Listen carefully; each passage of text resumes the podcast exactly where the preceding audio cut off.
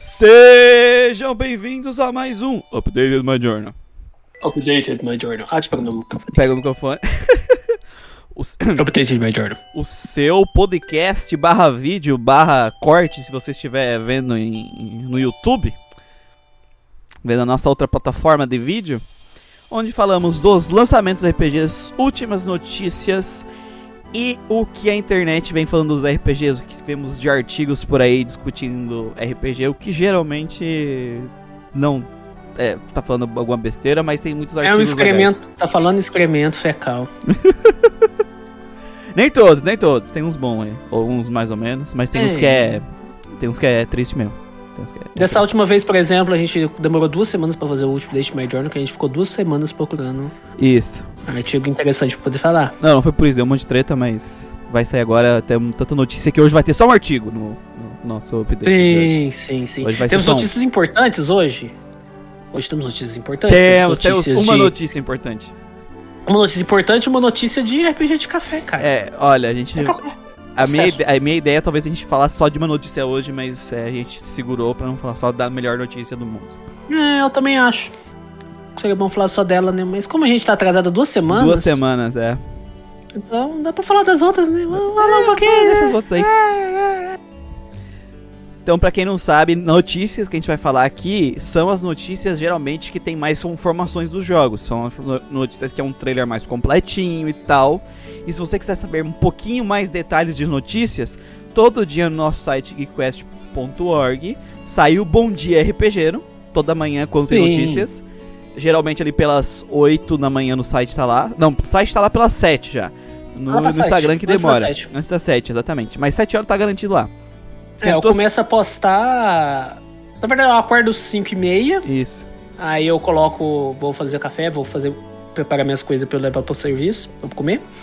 Aí eu começo, eu costumo sentar nessa cadeira aqui pra poder escrever as notícias, pra eu poder ver o que, que saiu no dia, por volta das 6. Então antes das 7 normalmente já tá postado. Mas normalmente é nessa coisa. Se não tiver até 7 horas, 7 e uns quebrados, se não tiver notícia no site, é porque não teve nada Então, então aqui a gente vai comentar a nossa opinião das coisas mais relevantes, mas se você quer saber tudo que está saindo de resumo no mundo dos RPGs, vai lá no Bom Dia RPG todo dia no nosso site. dia RPG. Então, começando o primeiro lançamento com essa coisa bizarra, Essa coisa bizarra. leia aí, Manuel, diga com- com- quanto custa esse, esse jogo estranho. Bem, jogo é temos um esse? jogo bem simpático aqui, que é o Demon Roots. É, Raízes do Demônio, né? É isso, raízes demoníacas, Raízes talvez. demoníacas. Ele saiu 14, ele vai sair 14 de janeiro. Saiu 14 de janeiro, estamos no dia 31. Custando acabar o janeiro, eu tô, querendo, tô atrasando o mês. Ele saiu 14 de janeiro para PC. E ele está custando R$ 37,99 na Steam. Após a derrota do Lorde Demônio, os demônios restantes fugiram para o Reino das Trevas. Mil anos depois, à beira da extinção, os demônios decidem invadir o mundo humano novamente em uma luta pela sobrevivência. No entanto, o mundo para o qual eles retornam depois de anos na escuridão não é o mesmo de antes. Os humanos se voltaram contra seus semelhantes. Oprimidos e derrotados, os pobres encontram o aliado improvável. Os mesmos demônios que aterrorizaram a humanidade mil anos atrás. Juntamente com os demônios, eles lutam contra os vencedores do mundo, aqueles que detêm todo o poder para ganhar sua liberdade e criar um mundo que possam chamar de lar. Continua no próximo episódio. Cara, igualzinho aquelas. Introdução de Yu-Gi-Oh, cara. Muito bom. Ficou bom. É. Por- Gente, esse- essa, essa é uma situação muito bizarra. Porque assim, eu acompanho já o site de lançamentos pra ver. ah, pra trazer aqui no update. E aí, quando eu vi que esse jogo tava anunciado pra Steam, eu pensei, cara. No dia que esse jogo sair na Steam, no outro dia o Twitter desaba de tanto gente batendo assim, vão lá queimar o pessoal da empresa. Que, como é que isso vai pra Steam? Por que como é que isso vai pra Steam? Porque esse jogo aí é um jogo japonês, agora lançou aqui com uma versão em inglês, mas eu já tinha visto ele de fóruns obscuros da internet que eu, que eu participo e não me orgulho. Ah, ele é um jogo adulto, originalmente. Um jogo adulto, japonês. Um jogo, um eroge. E assim, Delícia Game. Delícia Game, o DRPG, o Delícia Game. Só que assim, ele não é um Delícia Game de pegar na mão do waifu e ser feliz. Ele é um Delícia Game que eu nem posso falar as palavras referentes a, aos conteúdos sexuais presentes neles, porque eu posso tomar ban na Twitch. Eu poderia escrever no papelzinho e colocar no vídeo. Não pode, não pode. Se vocês quiserem ter uma noção, vocês botam Demon Roots, né? Demon Roots. DLL Site, que é o site, o site de venda japonesa. E aí, ó, mas gente, se vocês forem muito é, assim, muito da superfície, assim, do, dos feitiços japonês, tá?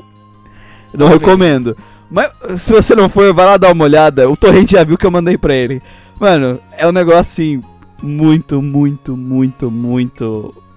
É. Pra quem é, né, da superfície, é uns, é uns BDSM muito hardcore, não consensual. Acho que é a forma mais. Mais fácil É. de eu definir. Forma perfeita pra definir. Só que o que acontece? Qual é a minha, a minha surpresa? Quando esse jogo sai, ele tá com 93% de aprovação na Steam. Algo de errado não tá certo. 93%. E eu, cara, como? Como é? Será que o mundo virou do avesso quando eu fui dormir? Perna e mundo não é mais o mesmo. O mundo não é mais o mesmo, as pessoas estão. É tipo, ah, isso aí, pff, tranquilo, isso aí é tranquilo, foda-se. E aí o que acontece? Eu- por isso que eu tô trazendo, porque é uma situação engraçada. Eles tiraram o conteúdo adulto do jogo inteiro. Eles simplesmente removeram, porque se tu vai lá na Steam não tem a tag é, sexual content. Eles caparam. Não tem. Eu fui ler as reviews e tal pra ver, realmente não tem. Não tem, eles tiraram. Puta que pariu. Eles tiraram. Não- Então ficou só a gameplay, a história, todas as outras partes tiraram, toda a parte é, mais 18. Pelo menos foi o que eu entendi do que eu li. E aí tu lê as reviews, cara. E é review do tipo, mano, melhor RPG de todos os tempos. É, é sério. Lá no Steam depois de ver as reviews é tipo, nossa, fazia muitos anos que eu não jogava um RPG tão bom. Eu tô falando sério. Agora eu tô curioso pra jogar. Porque, mano. Como? O que, que tá acontecendo? Eu não sei o que, que tá acontecendo. Não é meme. Pior que não é meme. Pior é que não é meme, cara. O pior é que não, Não. é. Não é. O pessoal realmente tá. É realmente mandando lá a- as reviews positivas e tal. Ele já tava com muitas reviews positivas é, no site originário, né? no quando ele era um jogo adulto. Porque tem muito nesses jogos japoneses que é assim, eles têm a parte. é, essa- parte adulta, que ela é um bônus da parte do resto do jogo. Tu pode cortar ela e o jogo funciona. Uhum. E aparentemente esse é um desses tipos de jogo. Imagina um Persona que tenha coisas adultas. Tu vai lá, sai com a menininha, não só pega na mão, leva pra, leva, vai pra casa dela e faz o- coisas de casal, né? Já melhoraria 90% os personagens Shippuden, aliás. Aí quando viesse pro ocidente, eles tiravam só essa parte. Percebe que o jogo inteiro funciona? Funciona. Porque não é Funciona. o foco, né? Não é o foco, é um bônus. É um bônus. É, então, provavelmente é esse tipo de jogo. É, mas tu vê, os, tu vê o caráter design das personagens? E tu sabe que é um jogo adulto, tá ligado? Você vê, cara. Nossa. Mas eu acho. eu- eu- a minha pergunta é tipo, será que as pessoas que estão dando essas reviews positivas, eles sabem do conteúdo original do jogo?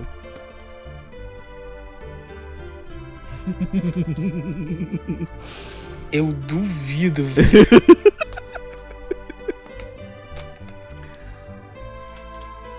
Ai, velho, é muito, eu achei muito engraçado isso. Eu duvido. Só pra vocês terem uma eles ideia, o, o jogo lá, o Challenge Echoes, que tá tipo estourando, ele tá com 91% de review positiva na Steam. Me- Melhor RPG de todos os tempos. Na melhor RPG dos últimos 10 anos, coisa do tipo assim. Esse jogo aqui tá com 93, velho. 93. Eu acho, cara. E semana passada, quando eu olhei isso, ele tava com tipo 200 review. Agora tá com 300 e pouca. E ele tá mantendo os 93%. Cara, se é um meme, se eles estão fazendo isso só de meme, só de zoeira, os caras estão mandando muito bem. Porque tu vê as reviews. Não, em algumas reviews citam que vem de um erogue, mas. É. É que não é. E assim, eles estão falando de conteúdo. Eles não estão. A review que eu li, eles não estão falando de. Eles estão falando de conteúdo tipo. Mais et realmente do que o conteúdo que é desse jogo, que é hardcore o conteúdo do jogo é. original. Ou no máximo, sei lá, um conteúdo de um Fate. Porque sabe? esse jogo ele tem também ceninhas que é mais só um etzinho, ele tem umas coisinhas que é mais tranquila, tá? Não é só hardcore. Então eles provavelmente deixaram essas ceninhas, até porque o character design do jogo não mente, né? Que é, que é um Eurogame, dá pra ver. E tu vê nas reviews, tipo, ah, é um jogo erótico, não sei o quê. Mas, cara, a parte. É a parte adulta hardcore. No próprio trailer não fala, se tu vê o trailer original, tem no trailer original. no trailer nosso não tem. Cara, isso tá me lembrando uma coisa, um movimento que aconteceu com um anime antigo que chama Akichi. Ah, por algum motivo esse anime virou um cult. Por algum motivo. É, na comunidade, assim, da otacada assim, na internet, revirou um cult. Tem uhum. review nele de site brasileiro que nem assiste anime, sabe? Pessoa falando, ai, é um anime com muitos pontos, muito bem feito. Uhum. Mas as cenas de, de sexo deles são muito explícitas. Aí você vai ver lá no My Anime List, tá escrito lá, mais 18 hentai. Hentai, é, hentai. É um hentai, porra! Só que as pessoas pegaram o hentai pra fazer e, e transformaram no cult. Tem até versões desse filme, que, se não me engano ele é um filme dividido em episódios, não tô lembrado, que eles tiraram as cenas de sexo. Ah, mas também isso... aconteceu algo parecido. É, mas acontece uh, acontece bastante isso com anime, né? Tu tem muito anime que é adaptação de eroge. O mais famoso é o Fate, mas não é só o Fate, tem uma caralhada. Não, tem Canon, tem Air, tem Little Buster. É, Little Buster, Little Buster é, é hentai. É, Little Busters, o anime dele é um cocôzão. é um cocôzão. Porque o Clannad ele não era Erog, né? Então, beleza. Ah, o Mas o, o Little Busters é um cocôzão. O Canon é um cocôzão. O Air é um cocôzão. Aí você vai ver no, por exemplo, no, no Canon. Por que, que esse cara tá ajudando essas meninas tudo? Tu é lá no jogo? tu descobre, né? É, tem muito dessas adaptações, sabe? De, de anime que corta a parte adulta, né? Eles fazem um anime convencional. É, então não é incomum esse tipo de coisa. Só que o meu choque foi tipo 93% de review positiva, sabe? É, é 300 pessoas, é pouca gente, mas cara, é, é 300 pessoas que jogaram e só deram nota, só deram review positiva. Pois é, cara, e é um, e é um nicho, né, da, de pornografia muito específico. Muito específico, né? É, o, jo o jogo. É, o jo é, o jogo original é, bem hard, é bem hard. É, é, é bem hard. Pra quem for querer saber como é que é, eu já dei a, a letra, né? Então, Sim, exatamente. Mas vamos. esse, esse provavelmente vai ser a notícia que a gente vai, de lançamento que a gente vai mais comentar hoje, porque eu achei muito bizarro toda a situação, é, sabe? É muito bizarra, né, cara? É muito bizarro. Próximo aí, Manel. The Dark Hour. Puta merda, cara. Ah. Ah, é o lançamento, nós tivemos também esse lançamento, que é o Persona 3 Portable, que é a pior versão de a pior versão do pior Persona, que saiu 19 de janeiro para PC e para PlayStation 5. Não sabe pro Switch essa porra não? Eu acho que saiu também, saiu também. Faltou ali no, no site. Também. Vai ter live de Demon Roots. Dá pra fazer live do jogo da Steam. Dá pra fazer live do jogo da Steam. Se Porque... eu disser, eu disse que há uma hora escondida entre um dia e outro, você acreditaria? Domine o poder do coração, a persona, e descubra a trágica verdade da hora sombria. Cara, que sinopse bosta! Mano, a sinopse temos... da, da Steam tá triste, tá triste. Também temos Persona 4 Golden, que saiu 19 de janeiro pra PlayStation 5 e Switch. Pra PC ele já tinha saído. Né? É, mas só pra comentar uma coisa que é engraçada da, da, da nesse esporte da, da Atos, tu vai lá, né? Tem a, uma descrição de quatro linhas. Aí tu vai lá embaixo, normalmente tem mais informação, tem nada. Tu vai no Demo Rules, os caras fizeram uma fanpage do, do jogo, sabe? Com imagem, descrição, ah, olha como é que é a nossa gameplay. As empresas grandes vão lá e só, só botam a descrição genérica do caralho aí do jogo e bola Mas pra frente. Mas é, velho. Os jogos Tipo, independentes pequeno faz todo um trabalho lá bonitinho, de descrição, explicando. Isso aí só jogou, só jogou. Aí tem, aí tem o, perso ah, o Persona 3, F Portable, tá 89,99, tá 90 pila. 90 O pila. Persona 4 Golden tá 99,99, uns 100 pila. Uma Boa história noite, de amadurecimento que coloca o protagonista e seus amigos em uma jornada iniciada por uma cadeia de assassinatos em série. Explore o encontro com almas gêmeas, sentimentos de pertencimento e até mesmo confrontando os lados mais sombrios de si mesmo. Cara, que porra é essa? É a usurpadora, é usurpadora. merda, velho. Não, a sinopse é tão triste, a sinopse é tão triste. Não, mesmo. cara, o Persona 3 é triste, mas até eu fazia uma sinopse melhor pra essa porra aqui, velho. Muito ruim, cara. Não, os caras fizeram de qualquer que jeito. pariu. E pelo que eu vi ali, ah, o, o- na Steam, né, o pessoal falando do port do Persona 3, o pessoal detestou o port.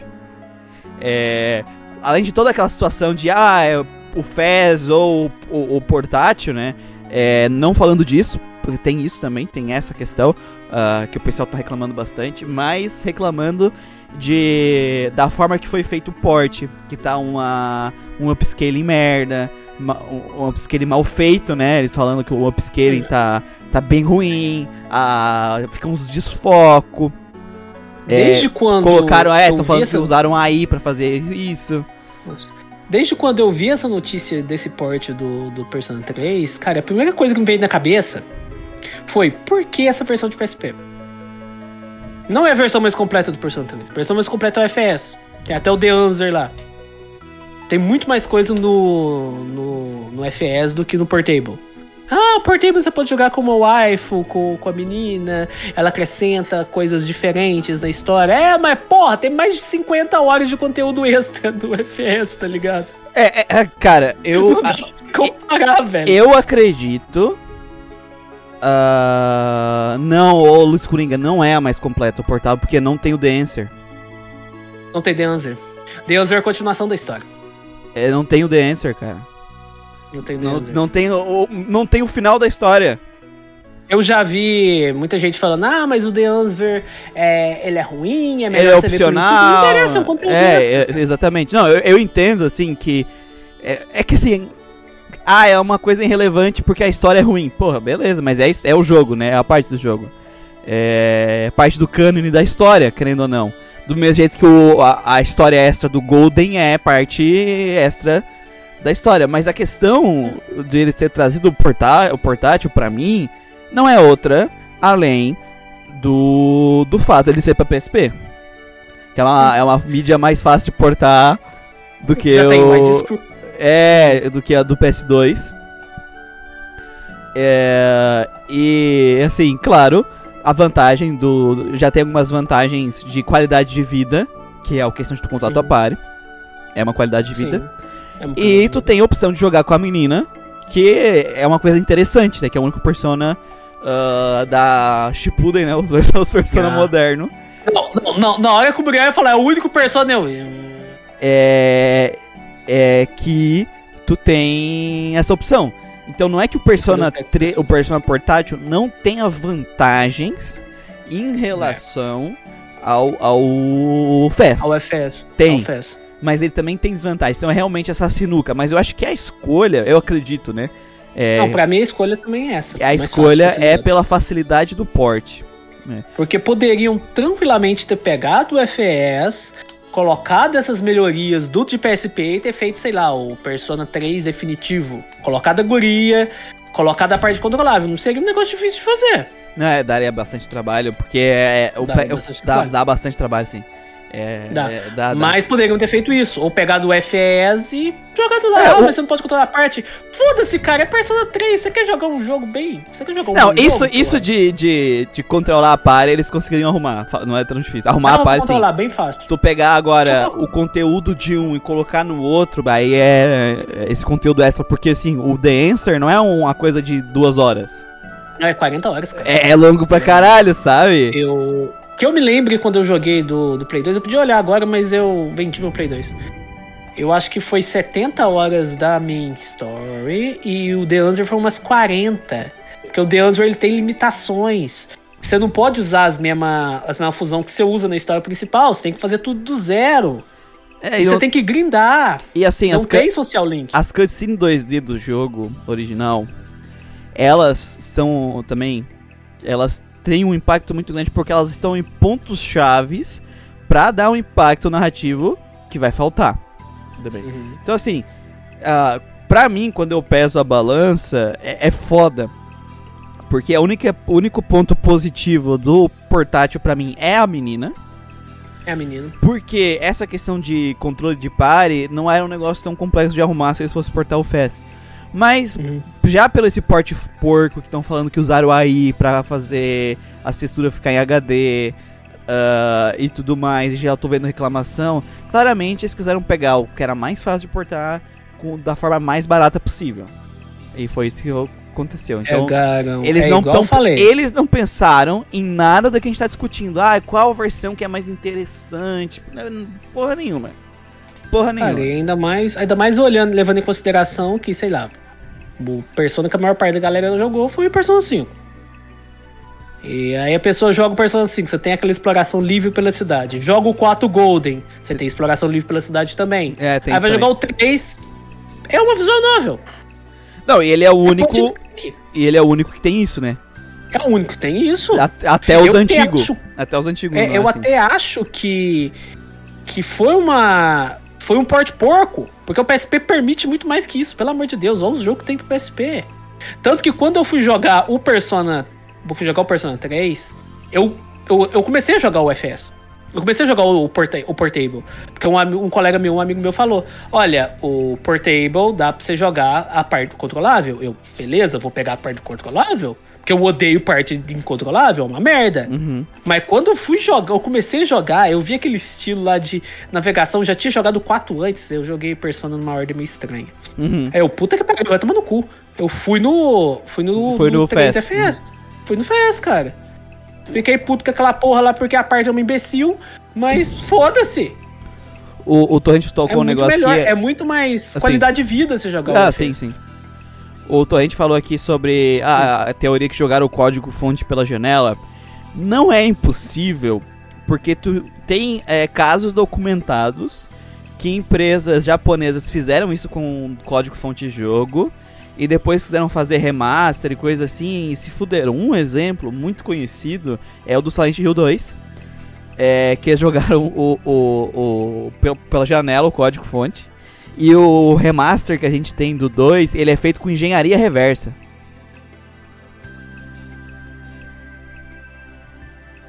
Não é de se duvidar, cara. Então tu, per... tem um monte de coisa que se perde, assim, de textura, de, de coisa assim. É, que tu vai jogar comparar o de Play 2. O de Play 2, tipo, é muito mais, digamos, sujo, no sentido de. É, porque é um ambiente que é pra ser sujo, né? E chega em algumas, alguns- algumas texturas se perderam nessa engenharia reversa, então tu não tem. É, tu vê um chão limpinho em algumas áreas, sabe? Um negócio assim. É, então Cara, isso, é o- isso, isso acontece bastante no Japão. Então é uma possibilidade de eles não terem mais os códigos fonte de PlayStation 2. É, também por isso que eles portaram essas versões também. Tem essa possibilidade Cara, também. e esse, pre... e esse preço aqui também tá zoeira, né? A diferença do Persona 3 Portable pro Persona 4 Golden é 10 conto. Mas o Persona 4 Golden tá muito mais bem feito. Ele é um jogo de PS Vita. O Vita, ele é um Play 3 portátil. Então, assim, quando você vai jogar o Persona 4 Golden, eu não sei como é que tá o port dele pra PC e pros outros consoles. Dizem que tá muito bom o mas- porte do, do 4, hein, Manuel? Mas esteticamente falando, de gameplay, cara, não tem tanta diferença assim com relação ao 5. Claro, tem, mas enfim. Tem, é, sim. O sistema é o mesmo. Sim, sim, eu entendi o que tu quis dizer. Mas aí quando você vai pro 3, essa versão que eles pegaram aqui, tipo, a pessoa vai falar, porra, o que, que eu tô fazendo da minha vida? É, mas então a gente falou uma coisa, Manuel. Porque eu também fiquei, Hum. eu tinha ficado com uma impressão e agora tá conversando comigo. É que é real isso. Porque quando saiu o Persona 4, ele era 60 reais. A primeira vez que saiu o Golden. Eles aumentaram agora. Aumentaram por causa do, do 3. Puta. É que esse. Golden aqui, ele é um relançamento, né? Ele é outra tradução, se eu não me engano. Não sei se eles mudaram da Steam a tradução. Ah, aquele lance da tradução. Que deu treta da tradução, que botaram uma mulher lá e aí estavam falando, ah, ela tá querendo lactação no nosso jogo, aí Ah. deu um monte de merda, e aí ela saiu do, do a- da direção Aquele lance que tradução. Eles mudaram o gênero da Naoto, né, cara? É, eu não acompanhei o que tava acontecendo, eu só sei que teve, então nem vou citar muito, eu só sei que teve, que ela saiu e tudo mais. Quer dizer, eu acho que é, que é ela, né? Eu não tarde. sei quem é. o Manuel. é, enfim. e deu um monte de treta, então eu não sei se também se, se tem relação com isso, se mudaram a versão de PC, botaram a tradução nova. Porque era uma tradução pra várias línguas, né? É, Uhum. Que antes só tinha inglês, agora tem em, em trocentas línguas. Deixa eu até ver na Steam, conferir aqui. Porque, cara, porra. Se você mudar o gênero da Naoto, já muda totalmente a problemática dela, velho. Cara, isso é uma questão. É, é complexa. É complexa, mas. É, porque assim, é, eu acho muito difícil, é, olhando pra sociedade japonesa, é, que ele tava, na época que ele construiu os dois personagens, né? é, pensando em identidade de gênero. Não, com certeza não. Não, mas assim, eu falo isso ah, quando ele escreveu os personagens. É, pensando em como funciona a cultura japonesa em relação a isso. Né? Sim, sim, eu não tô claro, dizendo claro. que não tem que pensar, que tá certo e não pensar. Eu tô olhando o cara que fez o jogo e o pensamento dele. É, a gente não tá sendo anacrônico. É, então, Tá na minha visão, olhando a Também acho. sociedade japonesa e eu joguei o jogo, eu, a minha visão do que ele queria transparecer era falar sobre a masculinidade tóxica que existe dentro da, da sociedade japonesa. Não era uma questão de identidade de gênero. Aí, por causa da situação atual hoje, né, que, que, que isso está sendo debatido, infelizmente isso é uma coisa que já devia ter sido debatida há muito mais tempo, mas só começou hoje. Claro, claro, o pessoal claro. vai jogar o Persona 4 e vai ver essa, essa discussão e vai tentar encaixar a nossa visão de hoje pra isso. Só que o desenvolvedor na época, olhando o contexto social dele, um, ja- um homem japonês em 2006, 2007, né? 2006, cara. é, por ali, eu acho muito difícil e- essa ser o cerne dos personagens que ele tá escrevendo. Sim, eu também acho. É, essa que é, E- que, é, a- que é a questão, sabe? E eu acho problemático a gente entra em outro 2008 ponto nem isso. vale a pena. É, nem vale a pena a gente discutir agora, porque senão vai esticar pra caralho. Não, eu acho, eu acho que esse tipo de coisa, do- Manuel, de, de falar É. desse tipo de assunto, tem que estar no jogo. Tem que estar. Sim, sim. Não, tem que estar, tá, mas. mas aí não era, né, não era o ponto- caso, né? Mas não era o caso, é isso. Vai entrar no ponto do anacronismo, cara. Uhum. Você tá querendo usar conceitos, contexto atual pra falar de algo do passado. Aí eu acho que já. Não é, não é que envelheceu mal, Torrente. É que tu. É, é que assim. É, quando tu escreve um jogo, uma história, toda pessoa que vai escrever, ela tem algo que ela quer provar ali. Ela tem uma premissa que ela quer trazer. E ela cria personagens pra falar daquela premissa. Pra transmitir aquilo. Então, quando tu olha o contexto do Persona 4, quer falar de contextos sociais que os jovens naquela sociedade vivem.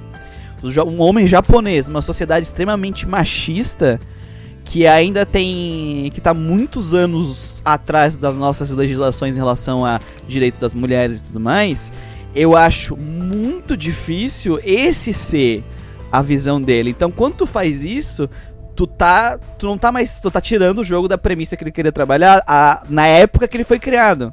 É. Entendeu? É. E assim. É, é complicado. É, e que nem eu falei, esse tipo de temática tem que. Não tô dizendo que não é pra ter esse tipo de temática, tem que ter. Tem que claro ter. que Esse tipo de temática tem que ter. Até o tema desse, desse update é quero mais políticas nos joguinhos. É, Sim, vai ser algo do tipo. mas quando a gente tá falando de uma obra que já existe, a gente tem que olhar o tempo, anacrônico. O livro que eu tô lendo é num cara dos anos 40. É, de storytelling. Até no começo do livro, olha, tem coisas que ele vai falar aqui que hoje são termos extremamente pejorativos, mas assim, ó, não, é, não, não se sinta ofendido. A gente tá pegando lendo um livro que é dos anos 40, nananã, então esses Cara, eram os termos de um- utilizados. Né? Então, eu lembro de um DVD. É Um DVD, um disco, não sei. O lançamento daqueles desenhos antigos do Looney Tunes. aham. No começo, antes de começar os desenhos, aparece a Rupi Goldberg falando: olha, tem coisas nesses desenhos aqui que não são legais. não são legais, mas a né? gente vai manter porque é um reflexo da época. É reflexo da, do, Tenham isso em mente. re- eu reflexo do contexto social Contexto que aquelas social, obras foram feitas, né? né? É zoado? É zoado. É zoado, é zoado. E assim, não quer dizer que porque ele tem uma premissa que o que ele tá querendo provar naquela premissa é correto. É Não. simplesmente a premissa que ele quer provar. Então, quando tu faz Exatamente. isso, tu tá, tu, querendo ou não, tu pode estar distorcendo a É, visão complicado. que aquela pessoa queria passar com aquela obra. Você tá entendendo? Esse que é o ponto. É. Né, assim, se for olhar nos Estados Unidos, que nem eu já falei aqui em outro podcast, tu vai olhar lá no, nos Estados Unidos, já vai apartheid, tu vai olhar a legislação, é, dos- até regras de cinema de Hollywood, era. é, né? Até, Tenso, velho. até porque, que que, nem a gente já falou também em outro update, a mídia, videogame, filme e tal, eles não criam os movimentos sociais. Os movimentos sociais mudam a sociedade e eles se adaptam pra vender essa nova sociedade, né? Exatamente. Então, assim, por isso que eu digo que é, tu querer atualizar um jogo, é, tu vai acabar distorcendo o que o autor queria mostrar, É. né? É, eu e é claro, melhor, quando, o- sei lá. quando o autor mostra algo que é, tipo assim, algo que é pesado, mas fazia parte da época, botar esses avisos, olha, gente, esse tipo é um conceito atrasado, nananã, mas a gente vai manter porque pra manter o que o autor queria mostrar na época, mas já avisa, sabe? Que é o que no caso do meu Exatamente. livro e tudo mais. Pat Eu acho Donald nazista, é isso. Eu acho muito mais interessante pegar um jogo atual, um jogo feito atualmente e trazer esses pontos, porque aí vai estar refletindo Ah, a Exatamente. realidade de agora. Agora você pega um, sei lá, vamos pegar um fazer um cartoon atual com aquelas piadas preconceituosas que tinha Não, no- não pode. nem tem como, cara, o cara vai preso. Não, e tem que ser, né? Mas é, é porque é, mas é tem que ser preso. porque foi feito na- naquela época, foi feito daquele jeito, por causa de todo um contexto que tinha naquela época e tal, não é? Exatamente. Não é no vácuo. Os jogos não são feitos no vácuo, né? É, jogos são expressões artísticas, né? A arte ela reflete o período que ela é feita. É, a mídia, em geral ela é expressão social, ela é- expressa o tempo dela, né? Então, assim, E o Persona 5, o Persona 4, ele reflete aquela época lá. É, e assim- tem que aceitar isso. ele tava, e ele estava se referindo a uma coisa que é um problema social japonês, que é a masculinidade tóxica, né? Então, Eu acho um problema, eu acho até o assunto do o tema do Persona 4, até ele pode ser encaixado bem atual. Se a gente tiver um dia um podcast de Persona 4. Sim. É, então, assim, não é algo também irrelevante, né? É, Sim, ele, sim, ele não tinha essa visão é, da identidade da, da identidade de, de gênero e de sexo. O, o cara que fez, no caso, né? Achando. É, Acho que foi. e- então ele só conseguia enxergar isso da forma da masculinidade tóxica que é muito enraizada na sociedade dele, porque ele é limitado à visão dele pela sociedade que ele vive. Então o jogo ele fala sobre isso bastante, né? E, e- e eu acho o assunto muito interessante. Claro que a- essa parte, se tivesse trabalhado essa parte junto, seria muito massa também, mas o, o autor não tinha essa noção. Não, Hum, é, não pra mim, assim, quando eu joguei o jogo, ele não tinha essa noção. Assim, dos Persona Shippuden, é o tema que eu mais gosto, cara. É o do Persona 4. Tanto que é que. Acho que ele desenvolve muito bem ele. é, que gera, gera incoerência na narrativa se tu bota, entendeu, essa questão. Se tu bota É. essa questão, gera incoerência narrativa dentro do jogo, inclusive. Porque aí você vai ter que mudar falas dos personagens, expressões dos personagens, reações dos personagens. Aí você já vai distorcer muita coisa pra mudar uma coisinha só. Aí, eu falo, aí a gente fica naquela pergunta, vale a pena? É, é que, é que é complicado porque, como É o complicado. autor não pensou nisso, o jogo não tá com essas questões. Esse que é, o, essa é a questão. Se tu tentar colocar, vai criar incoerência. Esse que é, Vai esse que é o foda. É, exatamente. Esse que é o foda. É porque, tipo, ah, não, ela é trans, então ela é um homem. Porque é trans, beleza. Aí, mas aí o personagem vai no, o personagem vai no banheiro feminino, vai na. Se, é, ah, vai no vestiário feminino. Sabe? É tipo, é um homem. Porque é uma pessoa trans. Então não é. não- e assim, eu não tô dizendo que é ou não é. Mas o autor, tô dizendo que o autor na época não tinha essa percepção, sabe? Então, se tu Exatamente. colocar essa percepção agora, vai criar esse tipo de incoerência. Vai- Porque o autor não tinha esse tipo de percepção. Vai criar um anacronismo bacana. É, hein? vai criar um negócio, vai criar uma coisa bizarra, porque vai tirar, o jogo vai ficar meio que incoerente, tá? Se é um homem, por que que, sabe? Aí vai criar esse tipo de pergunta que já que foi nas discussões de internet e tal. Porque pra mim, que nem eu falei, é, é aquela questão de que tu tá mexendo no, num jogo que de uma época, de um país que isso nem era debate. E eu acho que hoje lá ainda não é debate. Conhecendo o Japão, nem deve ser debate lá isso, sabe? Esse que é o foda, porque o machismo no Japão é muito. Se a gente tá debatendo isso agora no Japão, aqui no, no, no, no- no Ocidente, é, é, que nem eu tava. Eu falei, eu gravei um podcast de Shield Hero lá no. no, no, é, no mundo dos animes. E eu fui. E teve toda a treta por causa da cena de, estu, de falso estupro, né? Aí eu fui pesquisar sobre como é que tava essa situação de legislação é, relacionada à violência contra a mulher e tal. Cara, a legislação dele é um absurdo, assim. É tipo a legislação dos anos 30, 40, sabe? Em relação a isso. Então, mano, os caras estão muito atrasados nessas pautas.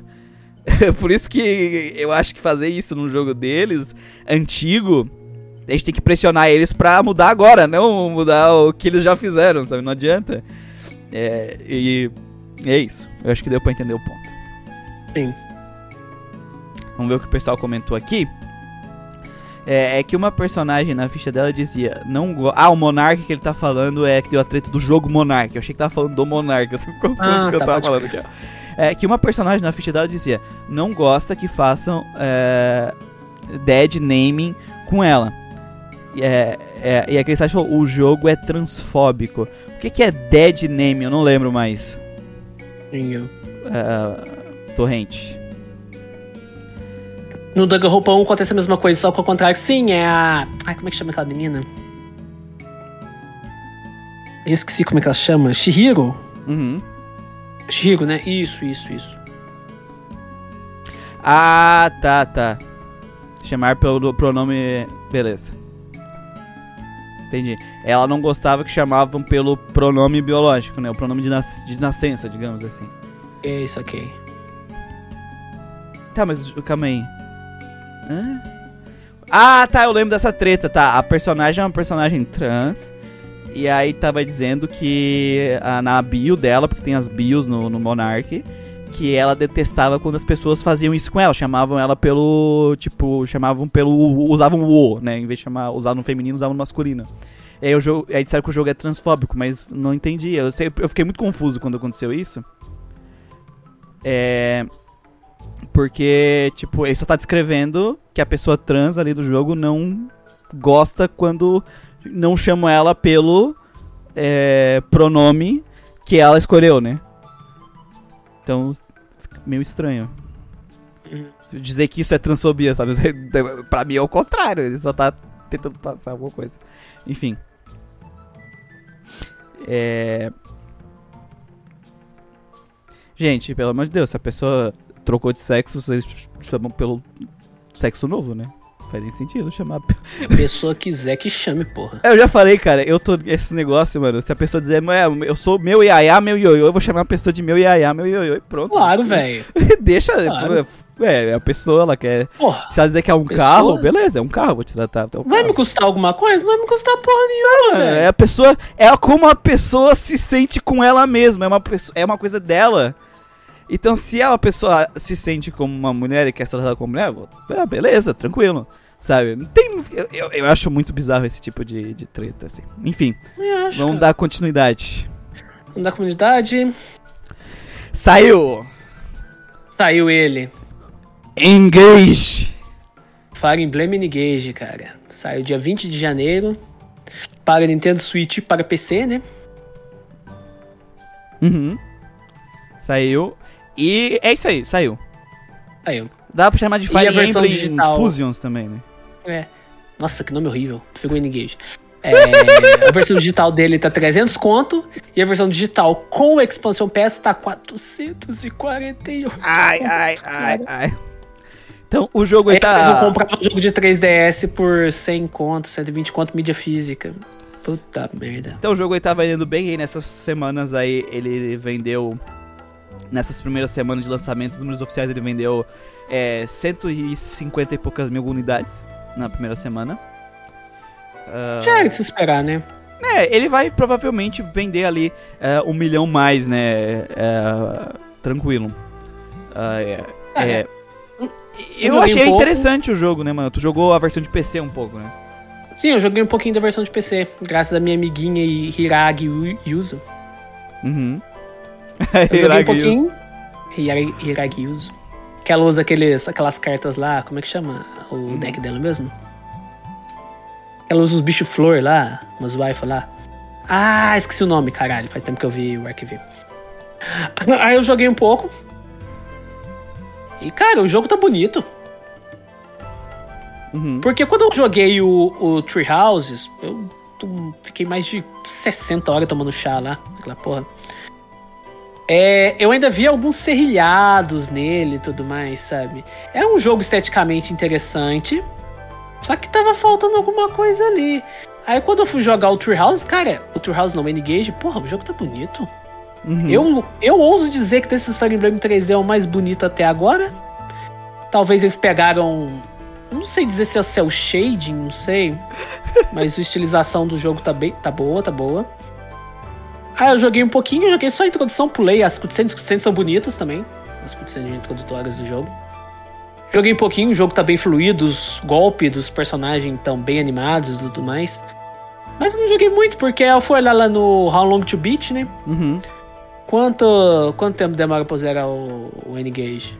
40 horas. 40 horas. Aí eu fui olhar o próximo jogo que eu tinha pra jogar. O primeiro Kotor, Knights of the Old Republic. Quanto tempo pra jogar ele? 40 horas. Aí eu fui, coloquei no balanço. É, o N-Gage, ele tem waifus. Legal. Ele tem o wife. É o Aí maldito. pesou um pouco mais. É o O pessoal. Kotor É o não é tático. Aí pesou mais ainda. O Fire Emblem Engage, eu teria que jogar ele por. Usando outro programa. Teria que usar. Vocês sabem qual. Uhum. Aí ele vai ele vai exigir mais do computador. Ele acabou de ser lançado, então ainda não tá muito otimizado a Hiragi Yuzu, Tem né? que esperar os patches pra PC, né? Sempre. Sim, apesar que ele rodou muito bem nesse começo. Muito bem. Eu até peguei ele quando ele tinha vazado, né? Aí. Então agora ele deve estar melhor ainda, cara. Ele é um e, e uma coisa curiosa é que ele é do dobro do tamanho do Pokémon. Caramba, O velho. dobro. O... E é estranho, né? Porque ele é um jogo tático. Ele, tecnicamente, ele é um jogo mais pragmático do que um RPG, que deveria ser de mundo aberto. Estranho ele tá o dobro do tamanho. Um jogo de mundo aberto. é. É, algo de errado não tá certo aí, Game Freak. É, o Luiz Coringa é um joguinho falou, aqui que ele vai esperar pela sequência, que é o Fire Emblem, o Wonder Swan.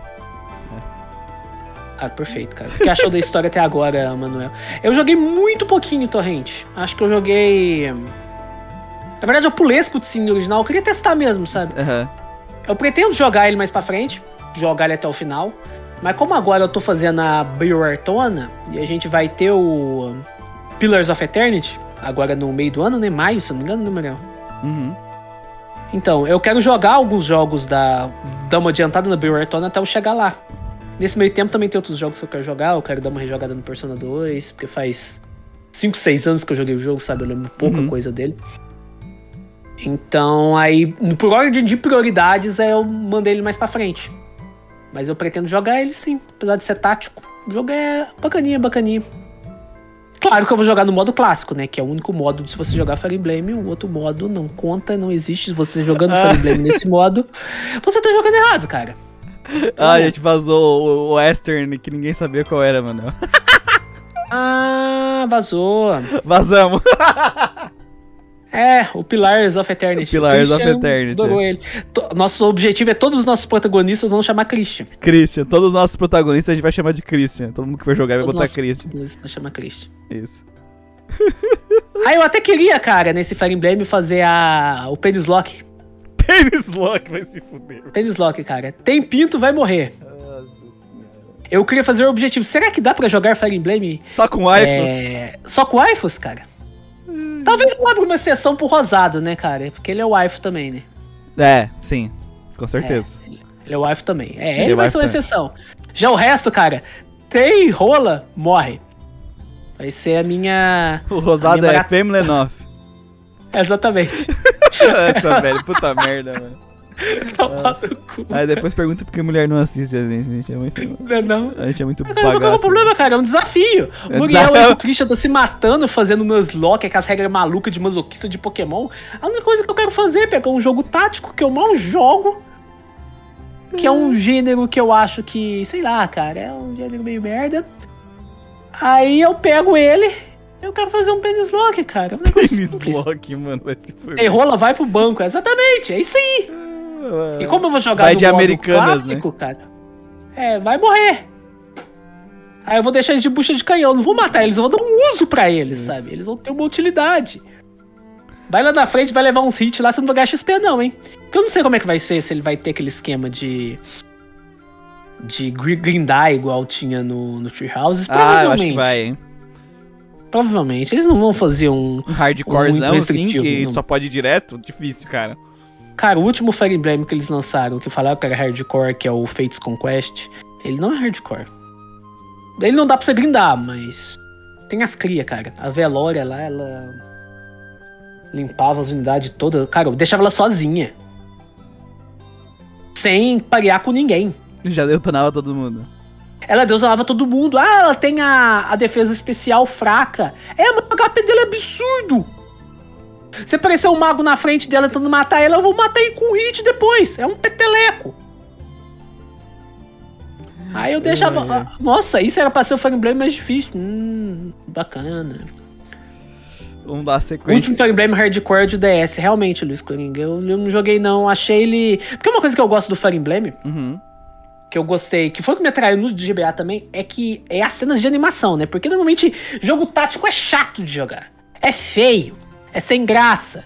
Ai, as cenas de animação do Final Fantasy Tactics são, uma merda, cara. São lá é PNG, porra, toma no cu. Aí no Fire Emblem, você vai lá no GBA, você vai lá com a bonequinha da Além. Porra, a menina fica uma 5 e dá um monte de corte no cara. É bacana isso. A cena de animação é da hora. Aí a cena de animação do DS essa é muito feia. Porque ao invés de pegar os sprites, eles pegam uns um horroroso moldinhos lá de estranhos, baixo né? Ah, eu vi já a imagem, é, feio, é feio. Não, ela é feia. Aí eu simplesmente mandei ele pra casa do caralho, sabe? Eu não consegui jogar ele. Eu tinha DS, eu tentei jogar ele duas vezes. Ele é difícil, mas eu achei ele muito feio. Aí o Awakening, não gosto do Awakening, mas a cena de animação é da hora. Esse eu também eu gostei da cena de animação dele. Aí eu pretendo jogar ele uma hora, hein, até o final, porque tem N-Gage no nome, né, cara? Eu tenho que... Me falaram, Tem. Manel, que o mais difícil dos Fire Emblem é o Nananaroko. Qual que é esse? Não sei. Só sei que aí disseram que é esse que se eu sou o fodão eu tenho que zerar. Então tá. Eu falei, então tá. New Mystery, qual que é esse? É que eu não tenho. é o Fire- Deve ser os, os de Super Nintendo, no caso. É, eu acho que o, o, o que eu falei, se não me engano, ele nunca nem, nem, nem veio. O Nelson, TikToks tem cutscenes maravilhosas na minha cabeça. TikToks. Esse é o Fire Emblem 5, melhor qual? Nananaroko? Qual que é o 5? É que eu não manjo, cara. Pra mim, Eu Fire também não Emblem, eu só, eu só joguei os do GBA pra frente. Eu só joguei o Awakening até agora. Eu tenho que jogar os outros. É, o Nananaroko é o 5, tá. ok. Eu joguei o Heka no Ken, o do Roy do Roy difícil, achei difícil, Sacred Stones fácil. Depois eu peguei o Awakening, né? O Fates mais me ainda. Joguei o Fates Revelations, que é um erro. Fates Revelations. Nossa, ele é muito ruim, velho. Vai se fuder. É. Que eu falei, vou pegar ele, né? Legal, né? Que eles venderam esse negócio Aham. de rotas diferentes. Cara, o que já tinha de quebrado no Conquest ficou pior no Fates. Puta que pariu. Porque você junta os du- as duas famílias, né? Faz um, um juntadão. Aí depois eu peguei o Shadows of Valente. Ele é legalzinho, que ele tem exploração de dungeon, né? É bacaninha. E. Jogou Aí depois eu peguei o Três Escolinhas. Jogou quase tudo aí, mano. Então jogou os de NES. Eu só não joguei os de NES, os de DS, porque eu achei feio, e os de SNES. Que eu falei, cara, eu vou. Eu parei pra pensar, cara, eu Tático. vou pegar pra jogar franquia de tático com um jogo antigo, velho. Os únicos que eu quero jogar é a Shining, por causa do Shining Taka, cara. Só por causa do Tony Taka. Pelo Tony Taka. Cara, os personagens negros estão estranhos é, nessas Ultimates no N-Gage. A cor fica estranha. Deve ser por causa da luz, da iluminação? Sim. Ou da. Ah, aquela dançarina, o irmão É. dela, né? Deve ser a iluminação do- da- dos efeitos de luz? Eu Talvez. posso estar falando merda, mas eu não lembro de muitos personagens negros no Fire Emblem, cara. É, personagens negros em jogos japoneses é raro, né, cara? É raro. É raro, é, é exceção, né? E normalmente é uns caras bombadão, né? Tipo o Barrett. Que é usado de É, alívio os- é sempre um estereótipo, né? Também. Tem essa. Sempre o estereótipo. O- Uma das raras exceções que eu vi foi o Taion do Xenoblade 3. Uhum. Ah, o traço é 666. Ah, tá, o traço é 666. Esse eu ouvi falar. Não é também. 666, é 776. Nana Nanaroco. Nana Nanaroco. 776. Isso- ah, é. Detalhe que na, na minha penistona não podia usar espírito com pinto também, cara. É penislock, quer dizer. Eu acho que não dá porque tem que usar. Eu acho que tem que usar o, o- narrativamente o. O Marte. Ah, eu não quero usar o Marte, cara. Eu não sei que graça que o povo vê do Marte. é. Jesus, velho. É Jesus. Pera, eu não vejo graça que o povo vê do Marte. Ele é um boneco genérico. Chato pra caralho. Porque, tipo, eu, eu vou pegar, o, sei lá, o, o, o Loto lá do Dragon Quest. O Loto é foda, tem aquela coroinha, né? Aquele Tem coroinha. Gohan. Tem uma capa, cara. Agora o Marte, velho. Porra, que boneco sem graça. Tá, vamos, vamos seguir, mano. porra Vamos de Fire seguir. Emblem tem um clone do Marte. Vai tomar no seu cu. Aí tem o Marte de vagina, tem o Marte, Marte. Beres, tem o Marte com cabelo de fogo, tem o par do Marte do cabelo de fogo. Cara, vai tomar no cu. Vamos falar do flop. Manuel. Vamos falar do flop.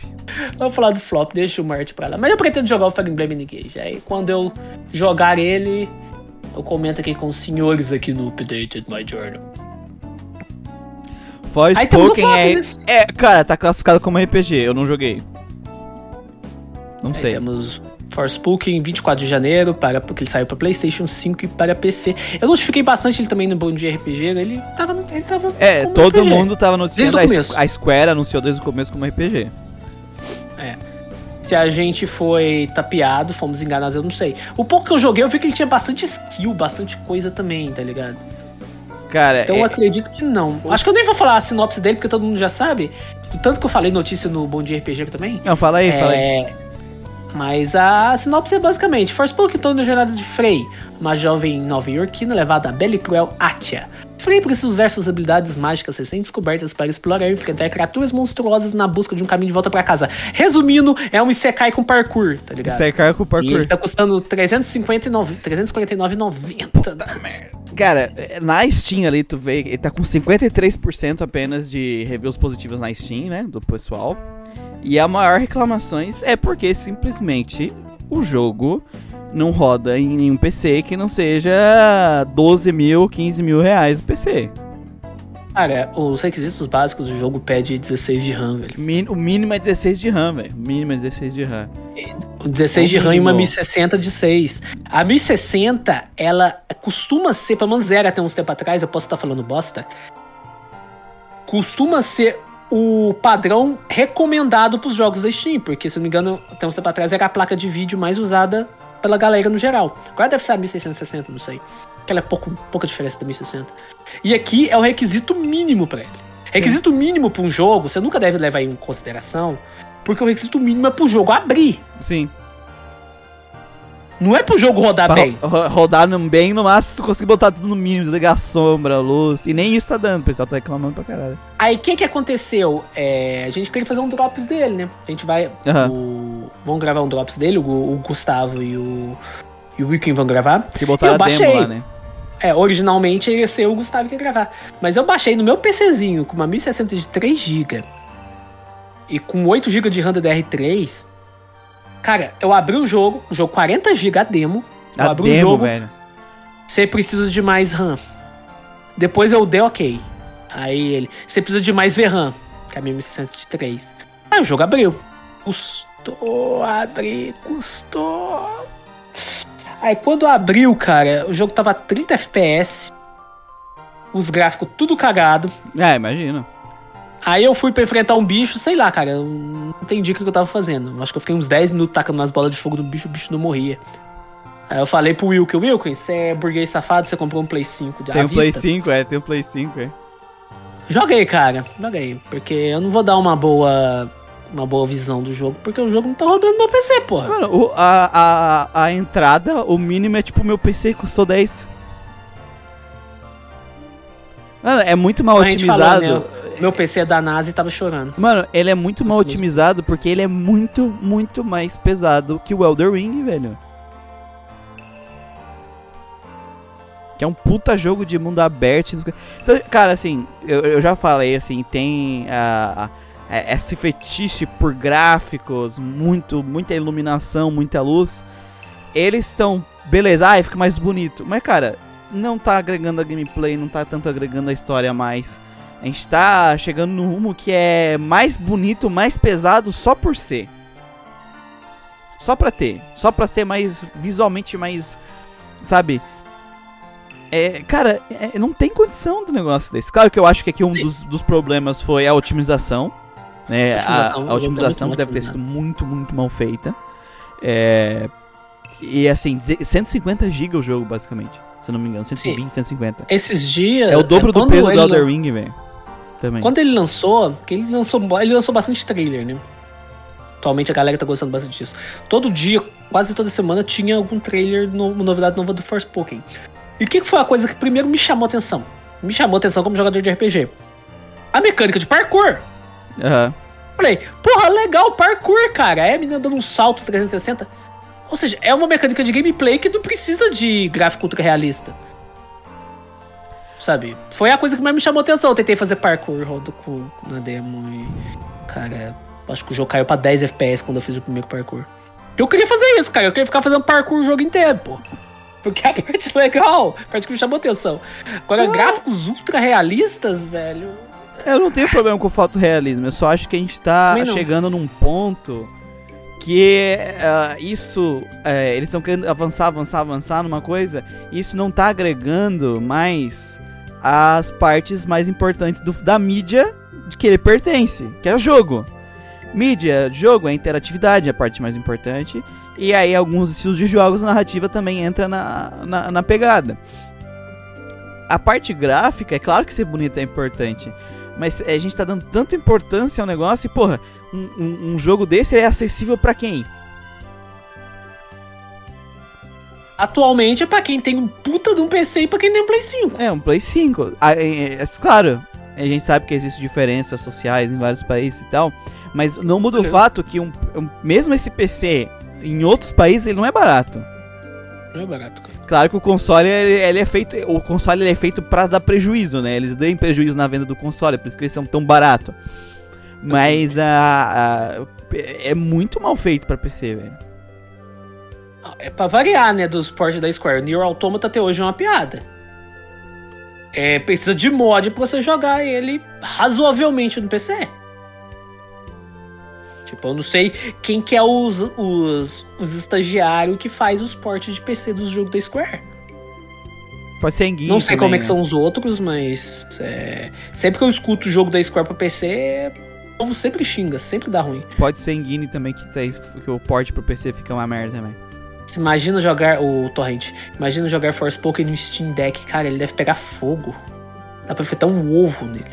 Cara, Final Fantasy VII Remake não era meme? Reclamaram também, reclamaram também reclamaram na Apple. Também. Uhum. É, só que ele, ele, é exclusivo da Epic, né? Mas então, reclamaram não sai pra PC, também. né? Então... Não sai, não sai. Pelo menos que ele sai de graça, né? É. Que... Ó, Ali, o Torrent colocou as, as recomendações, recomendados.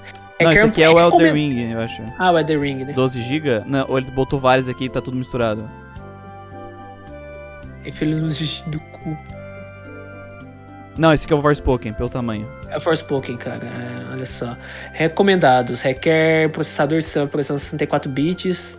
Windows 10, depois do, do update, isso aqui é de boa. Windows 11, um processador Ryzen 5 3600 ou um Intel Core i7 8700.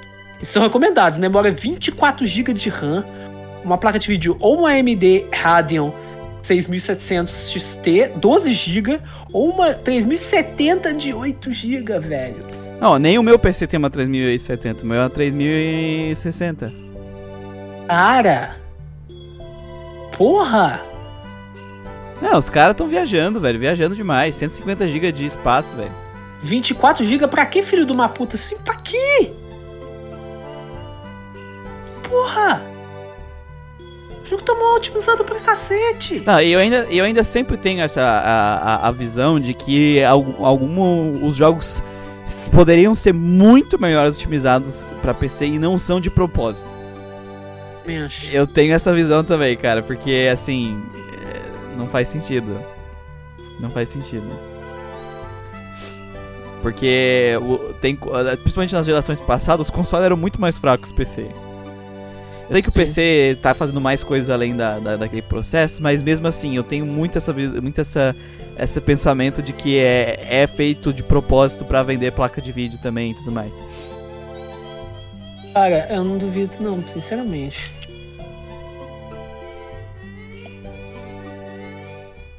Não duvido.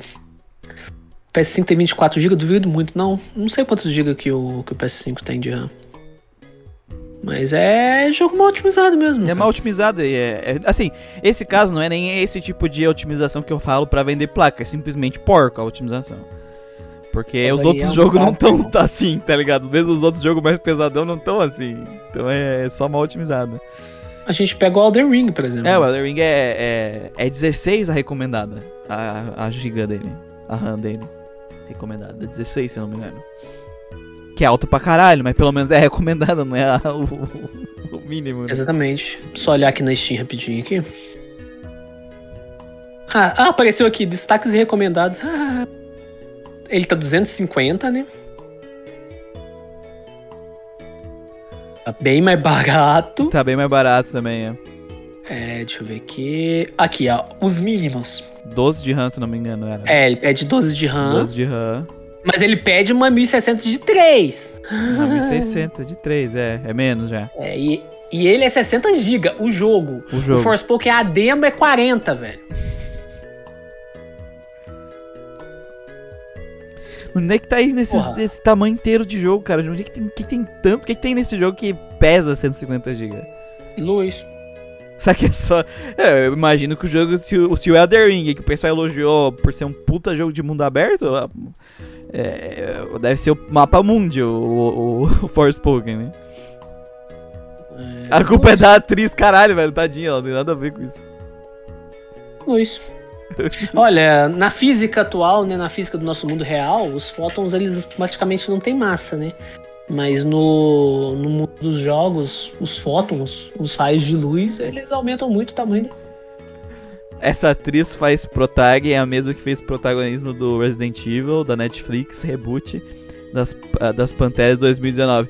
Mano, mas não é culpa dela, ela só tá Ela é o aceitando trabalhos, Midas- velho. Ela é o toque de Midas reverso. Tudo que ela toca da merda. Tadinha, tadinha. Ela tá, ela, Tá- pô, mas ela tem que pagar os boletos.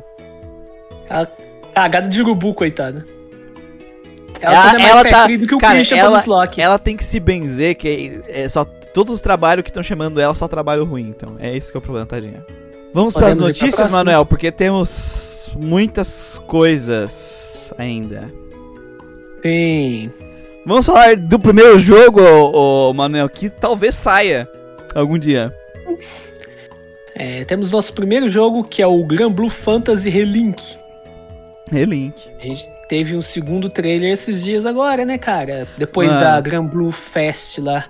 Mas, faz quantos anos que eles anunciaram Mano, esse quando a gente fazia o, o Food Truck lá no Grindcast, que a gente falava notícia junto, ou seja, os primeiros três ou quatro Food Truck, a gente falou Sim. notícias desse jogo. Ou seja, no primeiro ano do Grindcast, há quatro anos atrás. Puta merda. Esse jogo tá pior do que o, o do Harry Potter lá, como é que chama lá? O... É um spin-off de jogo de luta, não? Caralho, é um spin-off do jogo de celular. o jogo de luta é um spin-off do jogo de celular também. Gran Blue não é lutinha, galera só conhece pelo jogo da Dark System. Sim. É, porque o jogo, ele era um jogo de celular, Uhum. e para navegadores também. Ele fez um bom sucesso, porque é gacha de Wi-Fi, né? cara? Gacha, gacha, gacha de menina vaca em miniatura. É, Quem joga diz que o gameplay dele é muito bom. O, de Eu não sei, eu tentei jogar uma vez, eu não dei conta. o Hater Chan achei- joga bastante, ó, Manuel. Eu. Eu tentei, cara, mas esses jogos mobile Eu de gacha, eu não consigo ficar por muito tempo. Eles falam bem do, do Fire Emblem Heroes também, eu não consigo. Não me pega. Aí depois. Aí depois eu parei de jogar e aí ele deu muito sucesso, aí eles fizeram Aham. um jogo de luta. Dark System, porque tem umas. Umas dona bonita, tá ligado? Umas wife ali. tá? e a galera gostou, porque pediu o Park System fazer, né, velho? Pô, mas E Dark aí, como ele, e, aí, e aí, qual foi uma das vantagens do Gran Blue, do, do Gran Blue Fantasy Versus, né? Que é um jogo de luta. é, ele tem um gameplay muito parecido com o Marvel vs Capcom. Muito parecido. E o Marvel vs Capcom, Em que o sentido? último que saiu, na questão de, se eu não me engano, de tag group, se eu não me engano. Hum, Ah, não, não, tô confundindo com o. Dragon Ball. Eu tô confundindo com o Dragon Ball. O Dragon Ball ele pegou muito do hype do. muito do grupo do, Aham. do Marvel vs Capcom.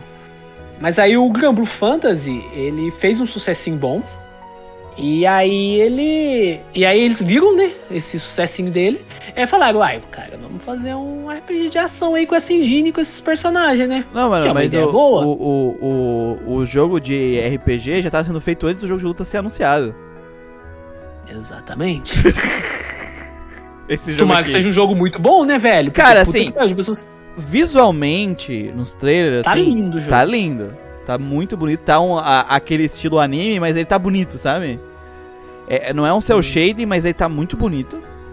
Tá bonito. É, eles não fizeram uma coisa que é tipo, ah, vamos fazer um jogo de anime e colocar textura realista nas coisas que fica muito feio. Aí fica feio, contrasta pra caralho. Que a Bandai tem muita mania de fazer isso. Você fala, Bandai, tu faz o personagem anime e bota a textura na roupa.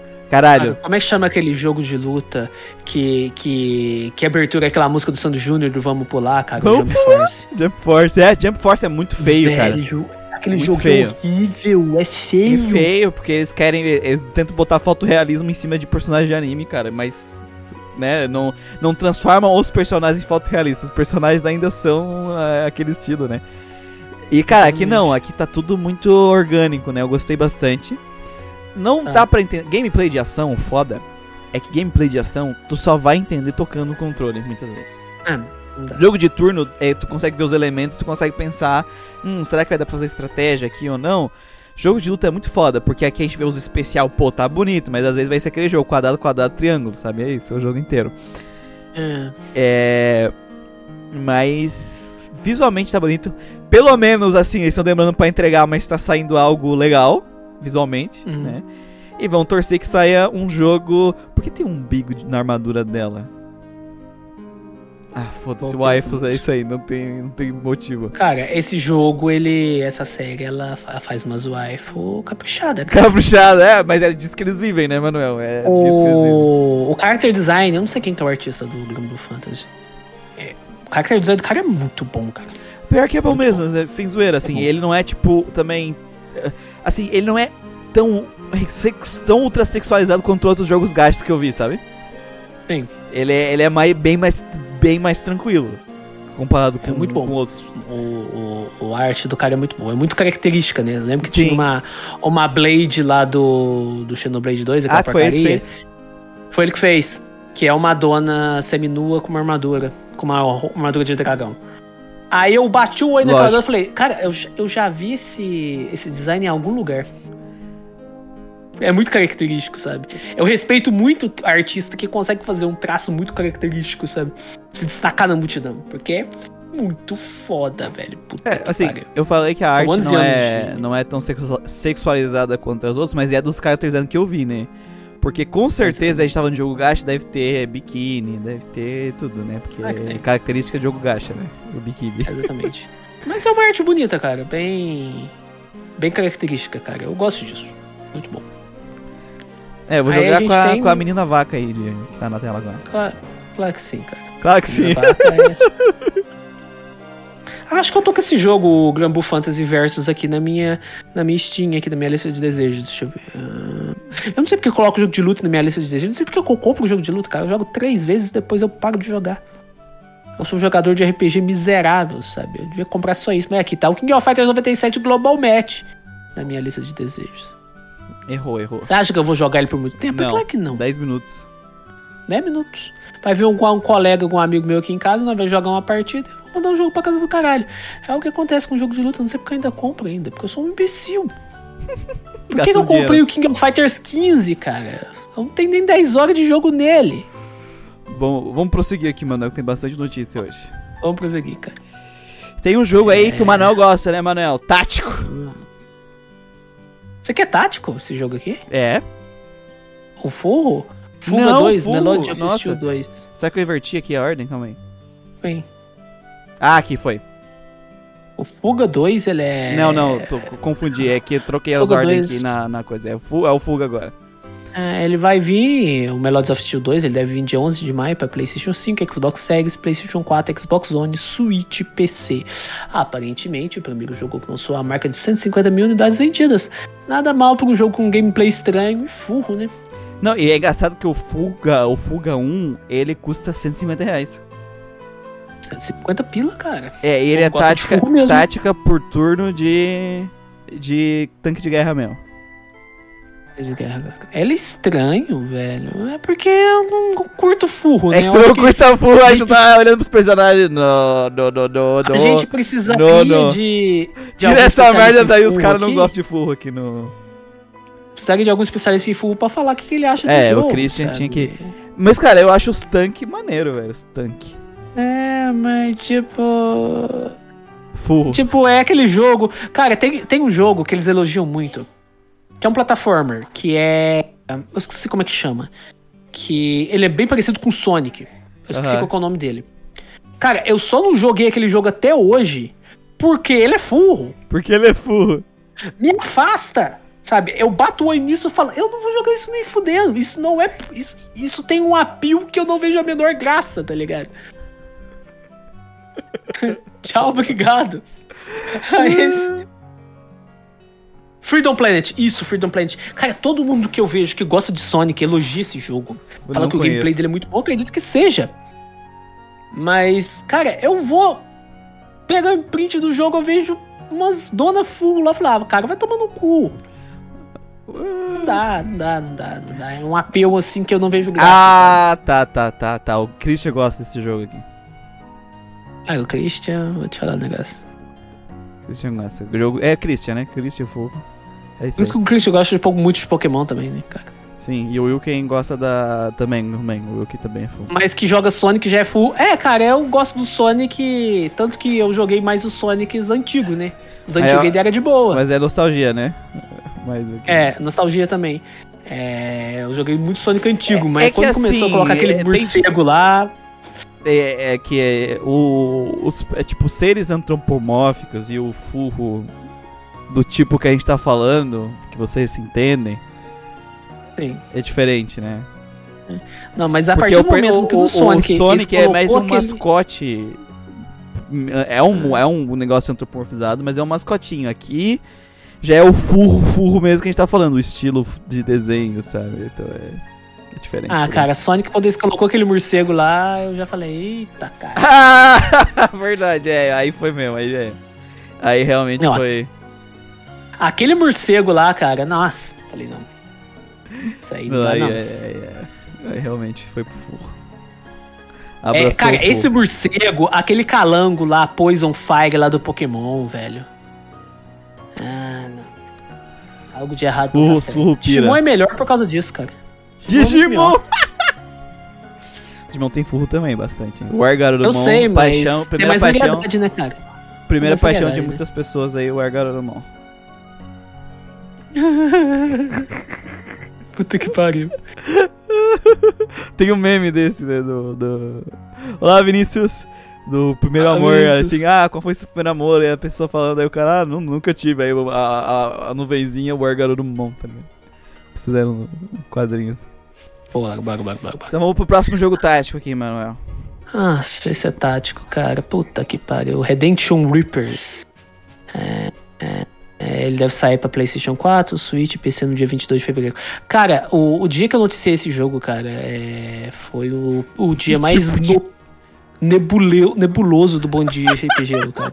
Já temos 70 posts no site. No Alvanista já deve ter passado 100. Aham.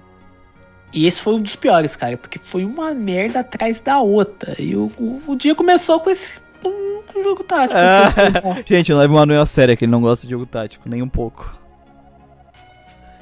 Mas não, cara, eu- jogo tático não dá. o que eu acho foda do trailer é que eles vão tentar descrever jogo tático. E eles falam de domínios diferentes personagens. Olha, essa é ágil. Mas o que, que significa ser ágil num jogo tático? É tipo assim, eles têm muita dificuldade de explicar as mecânicas, então eu fico com muito medo de ser um jogo genérico, tático, sabe? Porque Isso. o foda do xadrez é que várias peças se movem diferente. Então elas Uhum. total, a forma que tu usa elas e a combinação muda bastante. Então tu sabe no xadrez que tem muita diferença entre as peças, só pela forma que elas se movem, como o jogo funciona. E aí, todas as descrições que eles deram dos personagens, assim. É. Foi muito genérica, então eu não sei se faz tanta diferença assim, sabe? Ele é tipo, ah, o personagem anda e bate, sabe? É. Porque eu gosto de jogo tático, né? Diferente do Manuel, eu gosto bastante de jogo tático. E. E é um jogo que, assim, pelo, é uma empresa pequena, não é um jogo AAA nem nada disso. Eu achei ele visualmente interessante, né? No nosso estilo ocidental. Sim. Nessa pegada mais ocidental. Eu jogaria ele se ele tivesse num preço acessível, assim, tranquilo, quando Cara, sair, mas. Se eu quisesse sofrer jogando tático, cara, eu preferia jogar um Heroes of Might and Magic. Eu acho mais interessante Entendi. visualmente falando do que ele. Que é igual eu falei, cara, pra eu jogar um tático ele tem que me agradar muito esteticamente falando, sabe? Ah, sim. Aí tem que ter uma pegada estética assim muito boa pra eu poder me obrigar a jogar. Mas esse aí. É bem convencional, Ah, né? As movimentações dos, dos personagens parecem ser interessante ali, tá vendo? O cara deu um corte ali, o, Sim, o sim. Urs ali, deu um corte, saiu um raio, caiu no meio, mas. Tem sangue pra caralho. Mas eu não sei como é que seria o gameplay disso, sabe? Seria Tático. só matar-matar e tudo mais. Mas normalmente eu acho o tático muito cansativo, então ele tem que ter um que a mais pra poder Sim. me obrigar a jogar esse negócio. Pra me obrigar uma arma botar na minha cabeça. E esse não me parece ter esse tipo de coisa. Por exemplo, o Valkyria Chronicles. Valkyria Chronicles 1. A história dele é um cocô. Personagens, cocô. Mas a, a estética do jogo é muito bacana, Sim. né? Que é aquele estilo meio rachurado e tudo mais. É legal, é legal mesmo. O gameplay dele é legal também, tem as unidades diferentes e tudo mais. Então, é um negócio que me chama atenção. O É, o Union é, também. é, é, é Fire Emblem em WRPG. Sim, parece. Teve um jogo que saiu esse tempo atrás pra Xbox que era um Fire Emblem WRPG também. Sim. Cara, eu acho que as coisas que menos, menos me atraem nesse jogo aqui é o design de personagem. O Vinícius Santana, ó, Vinícius Santana. O Vinícius Santana aí também. É, É, esse jogo tem que ter waifu, né? Uai, mas ele tem umas waifu lá, tem uma dona lá que ca- aparece na capa. Não, mas o foda pra mim é que os personagens visualmente eles não se destacam muito. É, caráter design é bem fraco. Porque assim, é, eu não acho o- os modelos feio, mas caráter design, de dar uma expressão única pra eles, né? O foda dos japoneses, como eles podem loquear, é muito mais fácil, né? Aqui, como o pessoal não gosta dessas coisas muito pé no, fora do pé do chão, então o cara É. tem que ser criativo pra no, ba- no basic ele conseguir transmitir muito uma personalidade diferente. E a maioria dos personagens não me passou muito isso, sabe? Western Emblem, é, exatamente. Western Emblem. Mas chega de tático, Manuel. Graças a Deus. O próximo jogo tático é. Que eles imaginam só tático, né? Um atrás do outro. Eu não lembro qual é o próximo. Nossa, meu Deus do céu. Calma aí. Deixa eu. Não, agora é o, é o jogo de café, cara. O jogo de café. O jogo que o Manuel passa- já tá com 16 horas na demo. Seis horas da demo. Na demo. Eu tô com um pouco mais de uma hora, né? No, é o afogato. Afogato é um tipo de café expresso, se não me engano. café. Uhum. Café É o nome da guria, essa guria com, Ah, com o caralho. cabelo. Eu até pegaria mais café na minha caneca de vaca, mas ela. O meu o café acabou. Tomei a garrafa inteira. Calma aí que eu É. esqueci de puxar o trailer do Afagato aqui. Deixa eu puxar. Aí. Pronto. O Afagato. Afagato. Que é um jogo bem bizonho, né? É um nome, é um nome bem cacofônico. Para um RPG barra Tower Defense barra Café Management barra jogo de waifu. Barra jogo deve de sair carta. PC. Barra jogo de carta. Que deve sair pra PC ainda esse ano. E a gente já tem uma demo disponível aí pra galera conferir na Steam. Uma demo baixinha. É uma demo bem. Bem levinha. no trailer, velho. É uma demo bem levinha. E ela tem bastante conteúdo, cara. Tô mais de uma hora na demo e ainda não acabou, não. Pior que tem umas demo- faz café, cara. Faz café. cara. Faz ca... é, é um persona-like de café. É isso. Sim, basicamente, é, pelo que eu joguei da demo, é, tem essa guria aí de cabelo vermelho. Magenta, magenta. E ela tem essa dona aí de, de roupa curta, que usa essa meia arrastão. Ela. Essa dona aí, ela é um demônio. Ela chama Mefista, né? Mefisto, né? Só aquela porra daquele nome de Satanás lá. Ainda não, Torrent. Por enquanto só pra PC. Mas eu acredito que vai sair pras outras plataformas. Não parece ser ele, difícil ele não lançou ainda, né? Ele só tem a demo lá. Ele né? não lançou ainda. É. Aí ele, essa dona, ela chegou na cidade, ela é uma bruxa. Ela tem um contrato com esse demônio. E aí o de- a demônia falou, olha, você tem que conseguir determinadas coisas aí, determinados poderes aí, porque senão tu vai pro inferno, vou levar tua alma pro inferno. É meio madoca, né? Aquele lance lá do Cube e tudo mais. Mas também tem um lance da parte social, que eu acho que vai ter isso também. Se você não pagar o aluguel, o cara te demite, eu acho que é game over, porque você não vai ter como Cara. vai ter como encarar. Ah, Persona 5 dá pra você fazer café. É, mas aqui você só faz café, cara. Persona 5 tem escolinha pra fuder com tudo. Mas aqui, tem aqueles mano, caras lá falando de Evil Adult. tem, tem minigame de fazer café no Persona, não era só o trabalho? Não, não tem minigame de fazer café. É, aqui tem minigame de fazer café. Tu literalmente faz o café. Você faz o café, Você cara. faz Aí, o café. Tem os tipos de café lá, expresso, cappuccino, descafeinado, é uns nomes bizarros. Aí tu coloca o grão na máquina, a máquina torra, sabe? A demônia fala, faça um cafezinho ou vai pro inferno. Exatamente. Por aí. E aí, tipo, a parte do gameplay, essa parte Tower Defense, né? Você tem essas cartas aqui que tá aparecendo no trailer. Que você usa pra invocar esses bonequinhos aqui que ficam andando. E aí esses bonequinhos vai atacando os bichos automaticamente. Aí você controla. Tem umas flash, umas seta aqui que você controla pra onde que eles vão. Aí se o bonequinho morre, você precisa de uns pontos de macumba pra você poder invocar mais da carta Ponto de macumba. um ponto de macumba. e aí tem as waifu que aparecem no teu café, parece que você vai ter essas interação de Aham. social link. Ela tem os status sociais também, bem parecido com Persona.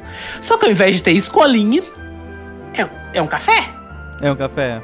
É a parte social no café. A parte social no café. Aí você pode sair na cidade pra você poder explorar. Tem as missões também. Parece que as missões vão ter time limit, você vai ter um time limit no jogo. Ah, jogando esse 100% jogo, hora de Joyce mais Coffee Talk. Eu não conheço nenhum dos dois jogos, o, Sasaki. Não sei. Mas não- pra, assim, conheço. do que eu joguei, pra mim é um. Você pega o Persona, Aham. Persona 5, Persona 4, Persona 3. Que você. Você tira a parte de escolinha, Simulador de você Starbucks. coloca um café no isso. lugar. Você tira a parte de, de exploração de dungeon e coloca esse minigame esquisito aqui. Que é esse Tower Defense, né? Que eu acredito que seja isso. E você tira todos os homens e coloca só guria. Tira todos os homens e coloca só cria.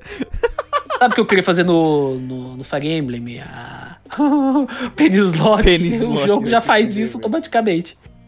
E todas as gurias que aparecem, elas têm algum tipo de gimboga na cabeça. Tem uma que tem um chifre, Gimboga, tem mano. tem uma que tem uma orelha. Persona só que bom, por aí. Persona, só que bom. Cara, não tem escolinha, cara, é sucesso. Não tem escola, é bom, tá? Cara, uma das coisas que me irrita pra caralho dos Persona do Achille fazer aquela prova, parte da é fazer prova. Velho, nossa, velho, vai se fuder. Eu não, eu não quero saber. Tem uma pergunta lá do Persona 3, eu acho que é o 3, não sei se é o 3 ou se é o 4. Tipo, ai, como é formado o ozônio? Como que eu. Por que, que essa buceta vai me servir na hora que eu estiver enfrentando um monstro na dungeon, desgraça? Não vai, não vai. Não vai, Manuel. Vai! É, E o ozônio 5 é é essa mesma. três essa mesma moléculas merda, de oxigênio. Essa mesma desgraça. Tipo, aí eu vou no Manaki minhas perguntas da escola é relação às, às fusões que você consegue fazer, as combinações que você consegue fazer. Mas é que a É um escola mais delas plausível. do Manakimi é uma escola sobre alquimia e tu é um alquimista, né? E no Persona não é uma, não é uma escola sobre como fazer lavagem cerebral nos outros. Tem umas perguntas bem só Japão. Foda-se! Mesmo japonês, foda-se! O jogador, o, o, o, o, jovem gafanhoto japonês que vai pegar pra jogar Persona 5, ele não quer saber de história, velho. Ô, ô, Sasaki, é, até a primeira vez que tu tá aqui hoje, é, o Manuel é revoltado assim mesmo, não te estressa. Sim. Peguei todas as respostas É do Google. Sim, mas é chato, porra! Peguei, é. Tá querendo morrer? Se fuder, Mas assim, eu lembro que no, no, no Persona, nos Persona que eu joguei, tem as aulas, né? Que tu pode dormir ou Nossa, é assistir. Tu, tu- eles falam as coisas que caem na prova. Relaxa, Eles falavam? ele, ele já conhece. Ah, tá, beleza. da live. Primeira vez na Bem-vindo, live, Sasuke. beleza. Sasuke. Sasaki. Sasuke não, pelo amor de Deus. Sasuke! Sasuke. Vamos pro próximo, Manuel, que a gente ainda tem o artigo hoje. Desgaia, É Bacaninha, bacaninha. Desgaia 7. Ai, puta que pariu. Outro É, tático aí pra ti. A gente tá falando de jogo de café. Eu falei, achei que já tinha acabado estático hoje. Cara, saiu bem rápido, né? Saiu bastante rápido, Basicamente, eles saíram no Japão já anunciaram pra cá, né? O, cara. a Sim, versão. sim. É, o Desgaia. Faz tempo que eu tô anunciando em Bom Dia RPG, que o Japa lança vídeos curtos com determinados elementos do jogo todo dia, praticamente. Aham. E o que eu achei interessante é que esse trailer aqui de lançamento, né, do, do Disgaea 7 pro ocidente, ele vai sair pra PlayStation 5, PlayStation 4, Switch PC, com subtítulos Vows of Virtueless, ou seja, votos do sem virtude, né? É, porque se tu vê o trailer É. dos personagens, é tudo um desgraçado também, né? É tudo uma cambada de filho da puta. É. É, o que eu achei interessante é que o trailer, ele pega praticamente todos os trailers curtos de personagem que tinha dos japonês, cara. É tudo um trailer só de uns dois minutos, sabe? Aham. Isso aconteceu a mesma coisa que aquele jogo lá da, da Árvore de Natal Shan lá, o Soul Hackers 2. Cara, todo dia lançava trailer dessa, dessa porra. Aí quando lançou os trailers ocidental, era um trailer só, resumindo tudo, sabe? Cara, o, o, o, foda pra mim do Disgaea, assim, eu joguei um pouco do 1, é, é o grind, cara. E assim, ele é um grind muito de repetição da mesma coisa, sabe? Até onde eu joguei, né? Não sei se mais pra frente fica mais interessante o grind. Mas ele é que ele te deixa tanta opção de grind, tanta coisa aberta já de cara pra te fazer, que meio que. É. Sabe?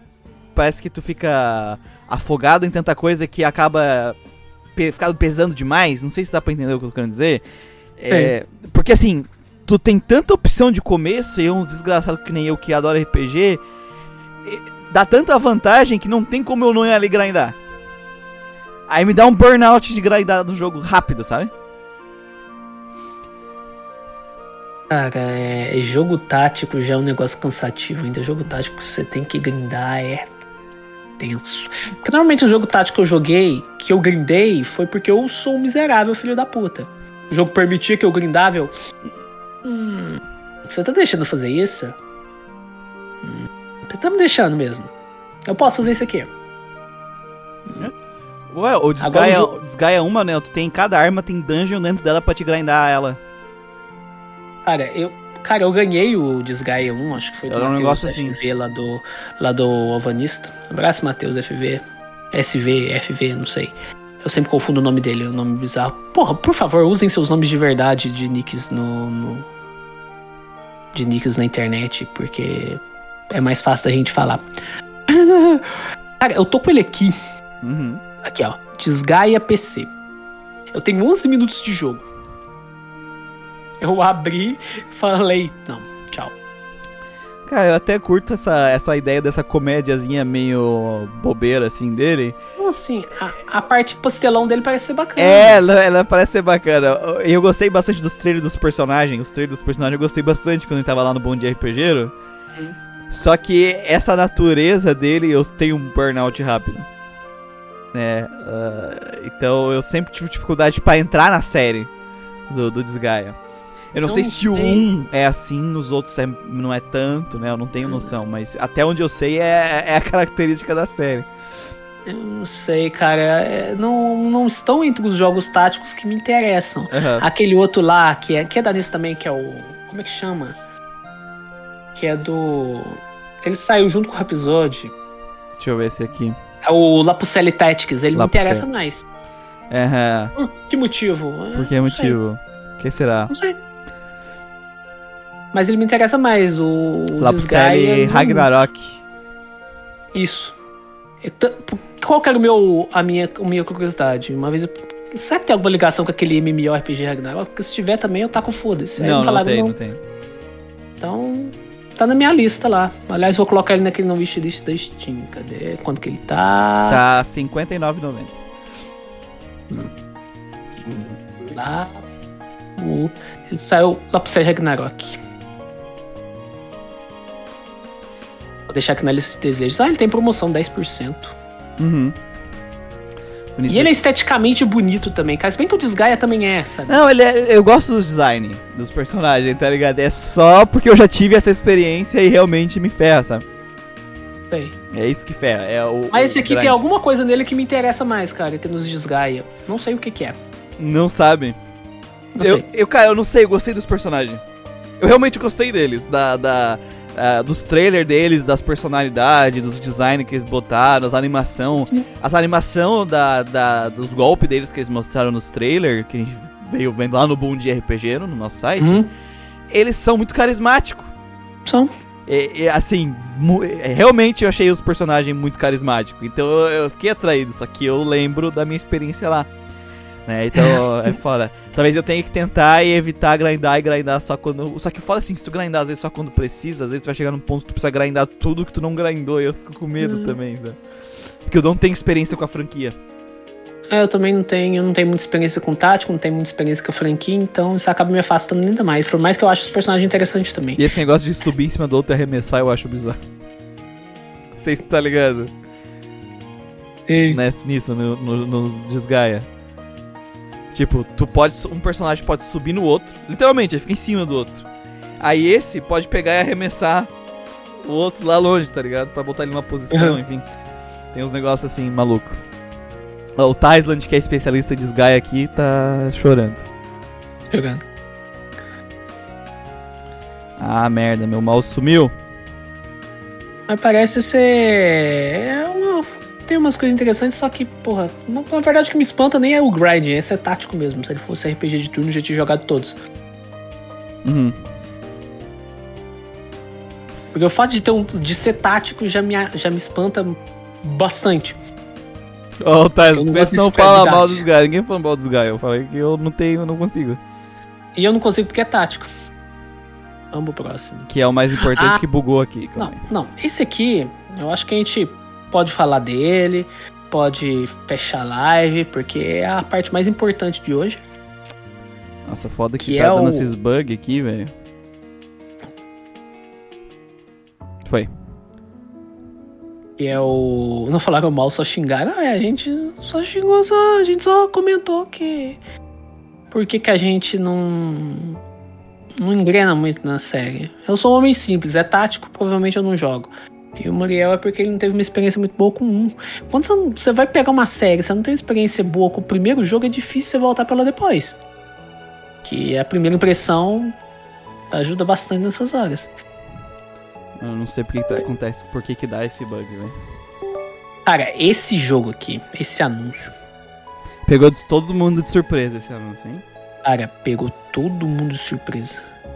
E travou nossas a cara ali no, Puta merda, velho. na, na coisa. Gente, meu computador tá dando um bug. Que simplesmente o meu. Eu não tô conseguindo enxergar o meu cursor. Seu cursor tá cursado. Eu não consigo enxergar o cursor, então é um inferno aqui pra arrumar as coisas da live. Voltou, voltou, voltou, voltou, voltou. Foi. Cara, esse aqui. Eu lembro que até esse tempo atrás. Eu tinha um cara no Alvanese falando: Nossa, eu joguei o primeiro episódio. Acho que foi o Thiago Brunolo. Abraço, Thiago, se estiver escutando a gente. Joguei o primeiro episódio, eu vou ver o 2 e o 3 que tem patch de tradução. Eu tenho. Ele tem. Ah, não, não é patch de tradução, não, é script. Nossa, script é muito triste. As duas continuações do episódio, que é da série Mare Kingdom, do Japão, eles não receberam nem patch de tradução pro fãs. Ou Uhum. seja, é um jogo bem de nicho. Eu, eu não culpo o fato dele ser bem de nicho, porque o primeiro episódio. Eu, eu gosto do jogo. Uhum. É muito engraçado, é muito carismático. Eu gosto bastante disso no RPG. Mas mesmo gostando disso, gostando bastante da protagonista, das piadas e tudo mais, é um jogo bem medíocrezinho. Porque o gameplay dele é um cocô, a exploração dele é um cocô. Se você joga no hard, parece que você tá jogando no very easy. É, que jogo Então, tá eu obrigado a jogar no hard o primeiro. Não- senão é. Eu entendo. Cara, eu joguei no normal, eu queria me matar, cara, no final. É, então eu entendo que ele não chamou atenção, não fez muito sucesso, tá ligado? Mas eu tinha curiosidade com essas continuações dele, porque toda vez que eu vi algum vídeo de gameplay em japonês, Uhum. parecia que eles tinham melhorado algumas coisas que eu não gostava do Sim. primeiro jogo. Ele não é é tático combate os outros, né? É, ele- é primeiro, tático. pra começar, Uhum. pra começar já não é tático. Não é que o episódio seja um jogo tático, ele não é. Ele é um RPG, mas o combate dele é combate de jogo tático. Sim. Então, só de não ser combate de jogo tático já. já up. É. Segundo, que parece ter mais coisa pra você fazer dentro do combate do que o episódio que era Sim. só bater. Tem person mais personagens, porque antes era só a Cornet. E Isso, as tuas mais summons. Agora tu tem os outros personagens narrativos junto na party, né? E tem algumas summons também, pelo que eu entendi. Cara, e outra coisa, eles. Aquela guria lá, eu não sei se é a mesma, acredito que não, vai ser filha da, daquela guria É lá filha da. é, Eu acho que é filha da Cornet, filha da. da outra lá. Cara, porque aquela guria, velho, nossa. É muito boa. Cara, ela é muito boa, cara. Quando você vai lutar com ela, fica com o leque assim, assim, abanando. Aí É. quando ela vai atacar, ela faz uma cara de psicopata. Ela é rime, né? Ela faz uma cara de psicopata. Tira uma metralhadora, velho. Mano, falei, certeza, certeza que é filha dela, porque agora eu vi no trailer a- essa menina, ela puxa uma, uma revólver, tá ligado? Atira no Sim, ela monstro. puxa um revólver. É certeza que é filha.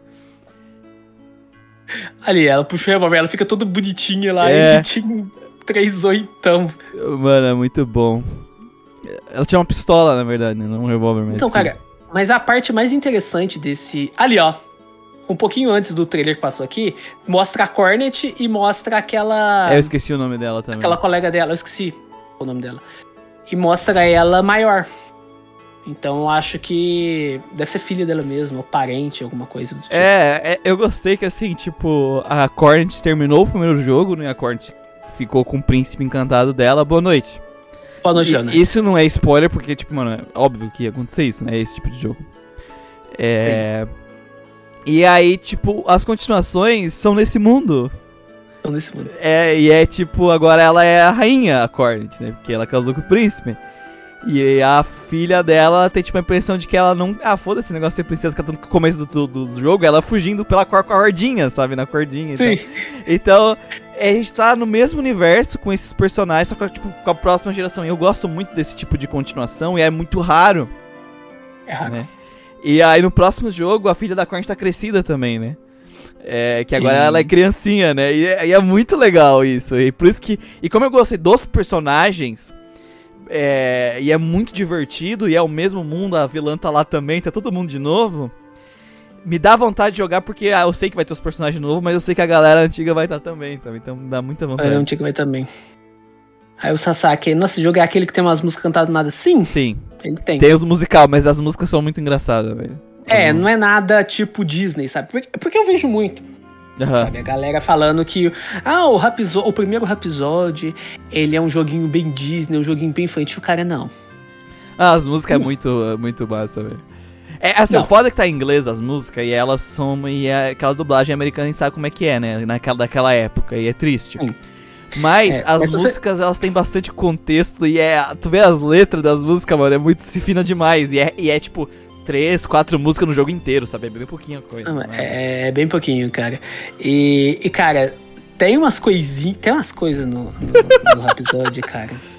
Cara, eu tenho uma sobrinha de 10 anos, eu não sei se eu daria Rhapsody pra ela jogar. Não, eu não sei. Eu daria Rhapsody pra uma criança mais nova jogar. Porque, por exemplo, a, a vilã... A vilã, cara, eu esqueci o nome dela. Ela gosta de homens mais novos. Aham. Ela sequestra o príncipe porque ela gosta de homens mais novos. E tem uma hora que ela.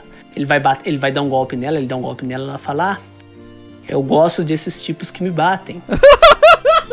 Exatamente, ela fala meu, velho. Noite PRF, PRF Daniel. Noite. É, Cara, Xota, Xota com. É que é, o Então, príncipe não é tão novinho assim também pra ser Xota, né? Mas é.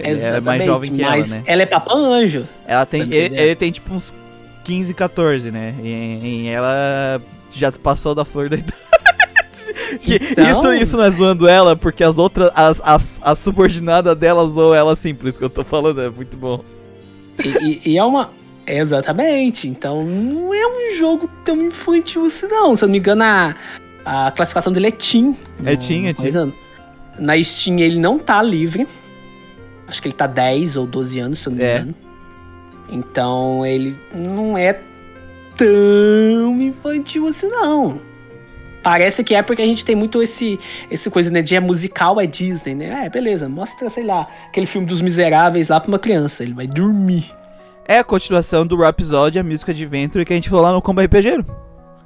É, os- é, eles trouxeram os três outros jogos da série. Dois. Vamos trazer, né? É, vão trazer- Não, tem o 2, Eles o 3 e o Chronicles. Vão trazer o Chronicles também. Aham. Legal, bacana, empolgante. Empolgante, é. Pelo que eu entendi é isso, vocês. Trouxeram tudo, trouxeram tudo. Trouxeram tudo. Eu só vi o 2 e o 3, cara. Não, tá, lá no- tá, tá na notícia, caralho. Eu postei essa notícia, deixa eu ver aqui. Rhapsody. Aí, ó, Mario Kingdom Chronicles, tá até no trailer aqui. Não, o Mark Kingdom Chronicles, ele é a. Ele é os dois juntos. É os dois juntos? Tem certeza? É os dois juntos. Os dois juntos pra PC, isso. É os dois juntos pra Porque PC. saiu o trailer separado deles. Eu tô confundindo, então. É, exatamente, eu coloquei Tá, os três trailers. Isso. É porque é o seguinte, pra, pra, pra consoles vai sair a, a, essa versão aqui. Aham. Que é Nintendo Switch, Play 4. Entendi, entendi, vai. entendi. Mas pro, pro PC vai ser os dois separados. Os dois separados, Eles são entendi. com nomes separados aqui. Ele tá o Ballad of the Little Prin- Princess, episódio 2, episódio 3, Memories of the Mark Kingdom. Eu não sei se tem mais jogos na série, acho Vai que são só esses três. É só esses três, tá? Eu tô confundindo com outra É só coisa. esses três, cara. É pra 2023 os jogos. Assim, é pra esse ano. Se eu não me engano, vai sair no nosso, nosso inverno. Nosso inverno. Cara, mais dois, mais dois jogos pra eu jogar nas minhas férias, cara. Minhas férias é em julho. Já tenho o Reverie, 3 do Nintendo Reverie que eu quero jogar. E esses dois, se eles saírem juntos, dependendo do preço, acho que não sabe o mesmo preço do episódio. O episódio É. acho que tá 80 pila. 53, 50 conto. É um preço bacana. Dependendo, eu até compro. Eu vou colocar o episódio aqui na lista de desejos. Dependendo, eu até compro ele e jogo ele de novo. Mas, cara, o, o ponto interessante dessa, dessa notícia aqui, eu até comentei lá no Bom Dia RPGero, fiz um adendo lá hoje. O episódio é curtinho, é menos de, de 15 É. horas. né? Cara, o, o ponto interessante disso aqui é que são dois jogos de uma série que nunca teve muito sucesso Uhum. e que pela primeira vez estão vindo aqui pro ocidente sendo, sendo traduzidos. A única vez que eu vi jogos antigos que nunca vieram pro ocidente vindo, vindo pra cá foi só com Trials of Mana por causa do remake. O remake trouxe o antigo pra cá. Mas nesse sentido de. E, e a série Mana também é uma série maior. Sim. Nesse sentido de uma série pequena, cara, que não ganhou nem patch pra fã Nem fama pro respeito. fã costuma fazer patch pra jogo que não vem pra cá. A gente tem patch de God do Super Nintendo. Sim. God, se a gente para pensar, God tem mais público do que os dois episódios. Porque se o episódio tivesse público, ele tinha recebido um patch pra cá. Ele não recebeu? Nem dos dois? Então, é um jogo de muito nicho que tá vindo pra cá. Por quê? Provavelmente porque o Lapucelli e o Rhapsody 1 devem ter vendido razoavelmente bem. É, foi por causa do Grindcast, né? É isso. Tem. Com certeza, foi o nosso podcast lá. É porque assim, não é um masterpiece, né? Óbvio. Óbvio. Não, não é. precisa disso. Só que ele é um jogo legal, ele é um jogo muito divertido. Ele é um jogo divertido, ele é um jogo legal. Ele é um jogo que eu aconselharia. O cara ver se eu faço um post até mais pra frente. Eu acho que eu já fiz um. Quero ver se eu faço outro. Ele é um RPG bom pra iniciante. Também. Eu acho ele um RPG bom pra iniciante, o episódio. É um jogo curto, é um jogo fácil, é um jogo carismático. Isso. É um jogo. É, é- cara, é um dia tu termina ele. Se tu jogar do, do começo do dia até o final do dia, tu termina. Nós terminamos assim, porque a gente no nosso combo RPG a gente fez maratona, né? A gente terminou ele, a gente começou na tarde e terminou na tarde do outro dia, assim. Foi. É. Do, 10 horinhas, 12 horinhas a gente terminou ele. Ele é bem curto. Eu joguei, eu joguei ele ano passado, tem até uma reviewzinha dele no site. E eu acho que eu joguei ele em dois dias, cara. Ele e o Coldelka, sabe? Sim. Qual dos dois eu gostei mais? Episódio. eu gostei mais do episódio, cara. É, é porque, o- é, é porque o pessoal tem muito preconceito com o episódio. Acho que muita gente deixou de jogar. É. Ah. por- porque assim, ah, ele tem essa cara de ser bobo. Aí o pessoal, todo mundo fala, ah, ele é Disney. Mas ele não é assim. Tem uma pegada. Ele não é Disney, cara. Ele é divertido, as, piadas são muito boas. Só que ele é comédia japonesa, né? Ele tem esse estilo de comédia japonesa, aquele tipo de piadinha japonesa. Agora, se você é uma pessoa que gosta muito de anime japonês, dificilmente tu não vai rir das piadas desse jogo. Sabe? Eles são divertidos. Eu gostei pra caramba. Eu, eu os guri aqui jogando, nossa, a gente se finava. Nossa, cara, eu ri pra caralho, cara. Não, os nomes dos personagens que eu acho massa, a Crowdia, né? A mulher cor. Não, é a Crowdia, cara. Crowdia, velho, vai se fuder. Crowdia. A menina chama corneta, cara. Cor- É, a corneta, é, porque ela, ela usa a cornetinha. Ela ataca com a corneta, cara. É muito bom. É, a gente lembra a montagem que a gente fez na época, porque ela vai convencer as pessoas pra entrar na página, ela toca a cornetinha, né? Ah, aqui o Torrent falou um negócio. Jogo infantilizado com essa aparência acaba sofrendo bastante preconceito com nem é com o Modder. O Modder até tem um aspecto bem infantilizado. Ele tem. Na paleta Esse aqui cor. não. É, esse aqui é mais a paleta de cor. Se você for ver o, o character design dos personagens, principalmente dessas duas continuações, porque eu acho que no, no primeiro, é, é, se você for ver as artes do cara, do autor. Ele tá, ele, tá do- sendo, do conti- ele tá se contendo. No primeiro, ele tá se contendo. No primeiro episódio. Ele tá se contendo. Tanto que a. Se eu olho assim à primeira vista, a, a Cornet ela parece Sakura Kinomoto. Aham, Mas ela não é Sakura Kinomoto. Sei lá, a primeira cena dela no jogo, ela tá de pijama. sim. Tanto que é o bonequinho, é o sprite que eu uso no, no Band RPG. No bom de RPG era ela acordando É. ela. Mas, tipo, ele deu uma freada nele. Mas eu acho agora que a galera vai jogar o 2 e o 3, eles vão ter um. Eles vão Olha ter uma diferença. Mano, eu só- prevejo pessoas reclamando disso. Olha só uns colchão gigante. Eu prevejo pessoas falando, eu gosto mais do episódio 1, porque o, ar- a arte dele é menos sexualizada. Cara, sempre foi assim. Só que Cara, o cara tava se contendo. É, eu, eu, só que eu gosto da, da arte dele, porque ele, o, o- o estilo de corpo que ele desenha pra mulher é muito diferente do padrão japonês, que é desenho. É. A, a, o, tu vê a cintura e o quadril das personagens dele, elas, elas são muito largos. O Sim. tronco delas é mais largo, as pernas, só que assim, quando eu falo perna, é porque normalmente elas fazem cintura fina, é, com colchão e perna fina. Ele, a perna, a panturrilha é grossa, a perna é grossa, o, a- o quadril é largo, a cintura é, um pouco, é mais larga. Sabe, é outro. É outra. A, a, o design dele tem uma estrutura. A estrutura corporal das personagens dele é totalmente diferente do padrão que tu vê no Japão. Eu acho isso muito massa. E aí destaca muito as personagens dele, porque quando tu vê a arte, sabe que é ele, porque ninguém, quase ninguém no Japão faz eh, ah, desenha mulher com, eh, com cintura larga, que nem ele faz, e com a, a panturrilha e coxa, tipo, a perna inteira é mais larga, sabe? Então eu achei muito legal quando tipo, ele é um artista que tu pega a arte dele só no, no design e a pintura dele também, eu acho muito massa. Um dos character arte design dele é muito bonito. Eu gosto Puta bastante. Ele, e ele parou, né? Ele não fez outros jogos além do episódio. Não. Acho que ele fez Lá- o primeiro Desgaia. Ele ajudou, Desgaia- ele ajudou. É, ele ajudou. Atelier, o Red Diamond, Atelier de Epic Character Design. Cara, não eu, acho, cara. Eu, eu gosto mais dele. não eu gosto mais dele. Porque, tipo, é o tipo de, de corpo que eu gosto, né? Então, tipo, ele é o único do Japão que desenha assim. O episódio, O primeiro 1 do PS1 é do PS1 e tem a versão de DS também. Tem a versão de DS e agora tem a versão de pro console moderno. tem a versão pra moderna agora que foi o port. Mas é o port da de PS1, né? Eu lembro. Ou é de DS? É, não, uma- de PS1. É, uma coisa que eu gosto bastante de- da arte dele, principalmente dos episódios, é que tem o rosto dos personagens, é aquele padrão dos 90 total. Sim, sim. É aquele padrão dos 90 total. Então, pra quem gosta, que é igual eu, gosta mais de, de anime antigo, cara, nossa, é um prato cheio.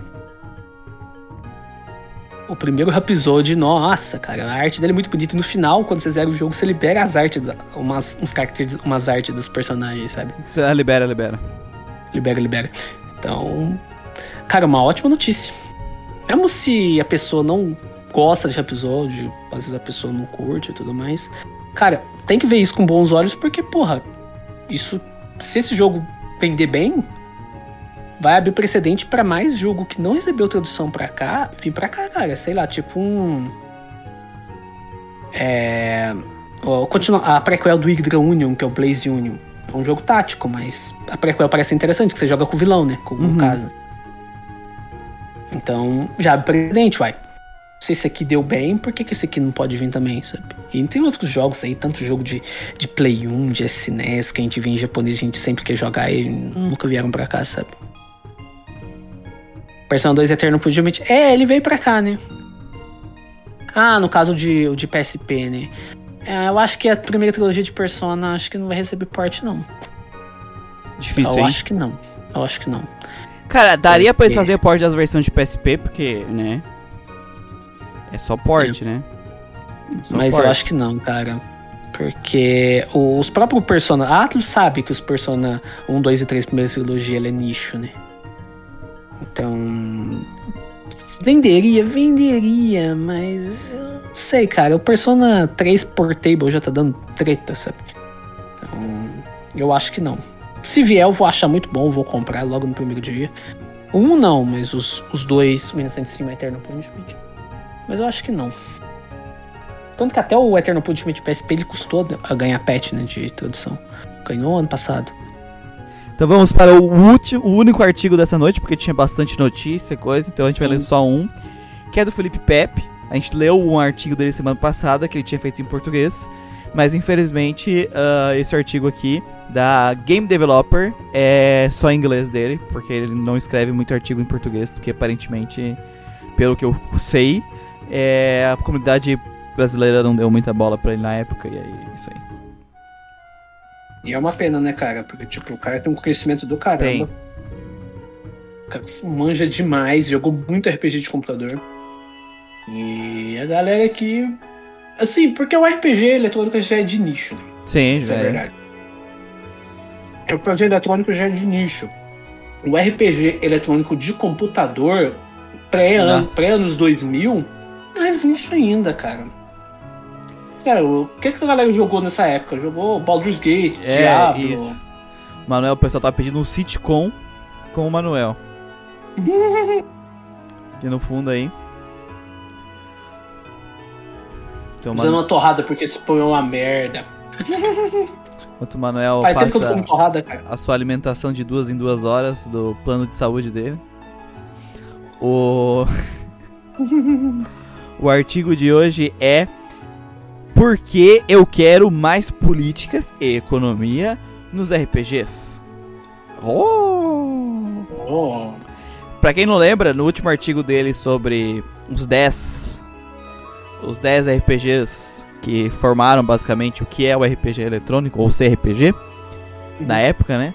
Ah, Uhum. Ele cita ele fala um pouco sobre política quando ele fala do primeiro do quarto é, última, última 4 Certo. que tem é uma pegada muito diferente do que a gente tá acostumado de em RPG até hoje, assim, o último 4 ele é muito diferente a ideia. E aí ele cita que falta mais desse tipo de visão e principalmente de política é, dentro dos jogos, né? E aí ele cita que ele escreveu um artigo sobre o assunto e aí a gente tá lendo esse artigo. Que Hum. tem relação com o artigo que a gente falou na outra semana, no Update My Journal número 3. Agora vocês vão ver nossa tradução simultânea Isso, de do- pessoas super cultas na língua inglesa. Mobral. Nível Mobral de qualidade. Isso. A gente dá o lá, a gente melhor. entende, né? A gente, a gente entende. entende, mas pra poder traduzir esse simultâneo é mais Hardcore. complicado. Vai aprendendo, Manuel, mas é uma experiência. Tem uma experiência interessante. Aí ele começa, né? Recentemente está tendo um monte de reclamações sobre políticas nos jogos. Isso é dois, ó, tu- só, só pra deixar le- lembrar, esse artigo é de 2016, tá? Isso, cara. 2016. Sete anos Atualmente tá muito pior. atrás. tá, tá. Porém, mais do que nunca, é hora, é tempo dos desenvolvedores adicionar mais, mais políticas e debates morais nos jogos.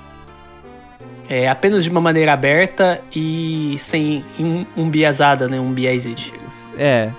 Eu acho que é não enviesada. tipo de- Ou enviesada, isso. É, eu acho que é isso, mas, Mas, eu a não gente usa essa consigo. palavra biased também, né? Eu não consigo. Eu não consigo pegar pra traduzir aqui pra ver se é isso, porque o meu mouse eu não consigo enxergar onde ele tá. É, um biased é isso, é que não tem viés, né? Não tem viés, viés. político. Difícil, hein? Isso em- Difícil. É difícil. Assim, fazer um jogo é, sem ter um político te pagando pra fazer um, o jogo daquilo, é, é, fa- é tranquilo. Agora, toda pessoa. Isso, inclusive, tá, tá no livro que eu tô lendo sobre ah, como criar histórias dramáticas, né? É, ele fala: toda pessoa ela tem uma crença, ela tem uma premissa que ela quer provar, ela vai colocando aquilo. Pode ser uma premissa política. Mas vai ser o teu ponto de vista político, vai ser algo que tu acredita. Porque dificilmente vai conseguir escrever uma história boa de algo que tu não acredita. Significa que aquilo que tu acredita está correto? Não, mas o teu livro vai ser sobre aquilo que tu acredita, né? A tua história vai ser sobre aquilo que tu acredita. A gente pode citar um exemplo clássico, né? Que são, é realmente é um livro clássico, né? Que é o do George Orwell, A Revolução dos Bichos. É, ele é um Por que, que livro. tem aquela pegada? Porque o cara é um conservador. É um conservador da comunista. Inglaterra, que era o, po- o polo político mais forte, Uhum. contra. que era um- fazia muita propaganda contra o outro sistema político.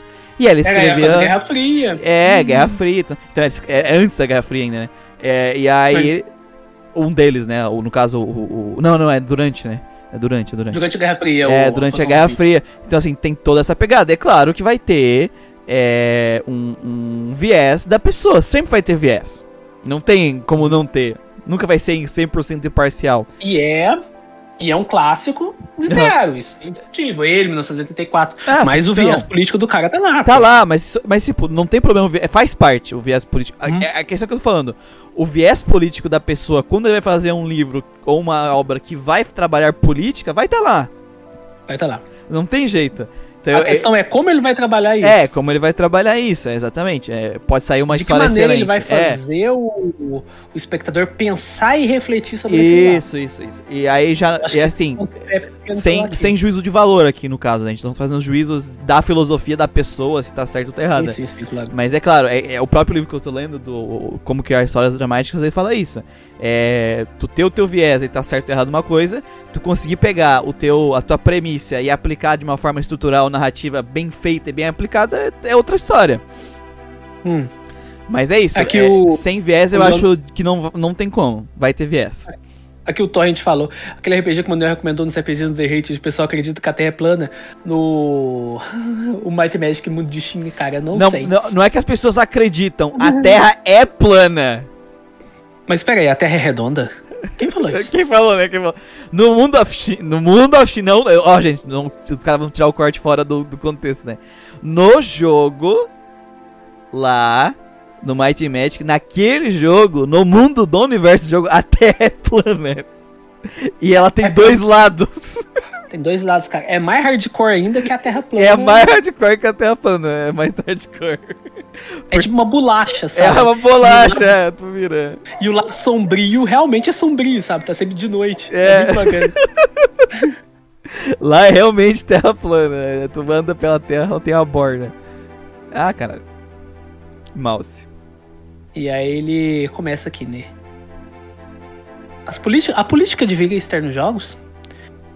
Isso é uma estranha, porém recorrente controvérsia que foi coberta extensivamente. Aí ele cita alguns artigos, né? Hum. Hunt Signal, Kugoshi, Kotaku e outros. Usualmente seguindo a linha que tudo tem tem tons políticos. Tudo tem tom político. Desde, desde, a, desde civiliza, Civilization, desde as das condições de, vi- de, De vitória. de vitória. Condições de vitória de Civilization, aham. Assim como to- o tom eco. Eco-friendly. Ah, ah, eco friendly. é, pode falar eco-friendly mesmo. É. Sonic. Sempre vamos ter é, a, a política implícita nos jogos. Porém, eu estou aqui para defender a inclusão, inclusão da política explícita e ativamente debatida é, na face da, No da dia a nossa. dia. É, no dia a dia da É, nossa, é, aqui, é, nossa Face, existência democrática. Face aqui tá dizendo que a gente enfrenta, né? Enfrenta É. dia a dia na, Dia na nossa, nossa- democracia. nossa democracia. Especialmente RPGs, que como nós temos é, settings, settings interessantes, que essa parte aqui Calma aí. É, enables, Permite. true, true, eu sempre confundo, permitem escolhas bastante desejáveis. É. É, é que o foda. é, aqui voltando, falando um pouco, esse negócio assim, ah, sempre, sempre tem política no jogo. Cara, vai ter política porque o ser humano é um ser político. É. Então ele não vai. É aquele negócio, não tem, não tem como tu escrever uma história sem viés. Vai ter sempre um pouquinho ali, mesmo que implícito na tua. é, na tua proposta, quando a gente fala, por exemplo, um livro clássico, Shakespeare, Romeu e Julieta. Tem essa, qual é a premissa da história? O amor pode vencer tudo até a morte. Essa é a premissa da história dele. Tanto que o amor deles vai vencendo problemas políticos, inclusive. Tem problema, tem toda uma questão política estrutural das famílias ali. Então ali fala um pouco sobre estruturas políticas daquela época e seus problemas, mesmo que não seja o foco da obra, mas faz parte da obra, sabe? Então dificilmente tu vai pegar uma obra é, que não vai ter nem nada de política, é, nenhum pensamento político nem que implícito nela. Porque a gente vive em sociedade e viver em sociedade já vai ser político. Qualquer tipo. desde mesmo quando a gente era coletor-caçador, a gente vinha numa sociedade. Então é entre pessoas, né? Então existia hierarquia, existia política. Então não tem como evitar a política. Mas no caso que ele tá defendendo é que a gente fale abertamente dessas questões, das questões que envolvem a política social da democracia moderna. Exatamente. É isso que ele está querendo, falar, querendo dizer aqui. E é exatamente esse, uh, essa parte da política específica. Né? Aí ele continua, né? E antes, deixa-me dizer você, depois de jogar mais de 200 RPGs no meu CRPG Book Project. Né? Caralho, jogou tudo aqueles jogos mesmo, velho. Sim. A maior parte deles é simplesmente batalhar contra o mal uhum. ou fazer escolhas binárias. É, eu estou desesper eu desesperado por jogos com uma, com uma melhor ou alguma, algum senso de economia e política. Estranhamente, quando as pessoas pensam sobre políticas em jogos, o que vem na mente não são debates abertos, porém, mensagens políticas é, disfarçadas como escolhas. O que leva a uma, uma controvérsia mal articulada. Porque propaganda normalmente é uma merda. No caso, propaganda política, né? No caso, tá falando de jogos que. Quando fala políticas em jogos, normalmente a pessoa pensa em jogo porque como que faz propaganda política? E temos vários deles. É, propaganda exemplos. política, que ele está se referindo, é, por exemplo, aquilo que a gente falou. Uh, quando tem, por exemplo, muito. Uh, a gente viu agora, né? A gente teve muito, por exemplo, notícias atacando o outro. Propaganda, né? Porque Sim. quando ele tá falando de política, é, é a gente fala de política, tá, eu acho que ele tá querendo dizer no sentido de ter debate, né? De conversar, de, de coisa, e não simplesmente uma afirmação né? Tipo, ah, temos dois lados. É binário, esse é o lado do bem, então tudo que é do outro lado é o lado do mal. Então no jogo é eu sou o bem, esse é o mal, ponto final. Eu acho que é esse o sentido que ele tá querendo discutir, né? É, uh, o que seria de Chrono Trigger sem a crítica do sistema judicial corrupto? Essas das reservas naturais. Racismo e pá. É, é, é, que assim, ele tem umas coisas assim que fica meio estranha no texto. É porque o foda é que, né, jogos são coisas nossos que são criadas dentro de um sistema é, capitalista, né? Ponto. Isso é fato. Então, tu vai ter um viés dentro do nosso sistema. Sim. É, mas e, e criar um, um jogo que cause discussão é, sem, sem viés é muito difícil porque o autor vai ter a, a, a dele. Vai. Porque não existe isso, tipo, uh, claro, não tô dizendo que porque o cara é de uma viés, ele é de esquerda, então ele tem que odiar todo mundo, tá ligado? Ele tem que odiar tudo do outro lado e vice-versa, não tô dizendo isso. Mas para ele, aquela visão dele é a que traz mais benefícios. Então, Sim, quando ele vai escrever uma obra é, uma obra dessa, é isso que o, o, os historiadores, os caras que escrevem storytelling falam sobre quando vai criar uma história tu vai criar uma história daquilo que tu acredita. Então isso aqui que ele tá pedindo é muito difícil. É, tu pode ter discussões de temáticas específicas, aí eu acho mais fácil. Agora, sistemas políticos complexos, aí eu acho bem difícil. É bem difícil, difícil mesmo. Vamos ver os exemplos que ele cita aqui. É, ele cita o primeiro Fable, né? Fable 3, 2010. Aí ele fala: Fable 3 faz política da maneira mais idiota e binária possível. Ah, sim. Porém, no fim do jogo, seu reino é, é, rapidamente atacado por um mal ancestral. Então você tem que conseguir dinheiro e melhorar suas defesas. Como rei, você pega poli, é, você seleciona poli, é, políticas, polícias, é, é, é, é políticas, né? Políticas, é tipo isso. Né? Políticas que resultam em mais ou menos mais ou menos dinheiro e literalmente, e literalmente bons e maus pontos. É pontos do bem e pontos do mal, né? Acho que é o. Eu não joguei o Fable 3, mas ele deve ter um sistema de. de pontos, né? Tipo, tem, igual tem no Cotor, lado neutro, lado da. lado ruim da força e lado bom da força. Isso. Só que de uma forma Aí, muito tosca aqui, né? Pelo exemplo que ele tá dando. É. E aqui ele cita um, né? Aqui temos um. Crianças têm que trabalhar na fábrica ou ir pra escola? Nossa, quantas nuances. Quantas nuances. É, é, é foda, é. velho. É foda porque, assim, é um reducionismo da complexidade que é uh, políticas públicas, né? Exatamente. É, tipo... Uh, sabe, é, é, é, até porque por que tu vai botar as crianças pra trabalhar na fábrica? Só se for um cuzão, tá ligado? É muito hum. tosco. Hum. E é... aqui ele comenta, né? Isso é uma maneira ridícula de. Com que um. Isso é uma maneira ridícula que um homem mau, é, rico, está indo contra uma mulher forte negra e deixar sem o menor sombra de dúvidas que essa é a melhor, essa é a escolha certa. Escolhendo outra coisa significa que você é um filho de uma puta, né? Asshole. É, exatamente. Mas assim, primeiro, historicamente, é, isso aconteceu e foi escolhido crianças trabalhar em fábrica? Sim. Só que assim, é uma. É, uma é, é, que o foda é que eu entendo o ponto dele. Porque é uma construção. Pra esse tipo de coisa acontecer, é toda uma construção social. É uma série de coisas que acontecem. Tem a Revolução Francesa, tem uma série de coisas. É o fim da monarquia, a entrada do capitalismo por uma classe social específica, blá, blá, blá, blá, blá, blá, sabe? E aí ele te dá um reducionismo aqui muito grande é, de políticas públicas. Porque assim, é, nenhum, nenhum lugar político, a tua escolha vai ser assim, binária. E, primeiro, você, comandante, vai poder escolher o que você quiser, sem consequências. Não existe isso. Não é assim que funciona a política. É, uh, por exemplo, nesse caso aqui, ah, a escolha óbvia é escolher as criancinhas, sim, mas o outro cara do lado tem um lobby dentro dos teus deputados que se tu escolher as criancinhas te tira do poder, e aí? Tu tem que negociar com ele, como é que tu vai fazer? É assim que é a política de verdade. Exatamente. Tu tem distribuição de poderes, não é assim que funciona, dessa forma binária. Você é o rei, você escolhe. Nem quando era rei é assim. Que o rei poderia escolher o que ele quiser e não tem consequências. Esse é o reducionismo, eu acho que ele tá querendo se referir aqui. Que. Que, tipo, as escolhas acabam sendo.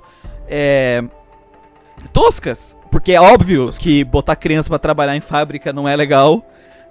É, é, e só que assim, botar crianças para estudar é bom como política pública, porque se for analisar hoje estudos que mostram que cada dólar investido em educação, ele se torna não sei quantos dólares em tantos anos, sabe? Por causa que tá formando um profissional muito mais competente, que vai conseguir produzir mais coisas complexas, que são muito mais rentáveis numa economia do que, sei lá, essa criança cortar cana de açúcar, sabe? Exatamente. Então não é um negócio simples, políticas públicas. Aí os jogos eles fazem isso, né? Que é simplesmente. É. Né? Aí ele continua, né? É, aí o jogo continua. Cada, cinco, cada simples escolha, escolha ruim vai te dar mais dinheiro, enquanto todas as escolhas boas reduzem seu dinheiro. Não importa se tem um mal ancestral vindo para destruir tudo em alguns meses. Lionhead, que eu acho que é a desenvolvedora, né? Uhum. Não sei. Decidiu que crianças mortas dentro de uma escola são melhores do que crianças vivas trabalhando. Isso não é uma escolha moral, isso é propaganda.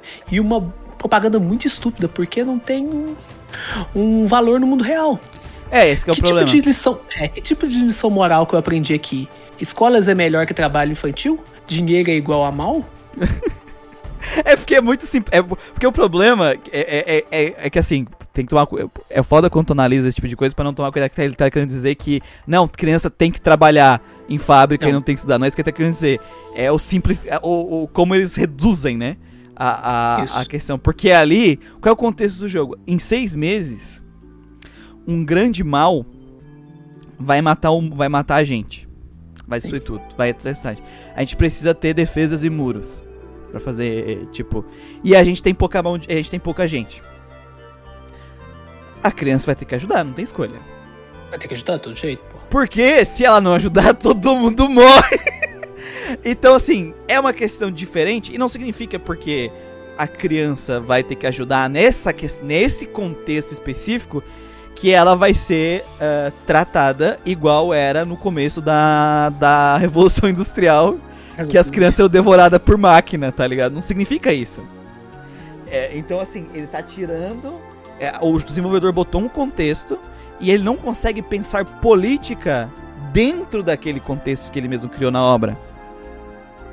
E aí ele tenta provar uma premissa que é, é, basicamente ali capitalismo evil, hahaha. É isso, né? Que ele tá tentando provar hum. ali. Só que assim, de uma forma totalmente tosca. Eu sou é, é, de, de, de esquerda radical. Eu não gosto do capitalismo, mas a forma que ele tá, tá mostrando aqui é tosca, que nem o cara falou. O que que tu aprende com isso? Tu aprende alguma coisa de verdade? Tu entende o porquê que o capitalismo é mal, que é o que ele tá querendo promo promover ali no jogo? Não! Não. Não, tu não consegue, então não tem política de verdade. É só um negócio tosco, tosco, tosco mesmo, sabe? Aí ele, como, ele termina, né? Fable 3 é um jogo de classificação 16, é CRBM, né? Ou seja, uhum. Mature, título. título. É, mesmo que uma criança de 5 anos se sinta patronizade, é patrocinada, né? Não é patrocinada, é tipo meio que ameaçado, algo assim, sabe? É ameaçada, isso. Vamos ver se nós achamos algo melhor. Ele cita as últimas 5, Warriors of Destiny de 1988. Cara, isso é massa. É, o que ele e últimas 5, Lord Blackthorn. É, ele domina Britânia e transforma todas as as pseudo as, as religiões, as virtudes, né, do, uhum. do Avatar, as pseudo religiosas, as, as virtudes pseudo religiosas em leis draconianas, como você tem que doar metade do seu dinheiro à caridade ou ah, tá, tá no inglês de otário, cara. Uhum. Ou você. Não vai ter nada. É isso. Ou você não vai ter nada. Ou você. Você tem que seguir as leis da virtude, ou você vai morrer como herete. Isso. Sim, Última 5 não é um game sobre é, marchar no castelo e depositar e depor o vilão. Que pode ser uma guerrilha, um golpe de estado, tanto faz. É, não que os games tenham explorado muito isso. Uhum. Ao contrário de 95% dos jogos que, que segue, dos jogos que seguem esse caminho, Blackthorn não é um mal encarnado. Porém, um homem. Um homem confuso. Que tá pensando, se as virtudes são boas, por que, que não faz elas serem obrigatórias? Uhum. Mais importante, um monte de pessoas suportam isso, é, dão suporte para isso. Obviamente que nós vemos, obviamente, nós vemos todo dia é, algo como um bom um, um, bandido bom é um bandido morto uhum. ou vamos banir esse grupo étnico grupo religioso grupo sexualidade modo de falar existem muitas boas pessoas que ele fala entre aspas né que desejam punições severas para pessoas ruins seja via um, um ato moral ou através de um controle governamental Porra, aqui ele tá falando do Brasil, é. É, é porque será que ele é brasileiro, né? É. Não, é que. Lembrei disso. É, o, o. A gente tá pensando nessas coisas em relação aos jogos, né? Porque o legal do Ultima é que no Ultima 4, você.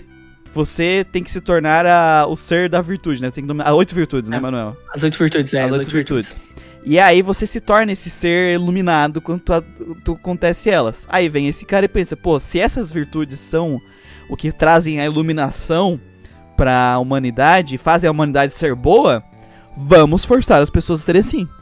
Na força. Exatamente. Na força, no punho de ferro. E aí, isso é errado ou isso é certo?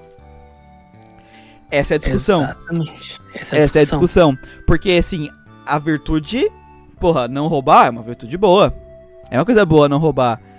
Mas a gente vai fazer uma lei severíssima e a desigualdade social, e não sei o que. Porque nada é, si é simples, nada é preto ou branco.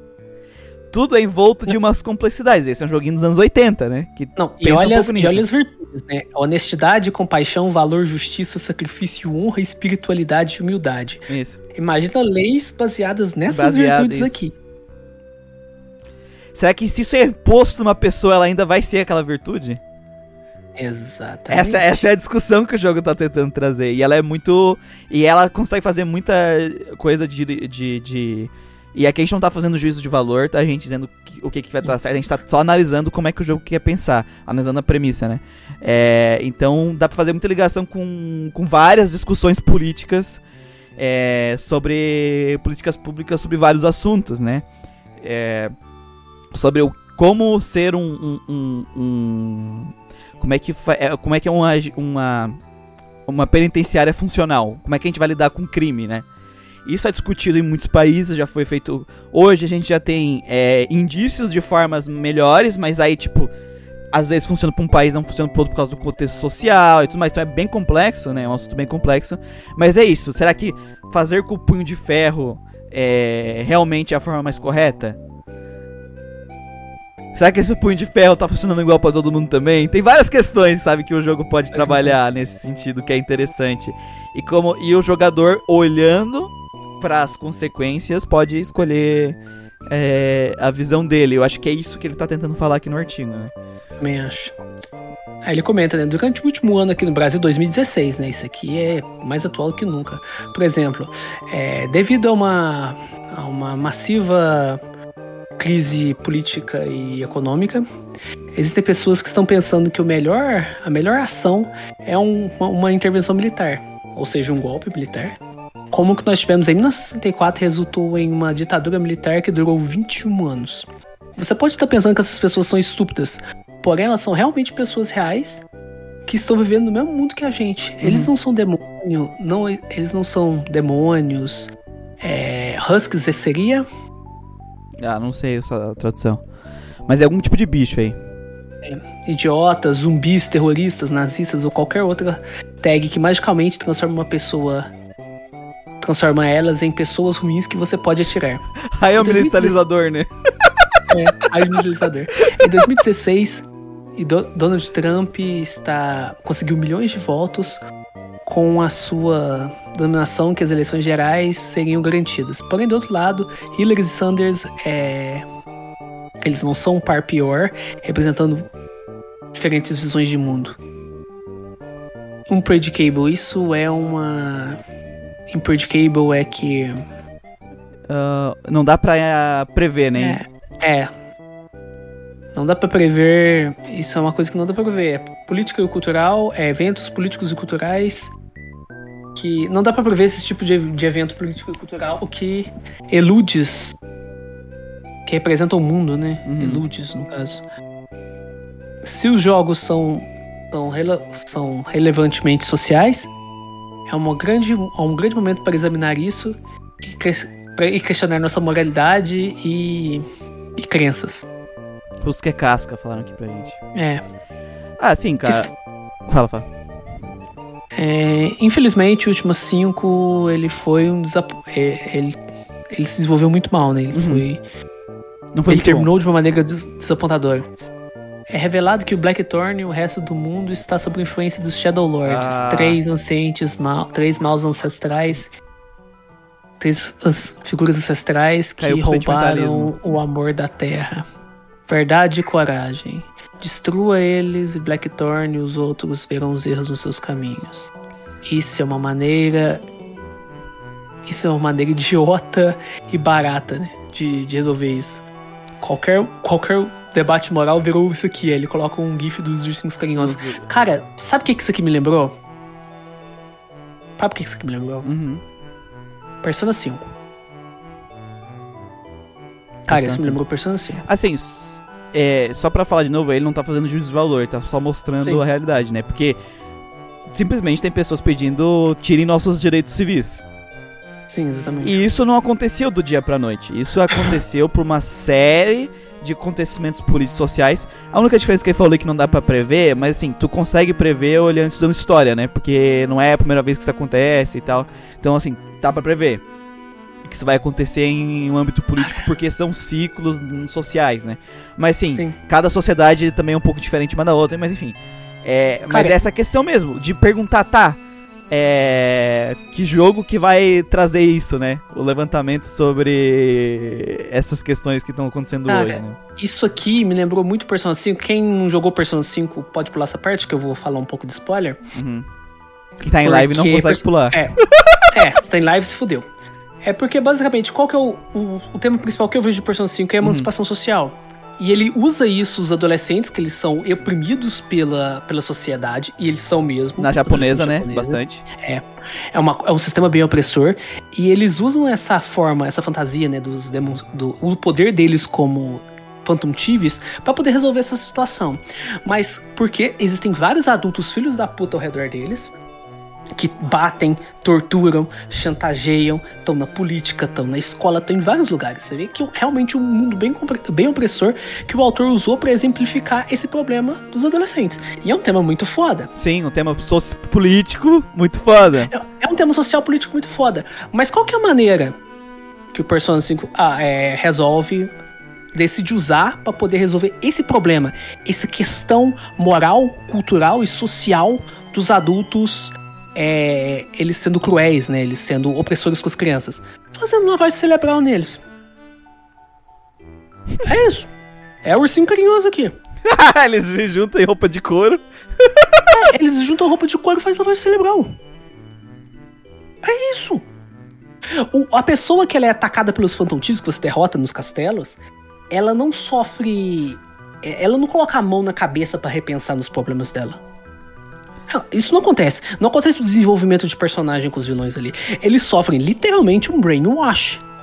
Não, e também tem uma limitação, assim, pelo que eu já sei de spoiler, Manuel, do próprio autor de não entender que de os próprios personagens, né, tipo assim, de não entender que assim, a o indivíduo não é responsável é, pela situação social. É uma construção estrutural que vem de vários eventos. É, viu? É, é, aquele negócio de simplificar a política, né? A política é uma não. coisa complexa que depende de muitas não. coisas. Tu fazer essa lavagem cerebral de uma pessoa não vai acabar com a opressão social dos jovens do Japão. Tu tem que mudar oh, a estrutura oh, social do Japão pra isso acontecer. E, e sabe o que é pior? O jogo, ele. É, ele tem um personagem. Que eu já tô falando spoiler aqui, foda-se, que é o Gorakesh. Uhum. Ele é um adolescente que tá do lado dos adultos. Maus, né? Que estão do lado dos vilões. O Akesh eu acho um personagem Entendi. muito interessante. Porque é, o jogo, todo momento, ele falando, todo adulto é filho da puta, então os adultos são ruins. Uhum. Só que o Akesh, velho, o Akesh ele faz tanta filha da putagem no jogo que ele chega a ser pior que todos os adultos do jogo. Uhum. Ele dá um headshot na cabeça do protagonista. Ele pega a arma dele e fala: é assim que o mundo funciona. Pau! Ele mata o protagonista. Nem o, o cara lá que espancava a, a adolescente fazia isso. A menina tentou se matar, mas ele não pega uma arma e, e dá um tiro na cabeça dele. Ou seja, o cara é uhum. cruel. E como que os protagonistas, a história trata o Gorakeshi como uma vítima? Por quê? Porque ele foi mal influenciado pela sociedade, mas os adultos que eles estão fazendo brainwash também foram. É o mesmo, é o mesmo, é o mesmo, é o mesmo, é a estrutura, né, que tá corroída. É, é o mesmo problema. Sabe? O jogo poderia ter usado isso para fazer um negócio foda e o vilão final representar isso. Representar esse lance da sociedade para eles destruírem o vilão final e, resolver o problema, dar uma luz pro fim do túnel do problema. Então... Mas o que, que, acontece no, no final do Persona 5? Uhum. Eles invocam. É, eles destroem o político, né? O político faz lavagem cerebral no político malvadão, que seria a epítome de toda a maldade, que é um político. É, fa é falta de conhecimento da estrutura social é muito foda, velho. É, e aí o que, que acontece? No final aparece um deus do nada, como costuma aparecer em todos os personagens. Todos os personagens, sim. E o que, que acontece no final quando você derrota o deus?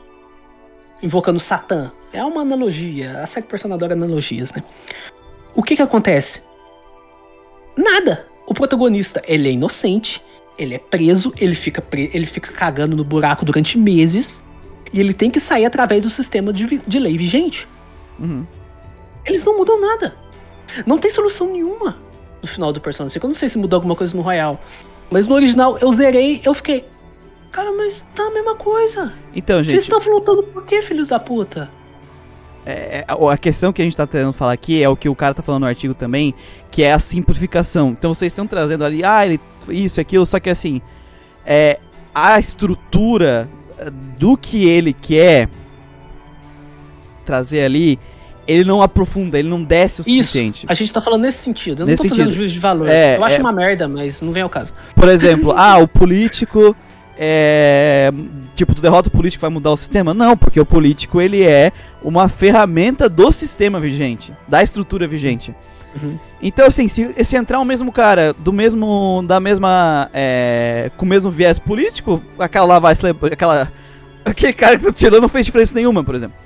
Então, o que que falta nos jogos não é pensamentos, eu acho assim, nem falta tentativas é, de pegar política, porque o jogo ele tenta trabalhar um negócio legal, que nem o Monel falou, que nem vocês estão falando, Sim. é cheio de metáfora, é, que nem falaram aqui o Nelson, é, sobre uh, a ideia dos jovens podem mudar o mundo, né? É, e tudo mais. Uh, tu tem uma. Tu tem várias coisas, assim, interessantes. Só que a política, ela não é assim simples. E eu acho que um dos problemas que tem pouca política em jogos é porque a gente tem muito pouco conhecimento em política. A gente não é ensinado política. A nossa sociedade, ela nos despolitiza demais. Ela é muito despolitizada. Então a gente não entende Ah, é o sistema o- político, jurídico. É. E aí O vai Eric escrever uma história, ele- né? Fica. Ele comentou, né? É, quando. Eu tava pensando nessa segunda run que eu fiz de Persona. A pessoa não se arrependeu. Quando tu rouba o tesouro da pessoa, você roubou o ego dela, o alter ego dela, ela fica sem chão, fica vazia. Não é um arrependimento. Não tem nenhuma mensagem do que eles estão fazendo é certo. Eles só estão pegando uma meia dúzia de adulto fazendo lavagem cerebral. É uma maneira. Eu nem tô falando que se o jogo faz isso bem ou faz mal. Nem vem ao caso agora, mas dentro do contexto que a gente tá vendo aqui no artigo, da questão de político do RPG, é uma maneira estúpida de tratar de um tema foda. A gente não vê tema político em RPG nesse sentido. Mas, mano, é, é- tipo, tu, ele falou de tirar o ego, tu, tu tirou, tu É. fez uma lobotomia no cara, tu tirou um pedaço do cara. Tu tirou- cara. Porque assim, imagina que assim, ele tem um confronto dentro dele, e aí tu vai lá e tira uma parte do confronto, tu tirou uma parte da pessoa. Então ela vai celebrar. Cara, ela vai celebrar, o- tu tá fazendo lavagem Velho, cerebral. Arthur Ne- cara, Arthur Nelico 2. Tem uma hora lá que, que é uma Cosmosphere que você faz com as duas gurias, né? Aí uma das gurias, que é a que você escolheu pra rota dela, ela fica xingando a outra de tudo quanto é nome. Se é uma filha da puta, se é uma arrombada, se é um não sei que lá o que. Aí a outra fala, ah, ela, a ori se eu nem ela real, a original nunca falaria isso. Ela, mas eu sou uma parte dela. Ela sente isso no fundo. Você, se você me destruir, você vai destruir ela também. E aí no final, ela- a outra personagem ela tem que aceitar aquela parte dela. Que ela Uhum. pensa em matar ela, sabe? E porra, é, é um jogo et, pô. O Persona ele não é um O- jogo et, né? Ele é um o- jogo. Ele só tem fanservice. Ô Sasaki, a questão que a gente tá falando, não, a gente não tá nem fazendo juízo de valor, se fazer a lavagem cerebral é certo ou errada. A gente tá falando mais da estrutura da mensagem que ele quer passar. É pessoas tentando mudar o mundo, é, é acabar com esse sistema opressor que eles têm. Só que a, a, a questão é que o desenvolvimento, é, inclusive tá no próprio livro ali do Como Escrever Histórias Dramáticas, tu vai criando é, tensão, tensão, tensão e vai se aprofundando. Por exemplo, é, pegar um exemplo, Shakespeare. É, o Romeu e Julieta é um exemplo muito básico disso. Que é o amor supera tudo, essa é a premissa. E é, o amor ele vai superando cada vez mais barreiras cada vez maiores e se infiltrando cada vez mais em conceitos da própria sociedade que ele tá descrevendo ali. Até chegar na morte, onde o amor dele supera a morte, entendeu? Então, quando tem uma pre- essa premissa do, do é, da opressão social e tu mantém de- o mesmo nível, basicamente, ele pode até aumentar um pouco, mas ele não consegue ir se aprofundando cada vez mais para descobrir aonde que essa opressão acontece, é onde a gente diz que a política acaba sendo muito superficial. Entendeu? E não dá pra fazer juízo de valor. Não é nem juízo, nem se deve fazer juízo, tem que pensar. Porque se tu faz juízo de valor, tu vai estar deixando a tua. um juízo que foi plantado na- em ti mesmo, né? Dentro da tua visão social, da tua cultura. E às vezes tu vai analisar uma cultura de outro país. E aí tu vai analisar com o teu viés, né? Tu nem vai es- esperar pra ver aquilo. É, Sabe o que eu acho foda nisso tudo, Hum. Miguel? Que o cara aqui, o Pepe, ele usou o último cinco. Uhum, Eu usei um jogo japonês, uhum, atual, que é o Persona 5. E, e os dois têm, basicamente, ele tem ah, o mesmo, Mesmo esquema, problema, uma mesmo ideia problema. interessante, uhum. resolvido de uma maneira infantil, ursinhos carinhosos. Isso, é, exatamente. Esse exemplo. Cara, e existe toda essa dicotomia, essa diferenciação entre RPG ocidental e oriental. Cara, mas cometem os mesmos erros. é tudo a mesma porra, tá ligado? Eu acho isso muito legal. A gente, a gente compara, às vezes, títulos que não tem nada a ver um com o outro. O que, que o último tem a ver com Persona, tá ligado? E você vê relações bem parecidas com eles.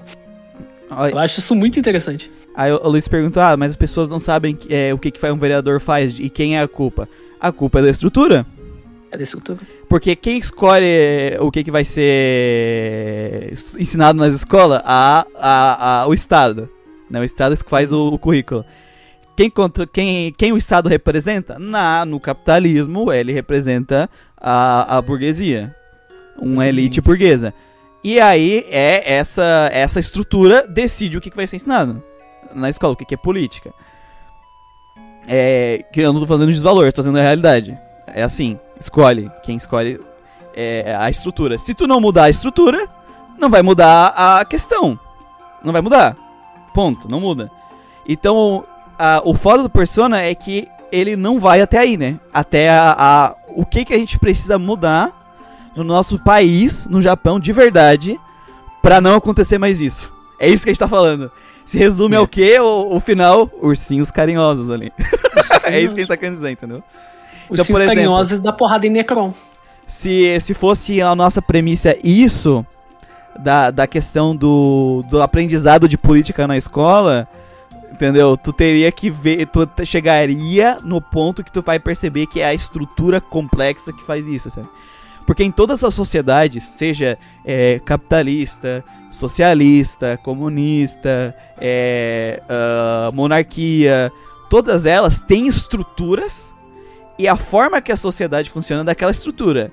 Enquanto continuar naquele sistema, ou aquele sistema continuar o mesmo, a estrutura vai se manter. Tu vai ter pequenas alterações, tipo um governo mais de direita, um governo mais de esquerda.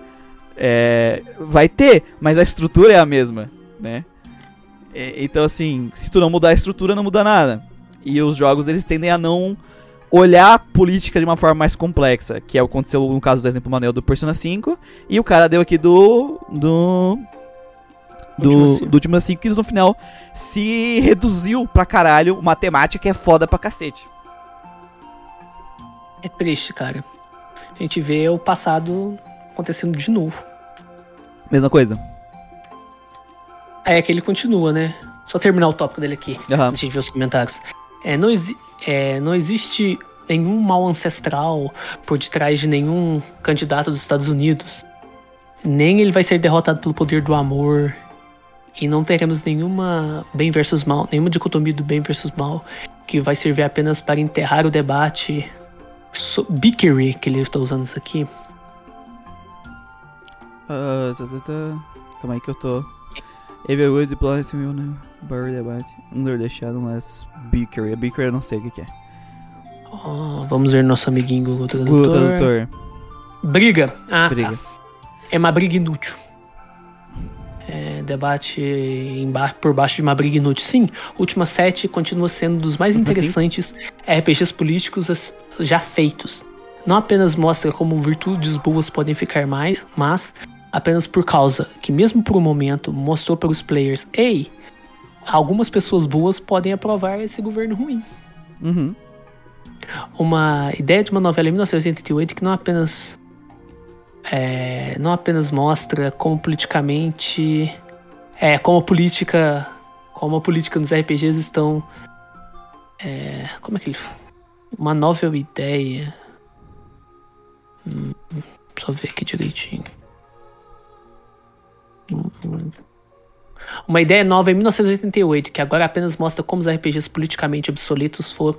Como os RPGs foram politicamente obsoletos nos últimos 28 anos. Então, por uma mudança de áreas, vamos olhar para um jogo que consegue fazer isso muito bem. Só pra gente só bem citar uma coisa aqui de política que ele falou hum? aqui do não vai ter uma guerra do bem contra o mal, não existe o mal, porque não é não é essa questão de bem e mal, né? É interesses de visões diferentes versus interesses de visões diferentes, não dá para dizer bem ou mal, né? E assim, não vai ter uma, uma briga que vai resolver isso. Na verdade, só resolve na bala.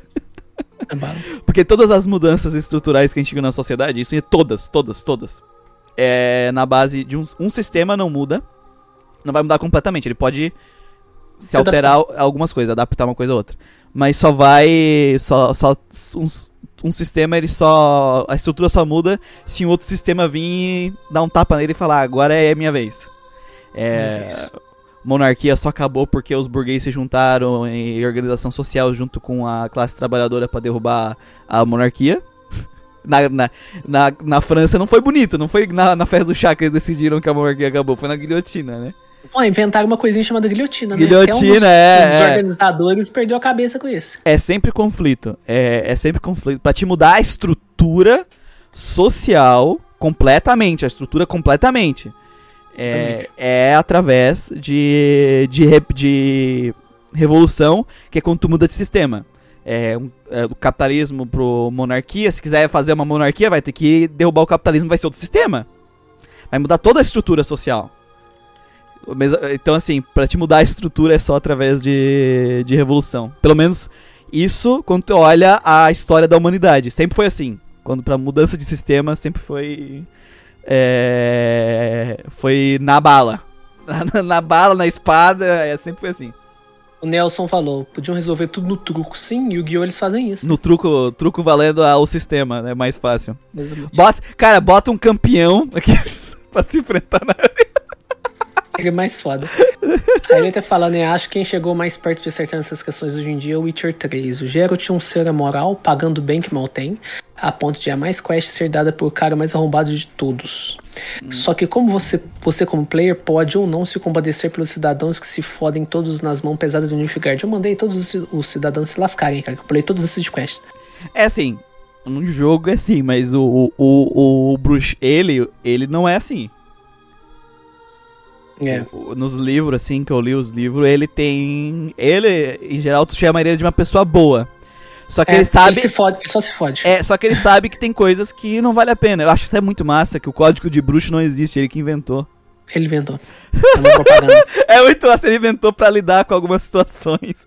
É, Cara, no, fi é no final massa. do livro, né, que ele morre, não é um spoiler, porque quem jogou The Witcher 3 sabe que o Geralt morreu no final dos livros. É, morreu entre aspas, né?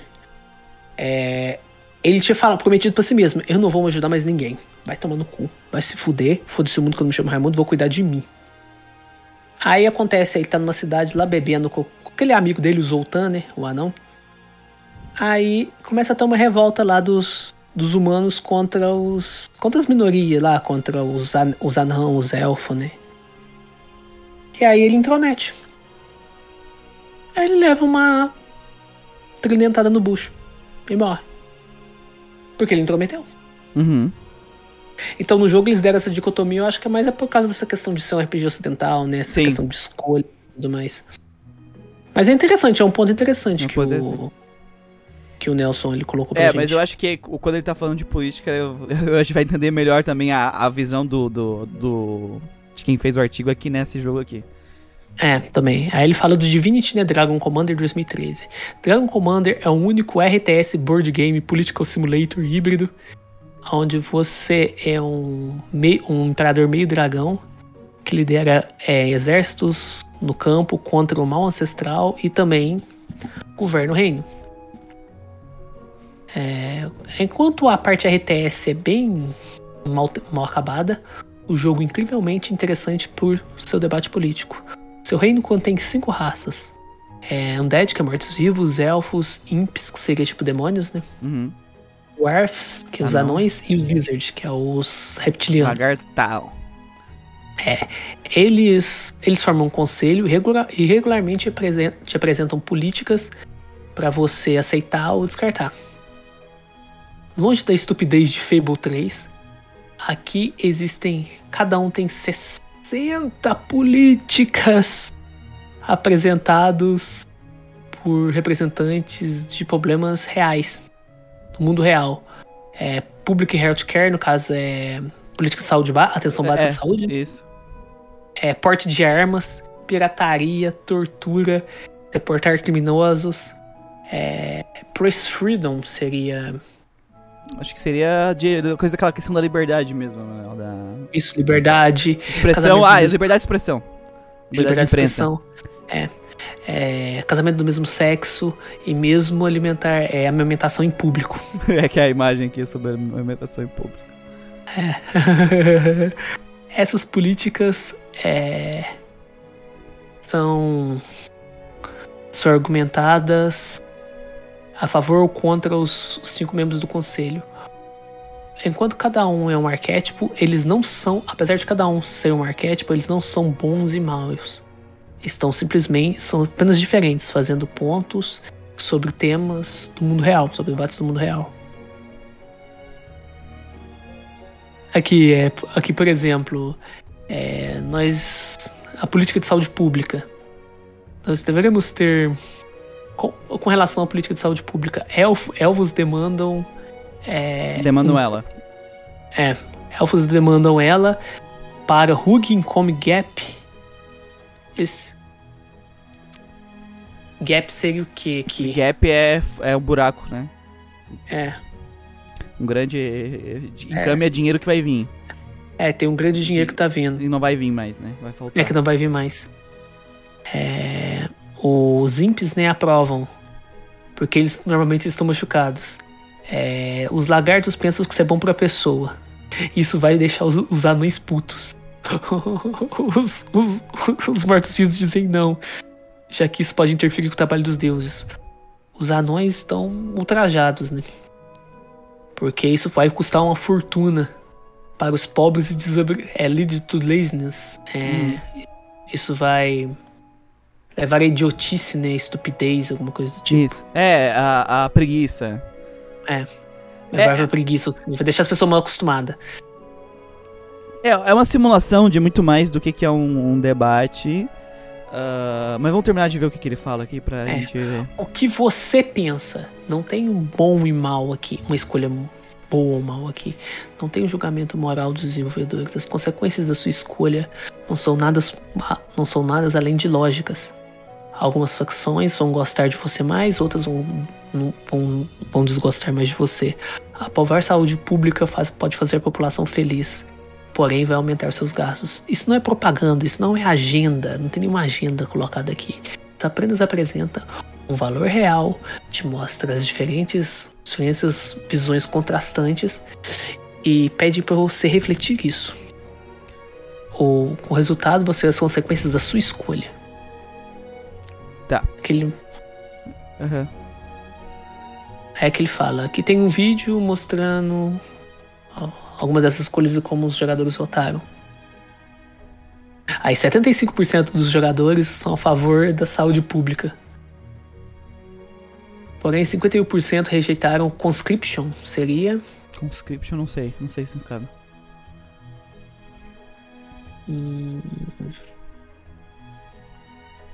Então, quanto recrutamento. 53% ah, é wage increase seria salário? É. É, 53% ofereceram aumento de salário para os trabalhadores, porém 63% são contra Enfim, uniões. Enfim, tá mostrando ali a, as votos do jogador, pra gente não precisar... Os votos dos jogadores. É. A, a, questão aqui, no caso, é que isso aqui é um simulador de política. Simulador é. de política mesmo. No sentido de, assim, ah, não tem bem e mal. Assim, no, o jogo não tá dizendo que alguma coisa é boa ou mal. Ele pegou visões de mundo, né, e colocou ali. Porque tu vai ter pessoas hoje que defendem. É, não defendem a saúde pública. Outros... Só que assim. Uh, também. No mundo real. Tem vários motivos para essas pessoas defenderem. Tem gente que não defende porque é dono de grandes conglomerados farmacêuticos e quer ganhar lucro. E aí tu. O que, que é mais importante? É o lucro dele ou a saúde da população?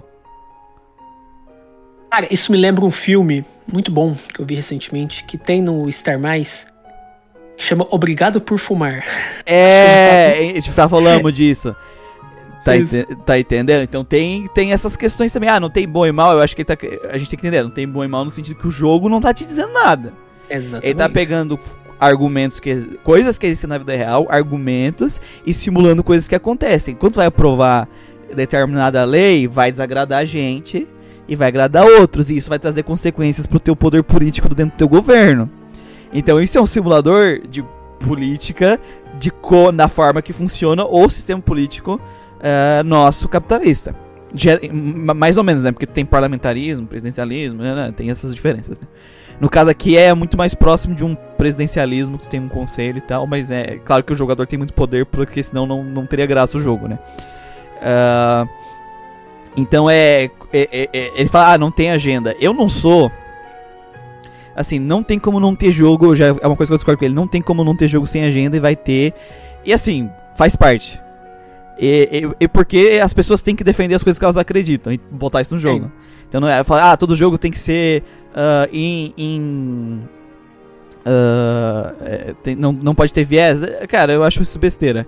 Mas eu acho que é legal esse tipo de jogo que ele mostrou aqui. Sim. De tu ter simplesmente um simulador de uma coisa mais próxima do que seria um sistema político. De realmente. Exatamente uma escolha não necessariamente vai agradar todo mundo, porque não vai agradar, e essas pessoas vão ter opiniões E eu discordo que, assim, não existe necessariamente um mal ou um bom. Assim, daquele sentido clássico de RPG de preto e branco, não. Mas existem pessoas que estão mais importadas nos seus interesses do que o interesse do, do bem comum. Isso existe, sabe? É, e eu achei muito engraçado que os Lagarto e os Danão não se dão bem isso faz parte do jogo. Porque tem isso na vida real. Então é muito legal esse simulador de política. É, então eu, eu acho interessante que, tipo, no momento que a escola vai ter saúde pública, tá, mas se é um jogo que tu tem gastos para controlar, no momento que tu escolhe isso, tu não vai poder escolher outra coisa, sabe? Tu tem que balancear isso porque é assim que é, né? Uhum. Então é, é, é, interessante, é interessante a proposta que ele tá falando ali. De o jogo simplesmente trazer. Mas é, é aquilo, né? Se tu tiver condições de dar. Na minha, agora, agora é a opinião pessoal. É saúde pública. Se tiver condição. Se tiver condição chegar saúde pública, pleno emprego, bababá, bababá. Por que caralho tu não vai fazer isso? Geralmente tu não faz por causa que a política não é assim que funciona. Que tu tem que agradar é. um, várias coisas. Então eu, eu gosto da ideia, mas eu não acho que é, é um problema tu ter. Porque não necessariamente tu defender uma ideia vai ser propaganda. Porque eu, sou, eu, eu fiz formação de marketing. Propaganda não é falar a verdade. Propaganda é tu vender uma coisa. Então tu vai vender que aquilo que tu tá vendendo é bom. Tu pode ter uma ideia e tu pode é, defender um conceito filosófico, tu demonstrar esse conceito filosófico dentro de jogo e a pessoa pensar. Aí não é necessariamente propaganda, mas tem o viés, porque a pessoa tá tentando mostrar a ideia que ela acredita. Então também tem diferença entre um jogo que ele é propaganda barata e tosca, que nem no caso do Fable 3, que é simplesmente tosco, e eu sou de esquerda, não sou de direita, dizendo que tô defendendo o, o dono da fábrica que as criancinhas trabalhem, mas naquele contexto é tosco. E um jogo que apresenta uma filosofia e tenta te fazer pensar e compreender aquilo e deixando o jogador podendo concordar com aquilo ou não também, sabe? Porque não necessariamente hum. precisa concordar. Então eu acho que tu tem que ter, tu tem como ter apresentar tuas ideias e aquilo que tu acredita sem ser marketing. Exatamente. Eu acredito que tem como. Assim, é, é, que nem eu comentei no começo, eu nem acho. Eu também acho que vai ter a questão da. que eles chamam de politicagem, né? A questão do viés ideológico. É bem explícito é, não nas tem como obras. Não, ter, né? é, não tem como não ter. Mas eu acho que a questão é isso tá bem feito ou não. É, isso tá bem produzido, está bem encaixado. É, por exemplo, eu sou de direita, né? Tá, mais ou menos. De direita, o Miguel de esquerda, mais ou menos. O direita é meio Chernobyl, eu não rezo pro pneu. Eu não rezo pra pneu, não fica na internet reclamando que MM usa sapato. Não, pelo amor de Deus. Fico fazendo fiscal de pinto de boneca por aí. É. É. Mas, por exemplo, tem um jogo, tem um desenho, um desenho japonês antigo, que chama Revolutionary Girl Tena. Eu nem preciso falar o que, que esse desenho fala, né? Uhum. Ele é uma a garota revolucionária e tudo mais. E fala de patriarcado e tudo mais, mas mesmo eu sendo de direita, mesmo quando eu era mais hard de direita, eu era mais pro lado Nunca fui muito extremo, mas quando eu era pro lado. Um pouco mais um próximo do pneu. Um pouco mais próximo do pneu. Pneu? Cara, eu sempre achei o desenho muito bem feito. Uhum. Eu, eu falei, por exemplo, nossa, não gosto desse desenho por causa que ele é de esquerda. Não, foda-se, é bem feito, vai tomando cu. Mano, é, é porque assim, é. Que nem eu já falei em outra live, tipo, direita e esquerda não é uma coisa, não são duas coisas. Tu tem várias linhas de pensamento e assim, tu tem e, e não dá pra te simplesmente jogar tudo fora de todos os lados. Tipo, se eu sou direita, eu vou jogar, pegar tudo que a esquerda. Tudo que a esquerda faz é lixo. Tem nada de bom lá. E a esquerda é a mesma coisa. Tu vai ler Marx, até o Marx fala de coisas. Ele, porque o Marx, a, a vida dele foi estudar o capitalismo. Ele fala de, de coisas uh, importantes que o capitalismo trouxe pra humanidade. O sistema de produção é o sistema de produção mais é, produtivo da história da humanidade. A gente foi de não ter comida pra estar tá jogando comida fora. Exatamente. E qual é o problema? O problema é que por que, que tem gente passando fome? Aí tem a questão social. O problema é por que tem gente passando fome se a gente tem comida para todo mundo? Daí é uma contradição que ele aponta. Mas, querendo ou não, é um sistema que revolucionou, que revolucionou a forma que o ser humano produz e é o ser mais produtivo da história. Ponto. Ponto.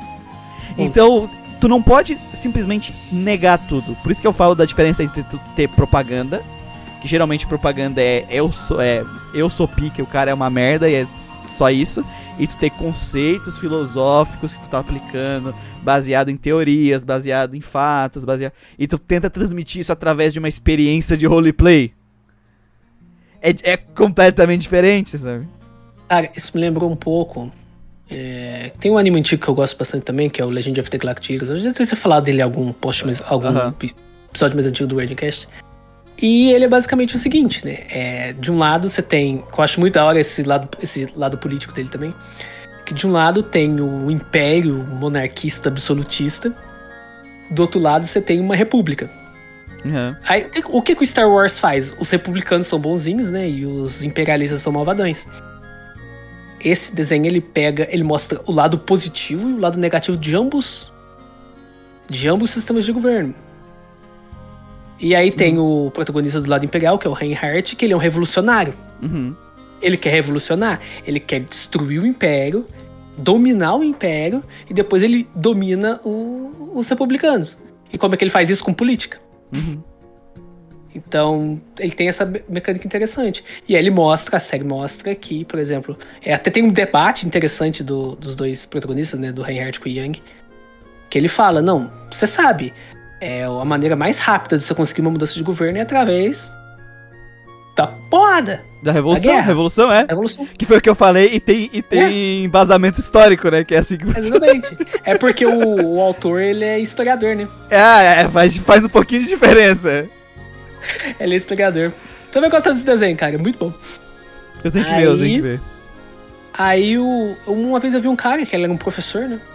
Ele falou que achou o desenho uma porcaria. Por quê? Ah, porque o desenho ele faz propaganda do imperialismo. Ah, cara, pra, pra puta que pariu, né?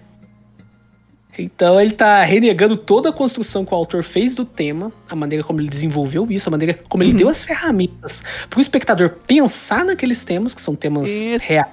E tu Cara, não precisa concordar, tu não precisa concordar. Quando eu vejo a democracia que mostra lá no desenho dos políticos corruptos, cara, eu tô vendo o Brasil. Eu tô vendo o Brasil. E aí ele tá jogando isso tudo no lixo por causa que é contra o viés político dele, sabe? Eu acho isso muito triste. Tipo, igual aqui do Persona, no caso do Persona 5 que eu, diz- que eu, que eu comentei. Eu não detesto o Persona 5 por causa que eu sou um adulto e o jogo me trata eu como se fosse um vilão. Um vilão bem feito, pra mim seria ótimo. Sim. Mas tem a maneira como o jogo pega um tema foda pra caralho, é um tema muito bom. Aqui ele falou que o Pepe falou que o Último 5 é um dos jogos com tema mais político, o Persona 5 também. Sim.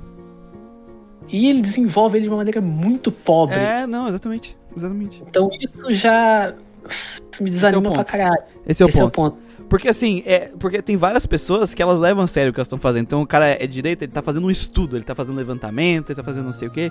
É que nem o cara lá do, do Galáxia, ele, é- ele é historiador, ele estudou, ele tá tentando aplicar aquilo que ele, ele estudou, ele tá tentando aplicar aquilo que ele acredita através de uma obra que é o que eu tô lendo lá, como fazer isso, sabe?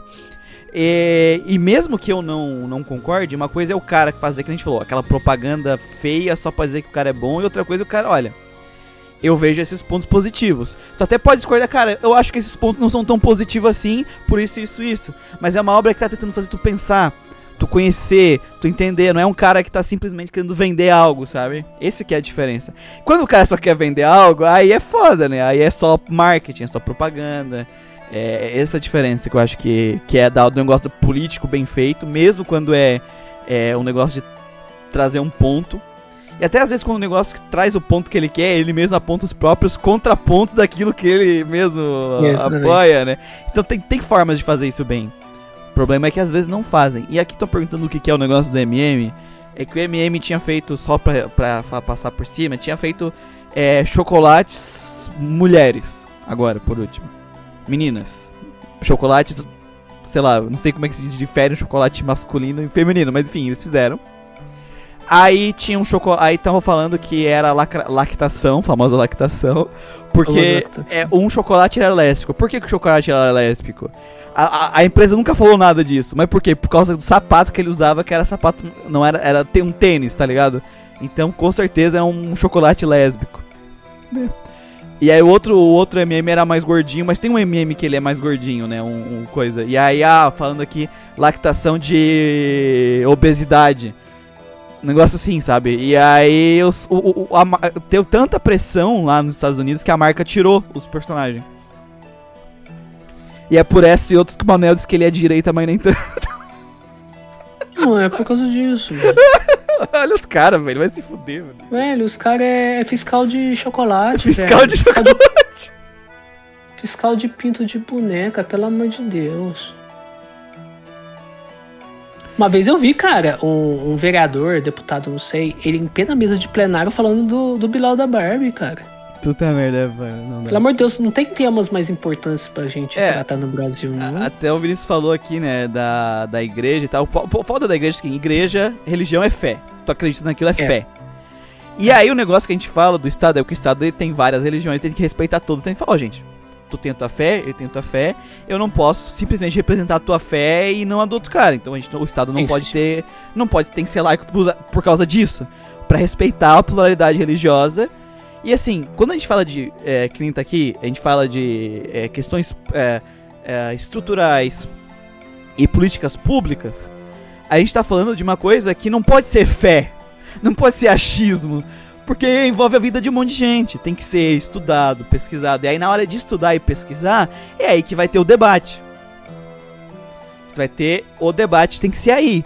Nos fatos, nas pesquisas, olhando as consequências, pesando dentro da situação política, social do país, se aquilo é a hora certa de fazer aquilo ou se tem que outra prioridade. Né? Que nem a gente falou, qual é o problema do Fable 3 lá? Se, se não adianta botar umas crianças para estudar na escola se elas vão morrer daqui três meses porque não deu para construir arma para atacar o grande mal. Então nessa situação as crianças têm que trabalhar porque senão todo mundo morre. Então não é uma situação normal, não é que nem aqui no Brasil. Se o cara dizer, eu acho que as crianças. Vamos botar criança na, aqui no Brasil. Botar as crianças na escola ou trabalhar em fábrica. No Brasil hoje, botar na escola é, o, é bom para todo mundo, pro país numa situação lá onde tu tem pouca mão de obra, tu tá em guerra e tu precisa construir arma, às vezes tem que botar criança para trabalhar na, pra juntar peça de arma. Porque depende da associação política do, do país é. também. Não é simples Sabe... assim, não é preto Cara, e branco sempre. Me lembrei de outros dois exemplos interessantes aqui. Vou citar rapidinho pra gente não estender muito. Mas que a gente já estendeu. Teve um anime, o Arslan Senki. Ele é do autor de Legend of the Galactic Heroes.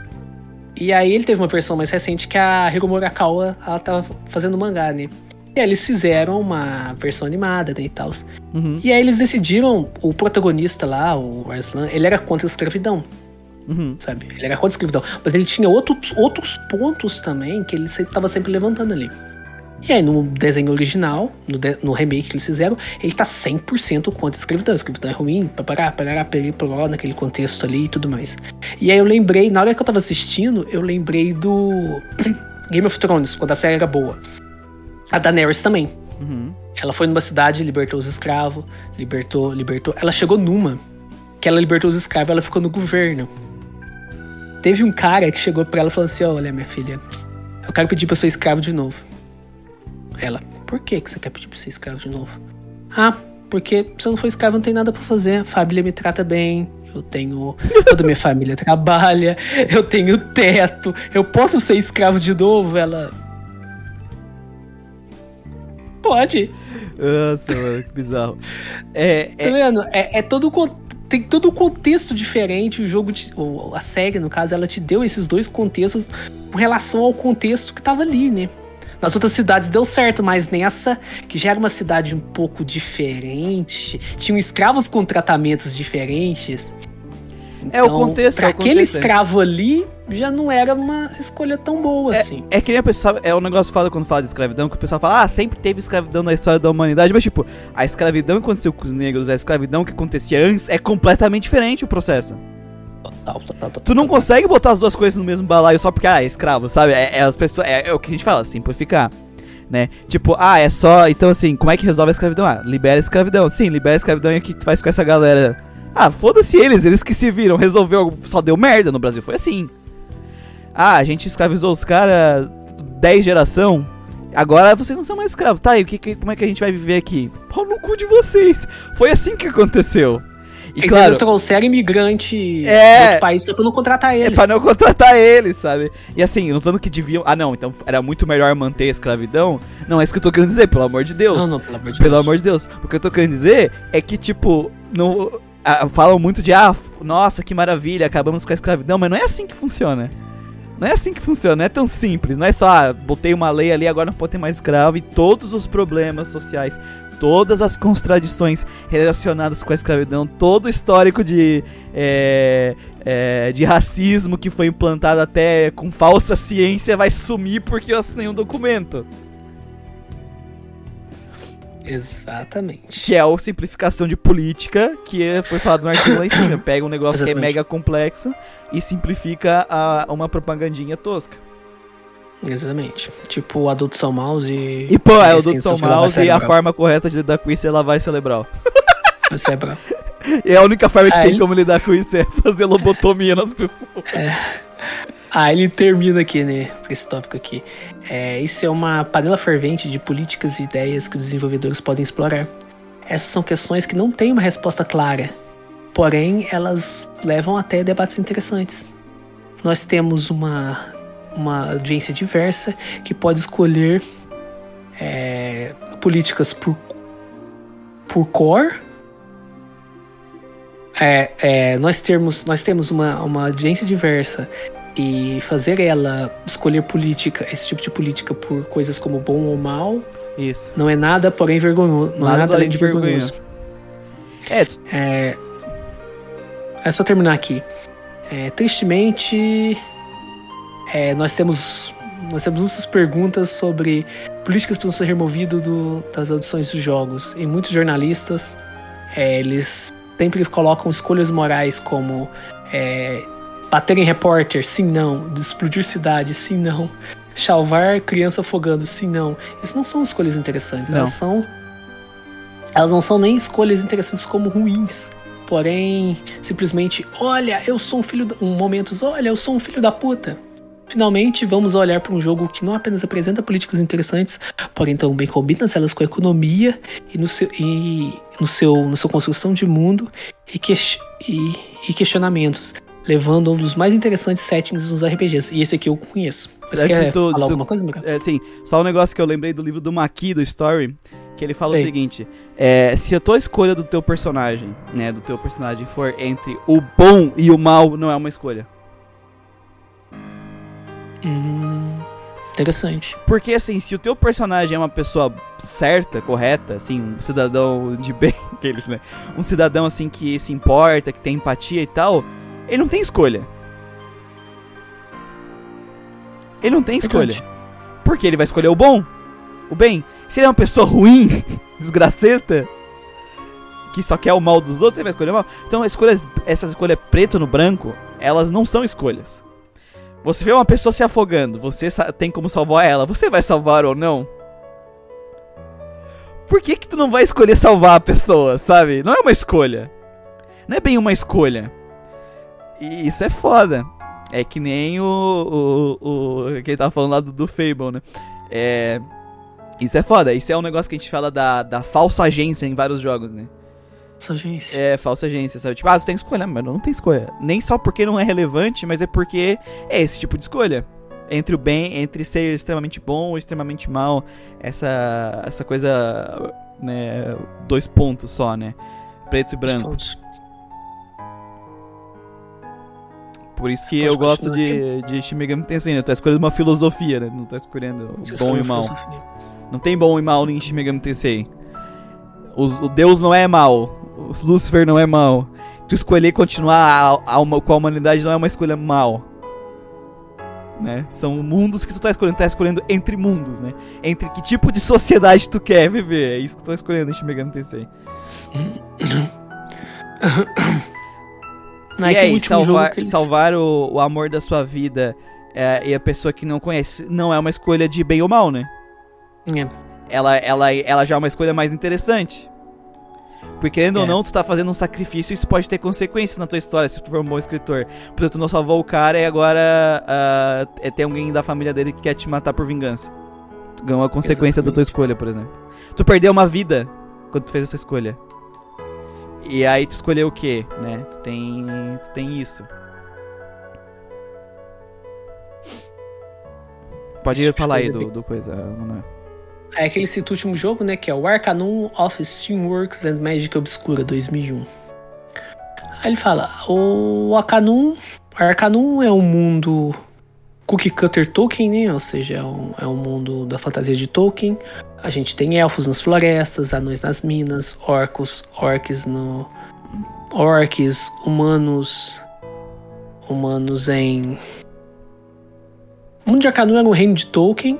Uhum. É um mundo de Tolkien. Elfos nas florestas, anões nas minas, orcs na selva, humanos travando lutas pelos poderes, magos lançando bolas de fogo, cavaleiros de armadura, etc. etc. O clássico. Ah, e sim, ao invés de uma ancestral, a gente tem um motor a vapor. seu criador, Gilbert Bates, obviamente, nem preciso falar de. de onde ele tirou esse nome. Ele não quer usar isso para criar uma, um exército de robôs steampunks que vão dominar o mundo ou nada disso. Ele simplesmente começou uma revolução industrial. E os desenvolvedores começaram uma luta os produtores ficaram malucos e começaram. Peraí, e os desenvolvedores ficaram malucos. Figu é, e os descobrir... enlouqueceram tentando descobrir como um dos maiores eventos da história da humanidade mudaria o mundo da fantasia. Uhum. Nossa, Arcano é muito foda por causa disso. Ele pega a Revolução Industrial e, e coloca dentro de um cenário de Tolkien. Massa, massa. A ideia é muito massa.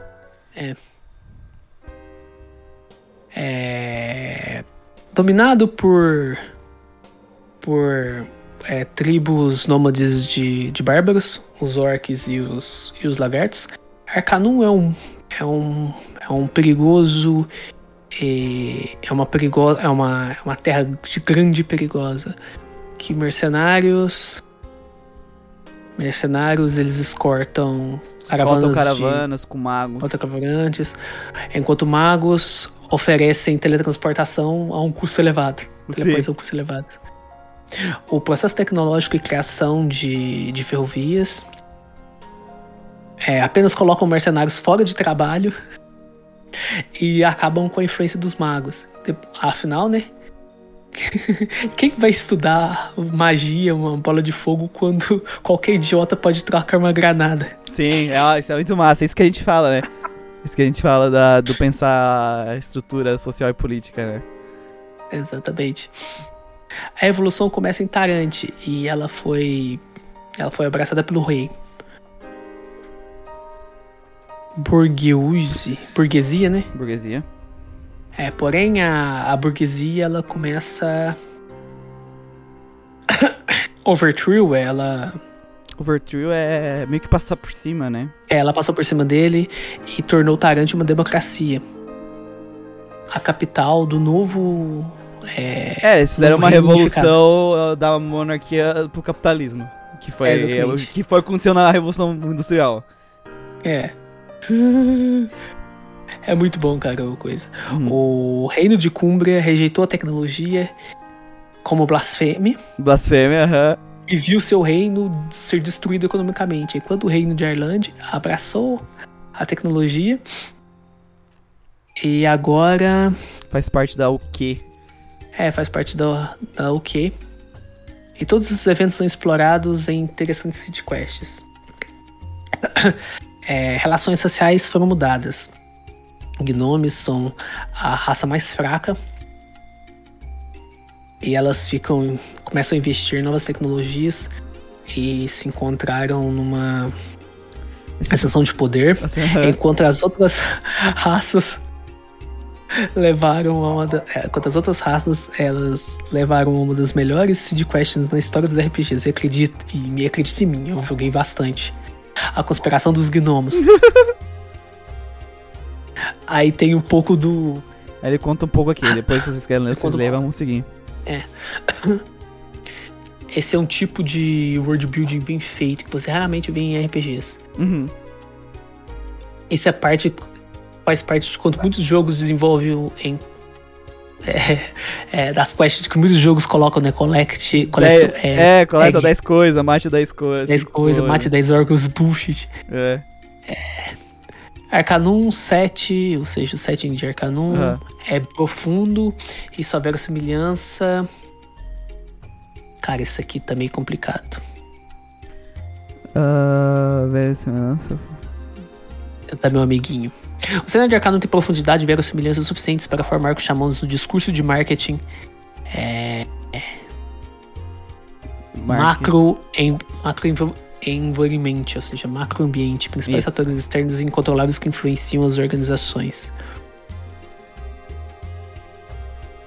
É, é raro tu ter um, um, jogo mesmo que tem, tipo, esse pensamento. É, vamos fazer o nosso jogo baseado em toda uma mudança de estrutura da sociedade da, uhum. daquele daquele jogo.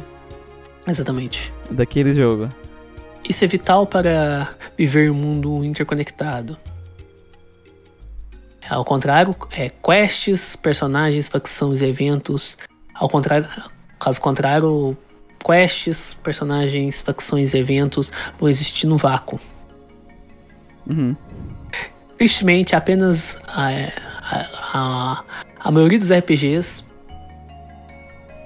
em 95% do tempo, é. É batalha contra o mal, o mal ancestral, né? Ou seja.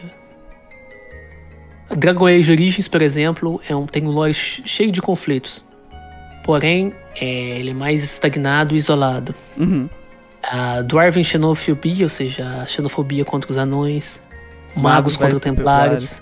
Essa é da Ostra, é, ostra, ostratização dos elfos. Ostracização dos, da cidade dos elfos. E mesmo os, os elfos, o conflito dos elfos contra os lobisomens, o drama do conflito dos elfos contra os lobisomens, está acontecendo por séculos. Sim, pode olhar na wiki. Você jogou Dragon Age, Muriel? É, isso mesmo. É, cara, o, eu acho que ele vai falar aqui, mas o Dragon Age é exatamente o problema dele que a gente falou. Essa parte das side quests, do mundo, do lore, que tu tem que juntar um exército. Aí tu vai indo nas regiões tentando juntar todas as raças para enfrentar o grande mal que vai vir. A história do grande mal é muito merda. É tipo, tem um grande mal, é isso aí. Acabou. Ponto. Agora, quando tu vai resolver, vai nessas, nessas regiões para chamar a ajuda deles, existe todo um conflito social que tá desde o começo da, da do jogo ali, é, faz parte do mundo, e tu tem que resolver isso e tu resolve olhando a tua visão de mundo. Só que teu personagem pode ser de várias raças, então dependendo de qual é a tua raça, tu começa o jogo em uma parte diferente do mundo, e tu vê o mundo de uma forma diferente, então vai influenciar na forma que tu vai resolver esses conflitos, por exemplo. Então tem essa pegada, mas é, é só aí. É, é, tipo, tu vai na, na, faz essa side quest naquele lugar tal. E aí, beleza. Teve um desfecho. Aí teve esse desfecho aqui, desfecho aqui. Isso não influencia pra história principal, entendeu? Porque a história principal é só mate o boss final e o mundo não, não muda como um todo, sabe? É esse, esse é o ponto fraco do Dragon, da história do Dragon Age. As side quests são muito ricas, muito massa, mas é, tem essa dicotomia, essa desconexão entre elas e o história principal. A história principal é. Bullshit. Bem fraca, bem fraca. É. E... Esse Bleach aqui é o nome? É alguém de Dragon É, é o nome. É o Blight. É. É. E não é, como, não é que o Blight vai resolver as coisas, porém o jogador, a figura messiânica que resolve conflitos de séculos, uhum. é, fazendo escolhas. Fazendo escolhas escolhas relacionadas à cor, né? Ou seja, é, o preto e branco, né? É, escolhas de preto e branco e matando coisas. Comparado com Arcanum, Dragon Age não tem agência. São apenas idiotas esperando é, que uma mudança aconteça. Assim, eu discordo um pouco. Eu discordo e concordo um pouco com ele aqui no questão do Dragon Age. Concordo, mas discordo! É, concordo com algumas coisas, concordo com outras. Realmente, ela, tu é o showzão e tu chega lá e resolve os problemas de séculos, né? Tu realmente faz isso, isso é, isso é real. Mas as escolhas, elas não são tão preto no branco, não. Isso aí eu discordo. É, tu tem como o, o, por exemplo, a questão dos lobisomens e dos elfos não tem bem um certo ou errado. É, existe um conflito e a forma que tu resolve esse conflito, tu pode resolver escolher ficar do lado dos do, tu vai ouvir os dois lados da história e tu pode resolver ficar do lado do, dos lobisomem, por exemplo. Ou do lado dos elfos. Se dependendo. É assim, é, é, eu, eu os guri fizemos, por exemplo, a escolha do. É de ajudar. Conseguimos salvar os dois, né? Conseguimos acabar com a maldição dos lobisomem. Mas uma coisa que teve uma diferença muito grande é, que mostra uma coisa interessante do Dragon Age que eu acho que ele não pegou por causa que eu não sei se ele jogou certo, jogou várias vezes e tal Não sei como é que foi a experiência dele. Mas o Lucas fez uma escolha diferente durante o jogo inteiro. Nossa. Que ele ficou do lado de um desgraçado. Mas por que, que ele ficou do lado do desgraçado? Porque o desgraçado, a irmã dele era concubina do cara. Hum, E se ele matasse o desgraçado e fosse contra o desgraçado, a irmã dele ia voltar pra pobreza. Então ele fez uma escolha que é. Botou o cuzão no poder. Por uma questão moral, porque ele começa o jogo lá na família fudida. hum, tá ok. Então tem essa questão. Então não é tão. tão apolítico assim. É porque assim. O. Tu joga de humano, o conflito dos elfos, tu vem de fora. Se tu joga de elfo, tu tá dentro do conflito. Então a tua visão muda dependendo de quem tu é. E isso é muito massa. Sim. E sim, a, tu é uma força messiânica que resolve conflito de séculos em, em uma hora. Sim. Isso realmente. Mas que é tipo ultra preto no branco, assim, eu não senti tanto. Não é Justamente. tão. Ó, ó, não é tão complexo, detalhado que nem ele fala no Arca. Não é. Realmente não é. lembro. O Arcano Pelo ali joguei pare- é- parece que ser não. muito mais complexo e muito mais profundo. Mas também não é. Não chega a ser ah, que nem no Fable 3, sabe? Sei. Que é ali, ah não, essa escolha é ser o bonzinho e essa escolha é ser necessariamente o mauzão, sabe? Não, eu não é um senti meio isso. termo no caso. É um né? meio, tá, tá no meio do caminho. Eu sinto que tá no meio do caminho entre caminho. essas experiências. Aí ele continua aqui, né? A propósito, os RPGs dependem muito da sua tradição de mal ancestral para produzir missões e conflitos, precisamente porque a tradição é muito mais fácil de criar do que um mundo vivo e respirante com relações de poder críveis, Sim. como por exemplo Skyrim. Mas mais do que apenas um mundo ativo e mudança e em mudança, a profundidade de Arcanum leva a dilemas morais únicos. Na nossa própria revolução industrial, tivemos pessoas sendo empregadas em condições de trabalho cruéis, dormindo amontoadas em fábricas, trabalho infantil e tudo mais. Em o mundo de Tolkien, temos mão de obra mais barata e mais eficiente do que crianças humanas, orcs, como o Sauron e o o Sauron podem atestar, né? Sim! Então aqui temos as fábricas do Gil Bates, né, empregando orcs retirados da selva, com a grande chance de ingressar na civilização. No entanto, isolados em favelas e sobrecarregados de trabalho, eles não parecem muito felizes com o resultado. Aí ele coloca os, os orc putos, sabe, com Aham. o trabalho deles, cara. Ah, as capturas de Firela não fornecem todas as nuances desse conflito. Os orcs são uma raça selvagem que invadiu cidades antes de serem integrados à sociedade. E todos em Arcanum estão aproveitando os benefícios de uma área industrial, mas alguém precisa trabalhar barato nas fábricas para que isso aconteça. Sim! Aí ele fala de novo: compare isso com a forma que os elfos da cidade de Dragon Age de origem vivem em favelas simplesmente porque o racismo que é mal.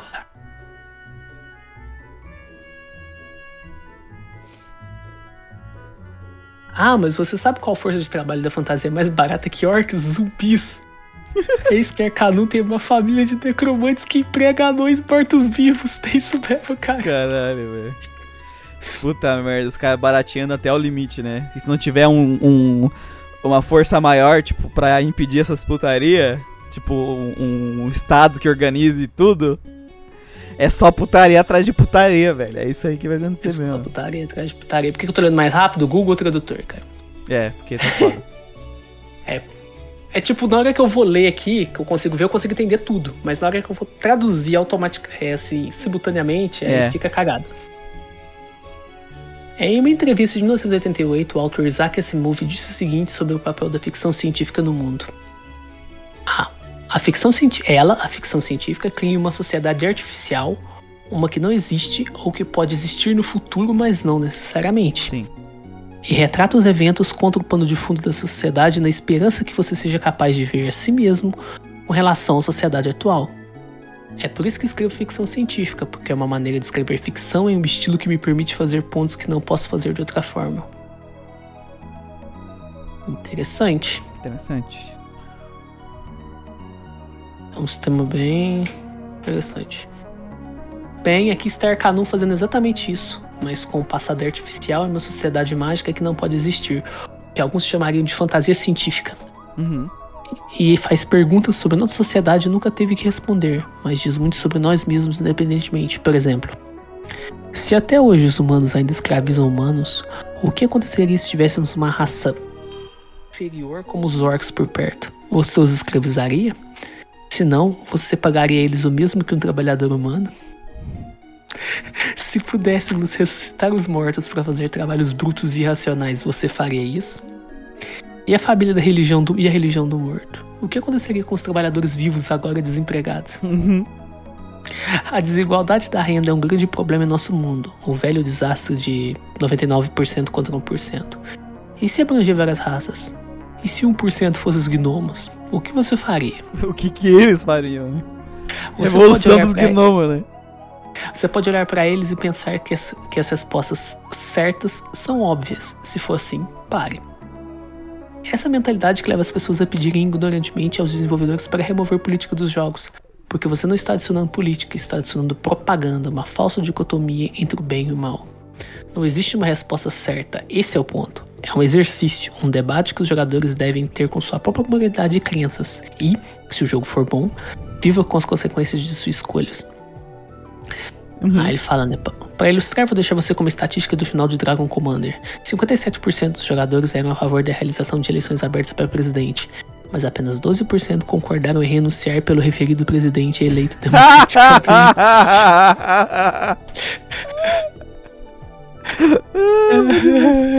Mano, isso sobre é, política, né?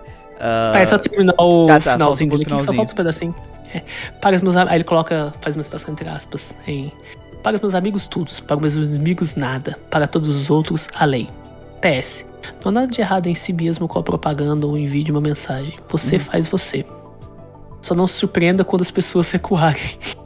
Mano, a questão, tem muitas coisas assim que dá pra comentar sobre essa- esse assunto, né? É, primeiro, sobre política, a discussão sobre política é uma coisa que eu gosto da- das teorias que eu tô lendo aqui. É, não é sobre certo e errado, é sobre que tipo de mundo tu quer viver. Hum. Porque certas políticas vão levar a certas coisas. Certos estilos de política vão levar a certas coisas.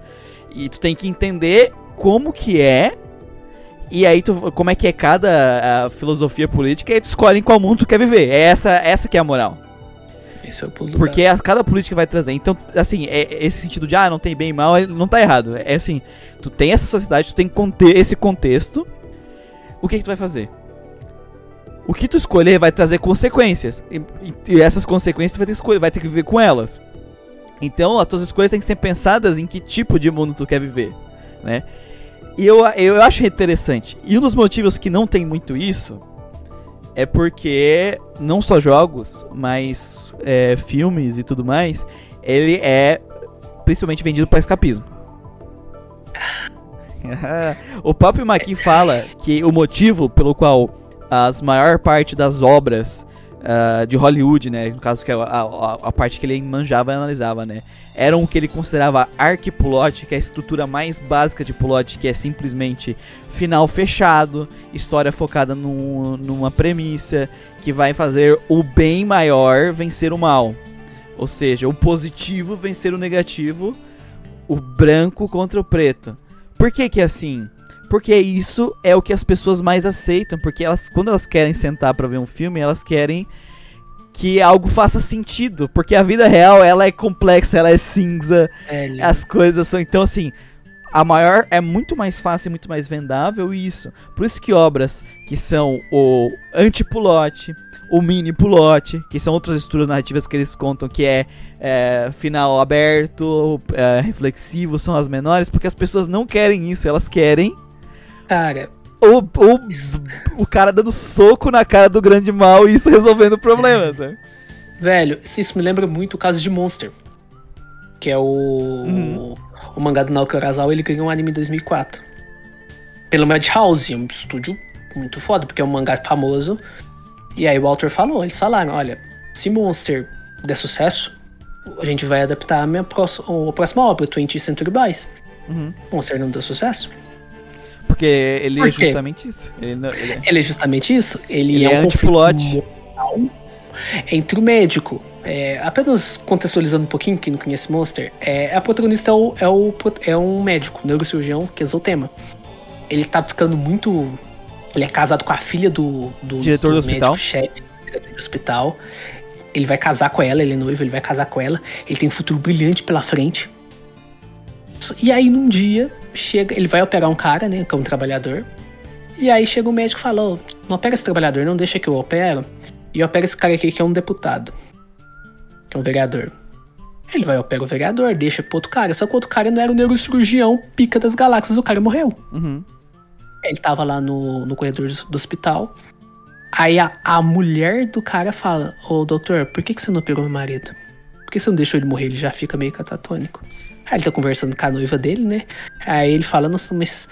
E o meu juramento? As pessoas elas não deveriam ser iguais. Ela fala: As pessoas não são iguais. Não são iguais. até- É porque pelas leis médicas, quem chegou primeiro teria prioridade, né? É, É, exatamente, aí tem esse conflito da parte política, né? Que Da- são os, os, os caras do coisa, os caras do hospital, e tem esse conflito da parte. Da parte Moral. ética. Moral, é. moral do, da parte médica. E aí a história brinca ainda mais com isso. Que aí isso acontece de novo. Ele vai operar um moleque que levou um tiro na cabeça, a irmã tá catatônica. Ele escolhe, ele né? operar um- Ele escolhe ia operar o moleque. E aí aparece o prefeito. O prefeito sofreu um infarto, você vai operar ele. Ele fala, não, vou operar o moleque. Ele opera o moleque, ele salva o moleque. Só que acontece, a carreira dele vai pro saco. Ele perde a noiva, ele perde o cargo, ele perde tudo. E- Ele continua sendo médico, os hospitais não demitem ele, mas ele perde todo o poder político dele dentro do hospital, dentro da carreira, da, da carreira médica. Exatamente, ele perde tudo. A noiva pega a aliança que ele tinha dado pra ele e joga na frente dele. Ele virou nada, ele virou zero. E aí o que que acontece? Ele tá comentando com o moleque, né? Ele tá, eles até impediram ele de, ser, de cuidar do moleque. Mandaram outro médico. E esse outro médico, ele traz a imprensa, porque é um, é um caso que, que deu fama, né? Tipo, os dois gêmeos, o médico, o hospital salvou e tudo mais. O moleque ganha vários, vários presentes e tudo mais. E aí de noite ele tá lá, ele tá comentando com o moleque, com o paciente dele. Seria melhor que todas essas pessoas morressem. As pessoas morrem. E aí o, o, o, o, enfermeiro-chefe, o médico-chefe morre. Aí claro que a filha do, do médico-chefe vem correndo pra cima dele, né? Ele ignora ela. E aí passa o tempo, ele virou um enfermeiro muito foda e tudo mais. O moleque sumiu. Uhum. Ele desapareceu. Ele com a irmã. E aí. Ele tá atendendo um cara lá que fala que, ah, eu fui perseguido por um monstro, era um assaltante de banco. Aí um dia esse cara foge do hospital, ele vai lá. Isso não é spoiler, é o que? O É comecinho o da comecinho, história. é os primeiros É o capítulos. primeiro episódio. Os dois primeiros episódios. E ele tá lá, ele segue esse paciente dele. É, o paciente dele, ele tá correndo de um cara, um rapaz jovem, loiro. Ele mata ele a sangue frio na frente dele. Aí, ou melhor, antes dele matar, ele tá com a arma apontada ele fala: Não, jovem, você não pode fazer isso. Você não pode matar, matar é errado. Ele, por que matar é errado? Quando eu matei aquelas pessoas pro senhor lá do passado, o senhor não se deu bem?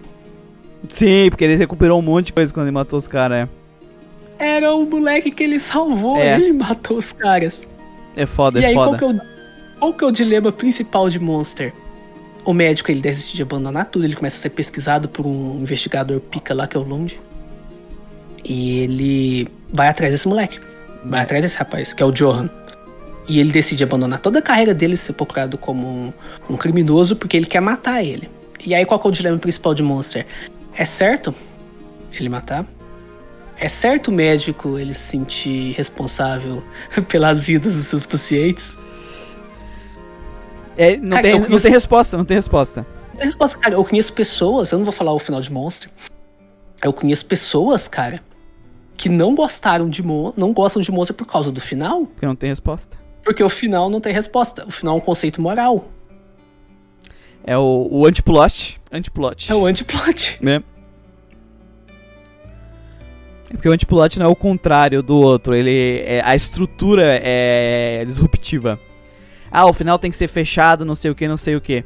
Não, o final vai ser aberto e não vai ter conclusão da premissa. O, jogo, a- o, o, o consumidor vai ter que pensar no que foi apresentado e ele vai ter que decidir o que, que ele ganha, por exemplo. O que, que ele acha que é, né, o final aberto.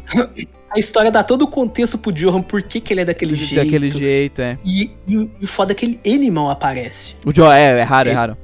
Cara, ele aparece umas três vezes. Você chegou a ler? Cheio, eu li metade, eu tenho que terminar. Até onde Cara, ele, ele tinha aparecido, acho que uma vez só. Velho, e toda vez que ele aparece, você fica tipo, puta que pariu, que cara filho da puta. Mas velho. pensar é difícil, sim, porque pensar gasta neurônio. Nossa, E- neurônios. é- ex- existem uma série de motivos porque o Arcplot E o Maki trabalha alguns, porque o art plot é o mais vendido, é o mais feito. Inclusive ele fala, se tu for em Hollywood e trazer o teu roteiro e ele não for um art eles vão negar o teu roteiro. Então a indústria não quer saber de, de coisas que não são arc plot. Isso ele explicando como é que funcionava lá em 1900 e vai bolinha dentro de Hollywood, tá?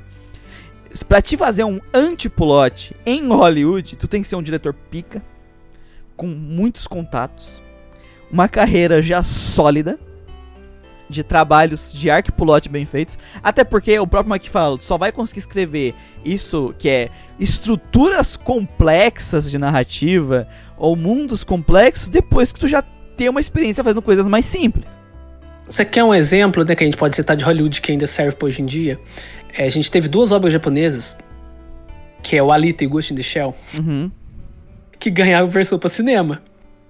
Pra Hollywood. Ah, é. O que aconteceu quando eles ganhou versão pra cinema? Ele simplificou tudo. Simplificou tudo, exatamente. Simplificou. Cara, a, Alita, você leu o mangá, o mangá Li, do- li. do É Alita? muito bom. a Velho, a Alita é uma personagem que ela vai se- sendo construída, ela é uma personagem complexa. Ela é uma menininha no filme. Tem todo o conflito dela com o pai, porque ela fala pra ele: Você não é meu dono. Isso, mangá de 1990 e pouco. Você não é meu dono. Ela Esse é conflito dela com o pai dela. dela com ela Quem é mesma, pai né? dela? Dela com ela mesma, cara. Quando morre o, O- Pia lá, segundo- ela sai da cidade e vai jogar hockey. segu- Fez escapismo, o segundo escapismo, arco, velho. é, o segundo arco, que é o do Motorball, eles encaixam dentro da história, velho. É escapismo. O motorball é escapismo. O Ghost in the Shell, velho, eles tiram toda a parte filosófica da, da Motoko Uhum. e eles colocam perda de memória. Que é o básico do básico do básico do básico do básico. É. Ali no, no chat eles citaram Vingadores Ultimato. Mesma coisa, o Ultimato ele tem um conceito interessante, que é o conceito malthusiano, que é o do Thanos. O que que acontece no... Não, Guerra Infinita, quer dizer, o Guerra Infinita. O que acontece no Ultimato? Ah, eu sou mauzão, vou matar todo mundo mesmo, e é isso aí. Vamos usar a viagem no tempo pra resetar tudo. Não que o, o- aquilo que ele pregava funcionava de verdade, mas no Infinita ele tem um conceito, né? Tem uma, Velho, uma, uma eu não discussão sabia moral. o que, que era malthusianismo. Uhum. Que o Thanos era o neo-malthusiano. Eu fui ver isso por causa do filme.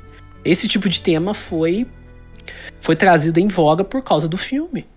E é um negócio bacana. Mas no segundo, em todos os outros filmes de desses negócios de herói, Arquipulote. é o arc plot. Arquipulote. Por isso que a galera até hoje gosta do Batman Cavaleiro das Trevas. Ele tem um lance desse tipo também. Tem um pouco de moralidade, né? Sem. Tem, tem de um consequência e tal. disso. É, é que é foda, porque assim, Mas tu é tem. raro. é, assim, eu concordo. A gente tem que entender. Vai continuar tendo. Vai ter isso aqui. Que ele falou do Arcanum. Vai é, ganhar o espaço do Arcplot? Jamais.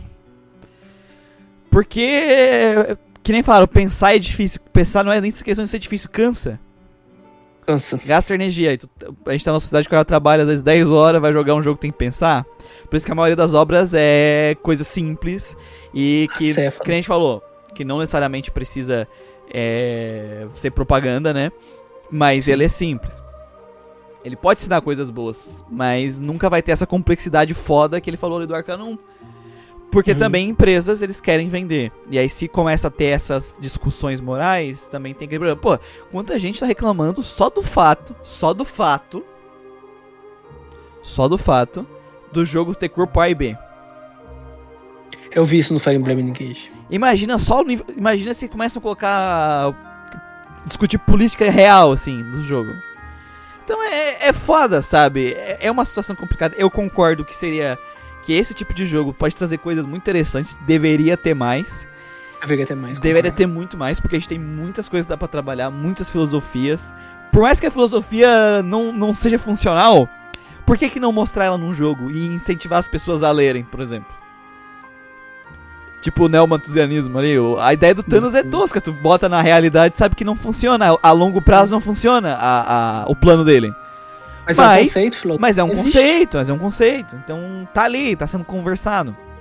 E as pessoas discutiram durante quanto tempo se o plano do Thanos realmente era bom, moral ou não. Eu lembrei de Né? outro também, o anime Shisekai Yori, ele fala de especismo. Será que o ser humano realmente ele é superior às outras espécies? É, tá, é uma discussão, é uma Também. discussão. É uma discussão. É, e, claro, tem, tem assuntos que são delicados, que tem que trabalhar com bastante coisa. Tipo, quando vai falar de escravidão, não pode falar de qualquer jeito. Porque Claro, tem um contexto social de uma. de, uma, de pessoas que foram é, desumanizadas porque sim. Desumanizadas. E ainda assim, desumanizadas, ainda foi feito ciência falsa em cima delas pra provar o porquê que elas deveriam ser desumanizadas, sabe? Então é uma coisa que tem um contexto muito foda. Então, quando tu for trabalhar algo, tu tem que trabalhar com calma. Mas tem várias filosofias que tu simplesmente pode puxar, ler, o, estudar algo estudioso e ir lá e criar algo em cima daquilo pra trazer aquilo, sabe? E de uma, de uma forma que não seja preto no branco. Tem como. É, é, só que é pouco falado, porque dá trabalho. Dá trabalho pra quem faz, é mais difícil pra quem faz. Porque o Mac fala, o arc plot e o mini plot, eles são feitos em cima da estrutura do arc plot. Então, se tu não sabe a estrutura do arc plot, se tu não domina a estrutura do arc plot, tu não vai conseguir fazer um bom mini plot nem um bom arc, nem um bom anti-plot. Então, tu vai Não, ter que fazer obras mais simples, mais diretas, pra te entender como contar uma boa história, aí tu vai pros outros, sabe? Tem isso. Cara, o próprio Urasawa antes. ele- o Monster não é a primeira obra dele. Aí ele tem um, um anime que até saiu alguns episódios, o Master Keaton. Ele tem uns temas legais, mas ele é episódico. Uhum. São vários episódios É. pequenos. Tem outro também que é de uma karateca. Ou seja, ele, todo- ele teve todos uns trabalhos Tem, antes tem que ter, mas tem que aquele ter. tipo de, de conceito moral, Tem tá que ligado? Até o 20 Century Boys, que ele toca em alguns temas interessantes também. Mas, tipo, caiu no começo de ontem, então é um negócio que trabalha. É, o negócio vai trabalhando. Então, e-. E, é complexo, é complexo. É, É complexo. complexo. Até no comecinho desse, acho que é o Story, se eu não me engano, que ele fala que as pessoas fazem faculdade pra, pra livro, pra poder ser professor, pra poder ser médico. Por que as pessoas não fazem faculdade pra poder fazer livro, escrever? É, porque as pessoas não estudam pra escrever, né? As pessoas não estudam pra escrever. Mano, eu tô, eu- cara, eu, eu tô estudando muito desenho, né? E, cara, é a mesma coisa. É coisa. Como é que tu aprende a ficar bom desenho? Aprendendo as formas básicas. Se básico. tu não aprende a forma básica, tu vai tentar fazer as formas complexas, tu vai ficar um, tu vai ser um bosta. Essa é a realidade. É a minha realidade. Tem algumas. Como eu comecei a desenhar. Como a maioria das pessoas começa, sabe? Personagem, vai direto pra personagem, né? Diria pro personagem, eu comecei desenhando Dragon Ball, essas coisas. Então aí, hoje em dia, eu não treino muito desenho, Uhum. Mas hoje em dia, algumas angulações de cabeça eu não consigo. Essa aqui, essa aqui, essa aqui pra baixo. Eu não consigo, meu cérebro buga. Porque, a gente- porque o pessoal não estudou perspectiva, né? Perspectiva de, Exatamente. de shape e composição complexa de shape, por exemplo, que é o básico. Eu não, eu não estudei essas partes básicas. Se eu tivesse estudado, eu teria feito. E por que, que as pessoas não estudam, pulam essa parte básica? Porque é chata ficar desenhando cubo, arredondando cubo. Eu tô desenhando coisas simples hoje. Porque eu, eu voltei, né? No caso, eu tava lá na frente, eu não. Tomo uma merda e vou voltar. É, e, cara, storytelling é assim. Então, pra fazer um arcanum bem feito, cara, não vai fazer de primeira. Só que o problema é que, assim, quantas obras que também gente que tem experiência e também não tá fazendo. Não quer fazer. O pró- O próprio Arcanum, os caras que fizeram Arcanum, fizeram dois Fallout antes. E os Fallouts são bem mais simples nesse sentido. É, Por exemplo, lá tuas moedas são tampinhas de garrafa. Não explicam como funciona aquele sistema de, de mone- monetário, Ah, mas não tem, sabe? não tem problema. É assim, eu acho que a gente não pode também criticar os jogos que são arcplot só por fato de serem não terem, tá ligado? Eu acho meio. Sim. É. É. Porque a gente tem que entender que nem tudo precisa ser ultra complexo. Tem coisas, Sim, sim, formas sim. boas de trabalhar coisas simples. Pode ser um bom jogo, mas Eu também. também tenho alguns problemas com a história básica do, do Arcanum também. Eu até falei na minha review, tem a review dele no site. Sim. Tô perguntando se eu ia assumir também. pum aqui, ó. É, eu não vou por- falar que. É, eu não vou falar que, tipo, ele é um jogo incrível, ele é o melhor western que eu joguei Aham. por causa que ele tem essa questão. Não. Mas é interessante e seria mais interessante a gente ter mais jogos assim por Mais causa jogos, de sim. variedade, né? Inclusive jogos assim que tem uma ah, game combate foda. É porque jogo também tem todas as outras questões envolvidas com o jogo, né? Não dá pra olhar só pra isso também. Exatamente. É... Só só isso seria muito bom. Mas eu acho que é isso, já estão fechando 4 horas aqui de live. O que Sim. durou pra caralho, hoje foi bem longo. Vamos Pra ficar, variar um bocado, né? Vamos ficar por aqui, gente que tá na live, quem tá ouvindo pelo Spotify, em breve mais Updated My Journal pra todos. proteger meu Jordan. ficamos por aqui. Obrigado a todo mundo que compareceu. Obrigado, E até o próximo Update Major.